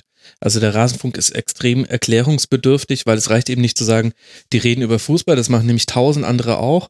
Und dann gehen die Leute auf unsere Seite oder klicken auf den Link und dann sehen sie, was, es dauert zweieinhalb Stunden, seid ihr wahnsinnig, zack, sind sie wieder weg. Das heißt, wir haben auch ein so erklärungsbedürftiges Produkt, dass man das, dass die Mundpropaganda immer das wirksamste Mittel sein wird. Wobei ich mir den ein oder anderen Werbespot, äh, TV-Werbespot am Sonntag zwischen 11 und 1 auf Sport 1 ganz gut vorstellen könnte, wenn ich ehrlich bin. Ja, wir Aber haben ja da intern haben wir ja auch ganz gute Claims für den Rasenfunk. Also ich darf da nur an das erinnern, äh, was so leicht in die Tier, in die Tierregion reinginge. Wir zwei wissen jetzt als einzige, was gemeint ist und noch der liebe Money. Wäre eigentlich auch schon ein ganz witziger Claim, aber machen wir mal besser nicht. Entspricht nicht Genau. kulturell. Also Werbung bitte gerne für uns machen. Ähm, erzählt's weiter ähm, euren fußballverrückten Freunden ähm, und erklärt ihnen, wie sie uns hören können. Das ist natürlich auch immer noch so ein bisschen ein Problem. Ähm, wir sind halt eben ein Podcast und nicht jeder weiß, was ein Podcast ist und wie es funktioniert. Ja. Da arbeiten wir auch dran, um das ein bisschen leichter zu machen, aber ähm, da ist natürlich auch dieser, dieser Schritt jetzt zu Spotify zu gehen, wovon wir nicht immer 100% überzeugt waren beide, Ja. ähm, auf solche Plattformen zu gehen. Aber es ist halt einfach die Zugänglichkeit. Spotify wissen halt wesentlich mehr Menschen, ähm, wie, wie sie es bedienen müssen als ähm, irgendein Podcatcher. Und ähm, genau, also sagt euren Freunden, erklärt ihnen, wie es funktioniert. Ähm, da sind wir sehr dankbar dafür. Genau. Und irgendwann gibt's dann mal den Einspieler oder irgendwann präsentieren wir bei jedem Bundesligisten das Eckenverhältnis. Und, und zwar mit dem Zusatz, äh, der Rasenfunk präsentiert das aktuelle Eckenverhältnis und möchte anmerken, möchte anmerken, Eckenverhältnisse haben statistisch keinerlei Relevanz. ja, irgendwie so. Genau. Äh, zu guter Letzt äh, schreibt Thomas Milner noch eine Frage weniger zum Rasenfunk als viel eher was Persönliches. Wer sind eure Lieblingsspieler, unabhängig von der Liga? Und hat sich die Art eurer Lieblingsspieler im Laufe der Zeit verändert? Ich zum Beispiel merke, dass ich je älter ich werde, disziplinierte Maschinen, schreibt Thomas, also es ist nicht ich, schreibt er, ähm, disziplinierte Maschinen wie Ronaldo oder Milner ähm, immer mehr schätze und dass auch zunehmendes taktisches Wissen einen Einfluss hatte. Boah, was für eine Riesenfrage am Schluss. Also bei mir, ich muss gleich, kann gleich mal vorweg schicken, bei mir gibt's wenig Personenkult. Ähm, ich habe da wenig. Also ich bin ähm, schon von Anfang an ein großer Thiago-Fan. Ähm, und mit von Anfang an meine ich gar nicht unbedingt die Zeit, als er zu Bayern kam, sondern die U21 EM, WM, die vor seinem Wechsel zu Bayern war. Ich glaube, es war eine Da, WM. da ist er so ein bisschen, da ist er so ein bisschen in Erscheinung getreten und danach gab es dann die Aussage von Guardiola, Thiago oder nix. Ähm, und dann wurde er zu Bayern geholt. Also ich bin sehr großer Thiago-Fan. Ich sehe ihn unglaublich gern spielen, was aber gar nicht so viel taktischen Hintergrund hat. Da habe ich auch viel zu wenig Ahnung, ähm, sondern eher, weil er halt einfach für mich ein großer Künstler ist und ähm, ich seine Moves einfach wahnsinnig gern sehe auf dem Feld. Aber das ist dann auch schon alles. Ich könnte jetzt gar nicht sagen, dass er so unbedingt mein Lieblingsspieler ist. De facto. Passen. Ja. Also über die Frage könnte ich jetzt eine halbe Stunde sprechen, Minimum.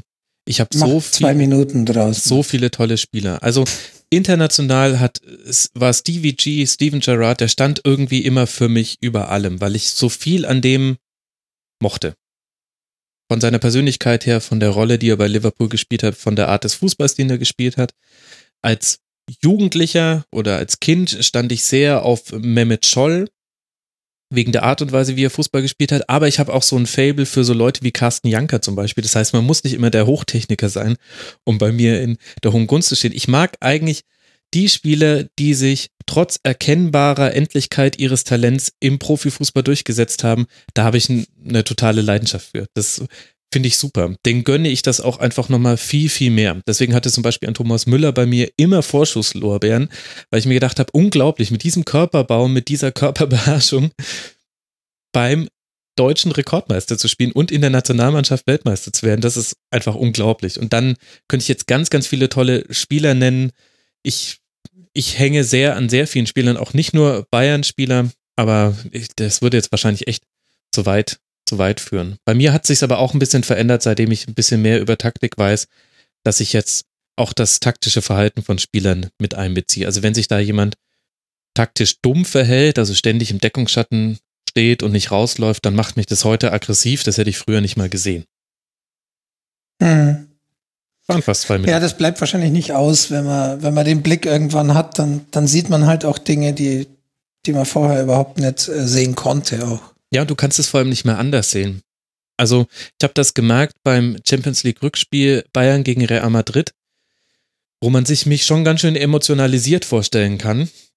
Das wisst ihr, liebe Hörerinnen und Hörer, nicht und könnt es euch wahrscheinlich auch nicht vorstellen, aber ihr wollt nicht neben mir im Stadion stehen bei einem wichtigen Spiel. Das ist äh, nicht auszuhalten. Und das Schlimme ist, dass ich aber inzwischen sogar in solchen Situationen taktische Sachen sehe, obwohl es mir eigentlich in dem Moment nicht wichtig ist, aber dann denke ich mir, oh Mensch, jetzt schieben sie nicht raus, der Achterraum ist nicht besetzt. Oder bei den Bayern, als sie das 1 zu 0 geschossen haben, dachte ich mir, geile Strafraumbesetzung. Und dann dachte ich mir, sag mal, was ist denn das für ein bescheuerter Gedanke, ey? Die haben gerade das 1 zu 0 geschossen, kannst du dich nicht einfach nur freuen?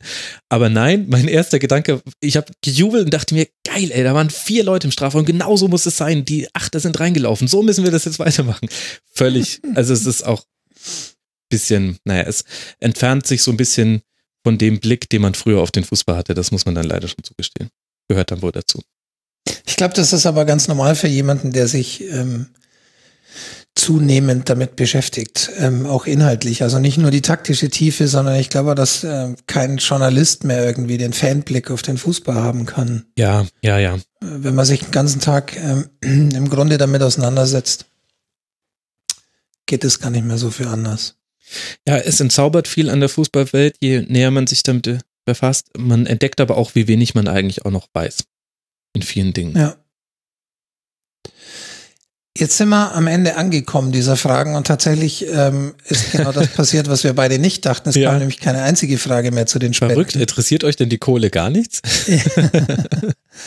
Uns interessiert es aber natürlich sehr und ähm, daher sollten wir darauf, äh, darauf auch nochmal eingehen. So, man kann, glaube ich, insgesamt sagen, dass, dass sich das Ganze äh, glücklicherweise und dank euch, vielen Dank an dieser Stelle, ähm, sehr gut entwickelt. Ähm, dass, dass sich ähm, der, der Gesamtumfang der monatliche auch stetig weiterentwickelt.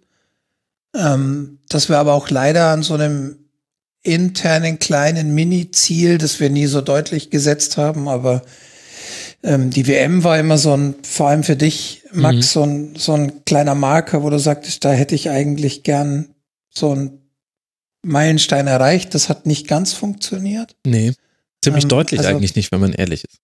Wir, wir müssen immer noch weiter wachsen, aber, aber trotzdem geht's ganz gut vorwärts. Max, du hast bestimmt ein paar bessere Zahlen.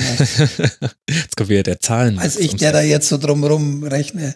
Rede. rede genau. Nicht. Also, was wir deutlich sehen konnten, ist, dass nach dem Subscribe-Vortrag, den ich gehalten habe, Obergiesing gewinnt die Champions League bei YouTube, wo ich viele Dinge nochmal erklärt habe und auch gesagt habe, wie viel Geld brauchen wir eigentlich pro Monat. Da habe ich angegeben, so 5000 Euro im Monat. Dann geht sich das so gerade knapp aus, dass wir davon leben können. Noch ein bisschen schön gerechnet, ehrlicherweise. Ein bisschen mehr ist es in Wirklichkeit.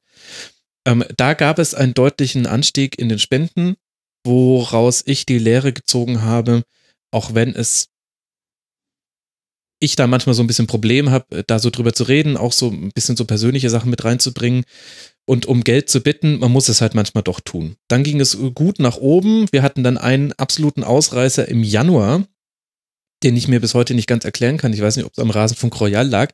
Das, liebe Hörerinnen und Hörer, könnt ihr uns jetzt beweisen. indem er entweder nach diesem Royal nochmal so viel spendet oder dann war, war es ein ja Weihnachtsgeldeffekt. War da nicht auch noch das Patreon-Thema? Das da vielleicht mit reinspielt? Ja, das kann sein, weil dann viele vom Patreon zu Überweisung gewechselt sind und dahin vielleicht in diesem Zuge auch ihre, ihren Betrag Jahresbetrag überwiesen haben. Genau, stimmt. Und es gab viel Ja. so hier Jahresabo Rasenfunk. Richtig, stimmt. Das war noch der Januar. Mein Gott, ist schon so lange wieder weg. Ähm, aber auch jenseits dieses, jenseits dieses Ausnahmemonats sehen wir ein konstantes Wachstum und liegen jetzt, hab's jetzt nur bis März noch raussuchen können. Im März hatten wir etwas über 3000 Euro Spenden und im Durchschnitt der letzten sechs Monate 2700 Euro. Und wenn ich euch jetzt eben vorhin gesagt habe, 5000 ist so ein bisschen das Ziel, was wir nach außen aufgegeben haben. Wenn ihr nicht ganz versteht, warum es so viel ist, welche Kosten und so weiter da noch weggehen, dann guckt euch bitte den YouTube-Vortrag an. Da habe ich es äh, nochmal erklärt. Obergießen gewinnt die Champions League. Dann seht ihr, dass wir so ein bisschen über der Hälfte stehen. Das heißt, da ist noch viel Weg zu gehen. Schon noch. Ja, und die Frage ist so ein bisschen, wie lange das dauert, weil auf der anderen Seite kann ich vielleicht auch ein paar Fragen, die kamen jetzt nicht im Rahmen dieses Threads im Forum, aber die kamen immer wieder. Der Output des Rasenfunks hat sich ja ganz schön krass verändert im Jahr 2018. Es sind viel, viel mehr Sendungen geworden. Ich glaube, wir sind auch genauso an der Grenze der Menge an Sendungen, die man dann auch noch hören kann und wo man auch hoffentlich keinen Qualitätsverlust merkt in der Vorbereitung und so weiter. Also arg viel mehr würde dann, da könnte es sein, dass es mal an dem einen oder anderen Eck dann knirscht. Und das ist jetzt so ein bisschen, so sähe der Rasenfunk aus, wenn das mal alles klappt mit der Hauptberuflichkeit. Also im Grunde gehen wir da jetzt gerade so ein bisschen in Vorleistung von unserem zeitlichen Einsatz. Du hast ja auch gerade wahnsinnig viel zu tun im Zuge unseres Sommerprojekts. Das heißt, wir simulieren gerade die Hauptberuflichkeit an vielen Ecken und Enden, haben sie aber finanziell eigentlich noch nicht erreicht. Das heißt, müssen es noch ein bisschen auffangen. Und die Hoffnung ist, dass eben dann die Spenden auch irgendwann nachziehen und wir dann einfach durch so ein natürliches Wachstum irgendwann dann auch da reichen, wo wir hinkommen müssen, dass wir das dann auch wirklich so weiter durchziehen können. Und sollte sich aber halt dann irgendwann rausstellen, nee, also nachhaltig schaffen wir das nicht, auf diese 5000 oder ein bisschen mehr Euro zu kommen im Monat, dann könnte es auch sein, dass die Frequenz wieder ein bisschen runtergeht, weil dann müssen halt wieder andere Dinge auch gemacht werden. Da muss man einfach dauerhaft einen Weg finden, der funktioniert. Das ist der Punkt, ja. Genau, und wir Genau. brauchen halt eine Verlässlichkeit. Also so ein Januar ist wunderschön und es rührt einen auch total, die vielen netten Verwendungszwecke der Überweisungen zu sehen. Und wir kriegen ja sehr, sehr viel nettes Feedback. Das tut auch sehr gut. Aber das Wichtige ist eigentlich, die Planungssicherheit zu haben, okay, das wird jetzt jeden Monat ungefähr Summe X sein. Davon geht weg für Miete, für all die Aufwände, die man so hat, XY und danach komme ich dann auf einer Null raus. Das ist, das ist die wichtige Gewissheit. Das heißt, diese Einmaleffekte sind weniger wichtig als das konstante Wachstum, dass da sich was bewegt. Aber das wird wahrscheinlich auch einfach weiter seine Zeit brauchen. Das ist auch sehr normal. Genau, das ist tatsächlich der Punkt. Ähm, und, und da kommen wir jetzt so ein bisschen zum Anfang zurück und zu den Statistiken. Ähm, die Downloads sind für uns nicht wichtig, die Downloads sind aber für uns eben ein Maßstab über das Wachstum. Ja. Und das Wachstum wiederum ist in den Downloads ist die Basis dafür, dass der Supporters Club wächst. Und ähm, wir werden wahrscheinlich immer nur einen, und ich will gar nicht nur sagen, weil eigentlich klingt das so negativ, immer einen, einen gewissen Prozentsatz der Hörer äh, da, dafür begeistern können, ähm, auch für die, in der Finanzierung beizutragen. Ja. Und darum muss natürlich das, das stetige Wachstum und darum ist auch wieder die Werbung, die ihr für uns macht, so wichtig, weil nur dieses stetige Wachstum dafür sorgt, dass auch der Supporters Club stetig wachsen kann und damit die, die Summe, die am Ende dabei, dabei rauskommt. Wir haben ja immer schon gesagt, wir wollen kein Bezahlprodukt aus dem Rasenfunk machen. Ähm, aber im Grunde ist es das ja. Es ist halt ein freiwilliges Bezahlen, aber ähm, es ist halt eben ein Bezahlen ohne Paywall. Und, und dabei wollen wir eigentlich bleiben, weil es gibt genug Menschen, die können sich das nicht leisten, die wollen sich das vielleicht auch nicht leisten. Ähm, und die sollen aber trotzdem die Chance haben, uns zu hören. Und ähm, Ja. ja. und damit es aber halt am Ende funktioniert, ist es wie bei jedem anderen Medienerzeugnis, braucht es genug zahlende Kunden, um den Aufwand ähm, zu finanzieren dafür.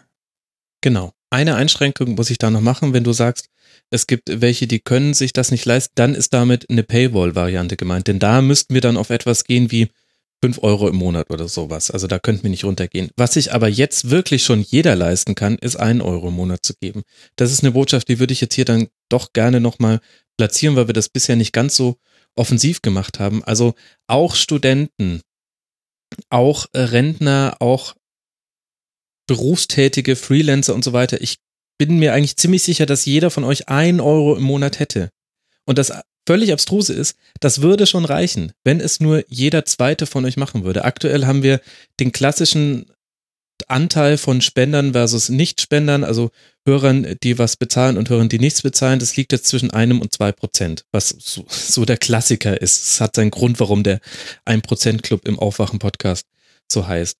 Und wenn wir, wenn wir hier es nur schaffen würden, von meinetwegen sagen wir jetzt mal zwei Prozent auf vier Prozent zu kommen, dann hätten wir schon alles erreicht. Und die Leute müssten einfach nur so wie jetzt, die durchschnittliche Spendengröße sind irgendwas drei Euro irgendwas im Monat. Und es gibt aber sehr, sehr viele Leute, die einfach nur ein Euro oder zwei Euro im Monat spenden. Und das summiert sich auf. Wir haben aktuell 740 registrierte Supporterinnen und Supporter. Wer schon überweist und noch nicht registriert ist, macht das gerne, weil dann kriegt er hin und wieder mal eine E-Mail von uns und wir versuchen, wo es geht, den Supportern immer mal wieder auf verschiedene Arten und Weisen Danke zu sagen. Das heißt, keine Angst, es gibt da keinen Spam, sondern es soll sich für euch lohnen. Und insgesamt haben wir jetzt, du merkst gerade, in welche, welchen Tab ich jetzt gerade offen habe. Insgesamt haben wir jetzt aus etwas mehr als 1500 unterschiedlichen Zahlungsquellen Überweisungen erhalten. Also da kann man auch sagen, da stehen auf jeden Fall über 1000 Leute auch dahinter. Minimum. Das heißt, wenn sich das jetzt verdoppeln würde, einfach nur mit dem gleichen Einsatz, dann hätten wir es ja schon geschafft. Da wäre schon viel erreicht. Vielleicht einfach mal äh, drüber nachdenken, ob äh, der Dauerauftrag gar nicht so schwer einzurichten ist und ja. der eine Euro im Monat gar nicht auffallen würde. Ähm, es muss auch gar nicht mehr sein. Wer, wer mehr geben möchte, natürlich sehr gerne. Ähm, aber so ein Euro tut vielleicht tatsächlich den wenigsten weh und, ähm, und hilft dabei, das Projekt dann langfristig aufrechtzuerhalten. Genau. Das ist das ist genau der Punkt und weil auch viele Fragen immer wieder nach PayPal kommen. Wir wissen, dass es PayPal gibt und dass einige von euch gerne PayPal benutzen würden. Wir haben bisher unsere Gründe, warum wir es noch nicht eingebaut haben. Und das hat ganz viel damit zu tun, dass bei PayPal eben auch nicht das bei uns ankäme, was ihr spendet. Und zwar in schon erheblichem Maße. Deswegen Überweisung ist immer noch der beste Weg, denn da kommen einfach 100 Prozent bei uns an. Bei Patreon sind es so um die 85 Prozent und bei PayPal ist es sehr, sehr abhängig davon, welche Spendensumme ihr da rüberschicken würdet. Genau, das sollte man vielleicht nochmal anhängen. Ähm, für die wenigen Edge Cases, die es da gibt, sollte ähm, jemand sich jetzt angesprochen fühlen, der vielleicht im Ausland sitzt und nicht so einfach eine Banküberweisung tätigen kann aus irgendwelchen Gründen ähm, oder aus irgendwelchen anderen Gründen auf irgendeinem anderen Weg uns was zukommen lassen wollen, meldet euch gern ähm, übers Kontaktformular auf der Website. Ja. Wir finden sicherlich eine Lösung. Habt aber bitte Verständnis, dass ähm, solche Sachen dann meistens nicht sinnvoll sind, äh, wenn wir von einem Euro im Monat sprechen oder von 10 Euro insgesamt. Ähm, und da müssen wir dann je nach Weg auch gucken, ähm, wie wir die Gebühren halbwegs eliminiert bekommen, die verschiedene Zahlungsmethoden mit sich bringen. Aber ein Weg findet sich eigentlich immer. Also wenn es nur an der Überweisung scheitert, ähm, für diejenigen, die, die unbedingt PayPal machen müssen oder wollen, ist Patreon immer noch der Weg, glaube ich, der mhm. ähm, schon existiert und am sinnvollsten ist.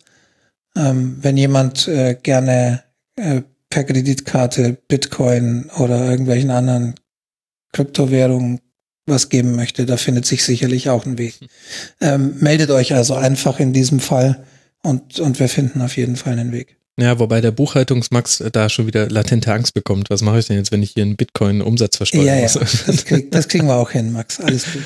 ja, das kriegen wir schon hin. Aber das ist schon noch ein Aspekt, den müsst ihr noch mitbedenken, liebe Hörerinnen und Hörer. Wir müssen ja hier alles logischerweise sauber versteuern. Wir wollen ja nicht in irgendwelche Fahrwässer von aktuellen Bundesliga-Präsidenten geraten. Das wäre ja nicht so schön.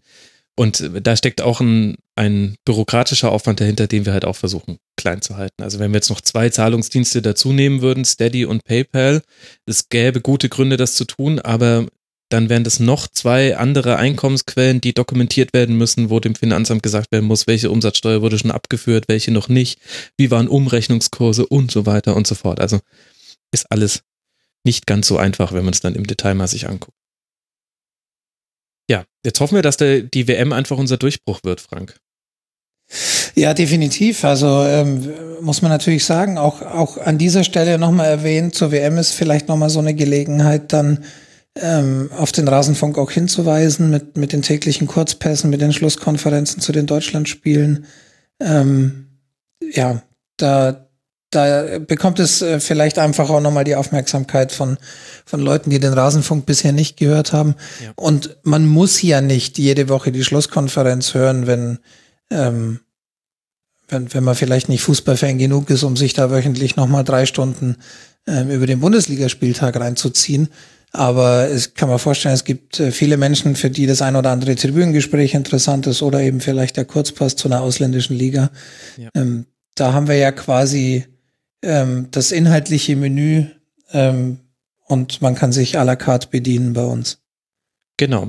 Und das sage ich jetzt einfach mal so selbstbewusst aus der Erfahrung der Kurzpässe zur Europameisterschaft.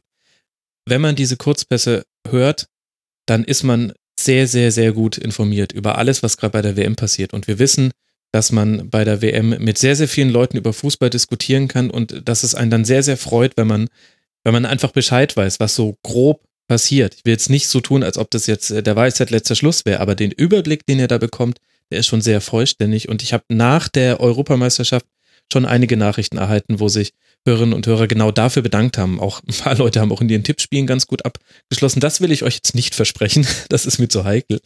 Aber haben eben gesagt, ey, ich hätte mich nie so gut über alle anderen WM-Gruppen ausgekannt, wenn ich nicht immer diese Kurzpässe gehört hätte. Und das ist vielleicht dann auch für einige Leute ein guter Einstieg in den Rasenfunk und dann müssen die halt nur noch einen Weg finden, das in ihren Alltag zu integrieren. Und zu dem anderen, was du gesagt hast, das ist auch nochmal ganz wichtig.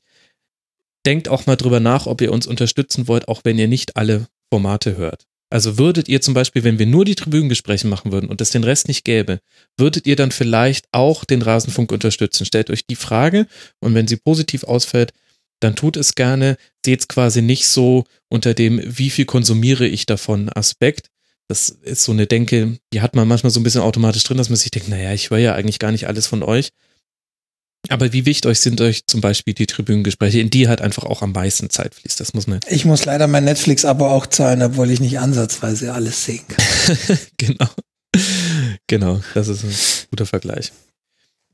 Gut. Na gut, dann sind wir ja eigentlich durch für dieses Halbjahr. Dann sind wir für dieses Halbjahr durch, ja. Ähm, Entschuldigung nochmal an alle, die übers Kontaktformular sich gemeldet haben und keine Rückmeldung bekommen haben. Ich hatte es ja an den Schlusskonferenzen aber schon angekündigt. It was uh, too much dann irgendwann. Ich habe es leider nicht hinbekommen. Aber wir versuchen überall zu antworten, wo es geht.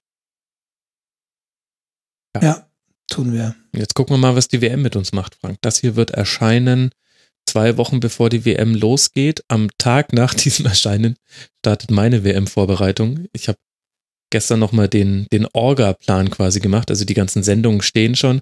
Und gestern habe ich mir überlegt, okay, gut, wann müsste ich jetzt eigentlich dann die WM-Gäste anschreiben? Wann muss ich anfangen, mich auf die WM-Vorschau vorzubereiten? Wer soll eigentlich in der WM-Vorschau Gast sein? Und stell dir meine Gesichtszüge als etwas angestrengt vor.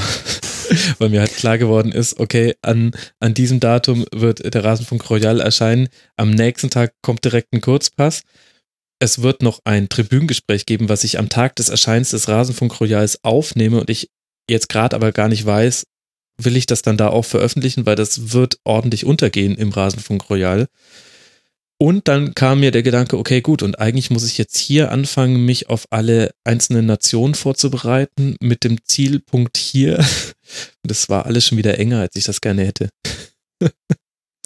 Man muss ja auch dazu sagen, ähm, vielleicht das in den Kontext stellen, wir nehmen jetzt diese, diesen Abschnitt am 16. Mai auf. Das heißt, es ist ohnehin schon nicht mehr so lang zu WM und dann steht da noch ein Großteil der Royalaufnahmen ja, äh, vor dir. Das ist jetzt die dritte Aufzeichnung erst, die ich habe. Drei von elf sind jetzt dann gemacht. Genau. Oh je. Und, und ähm, ja, ähm, von Sommerpause ist da noch nicht so viel zu spüren. Nee, nee, absolut nicht. Und Naja, vor allem über das Tribünengespräch, da müssen wir mal äh, zu gegebener Zeit nochmal drüber diskutieren, Frank. Das äh, ist eine Frage, die ist gestern Nacht aufgeploppt, da habe ich eine Mail bekommen, schreibe ich dir gleich noch. Machen wir nicht on air, muss jetzt nicht sein. Genau. Wie wir es jetzt wieder geschafft haben, eine Stunde 28 über den Rasenfunk zu sprechen. Wahnsinn.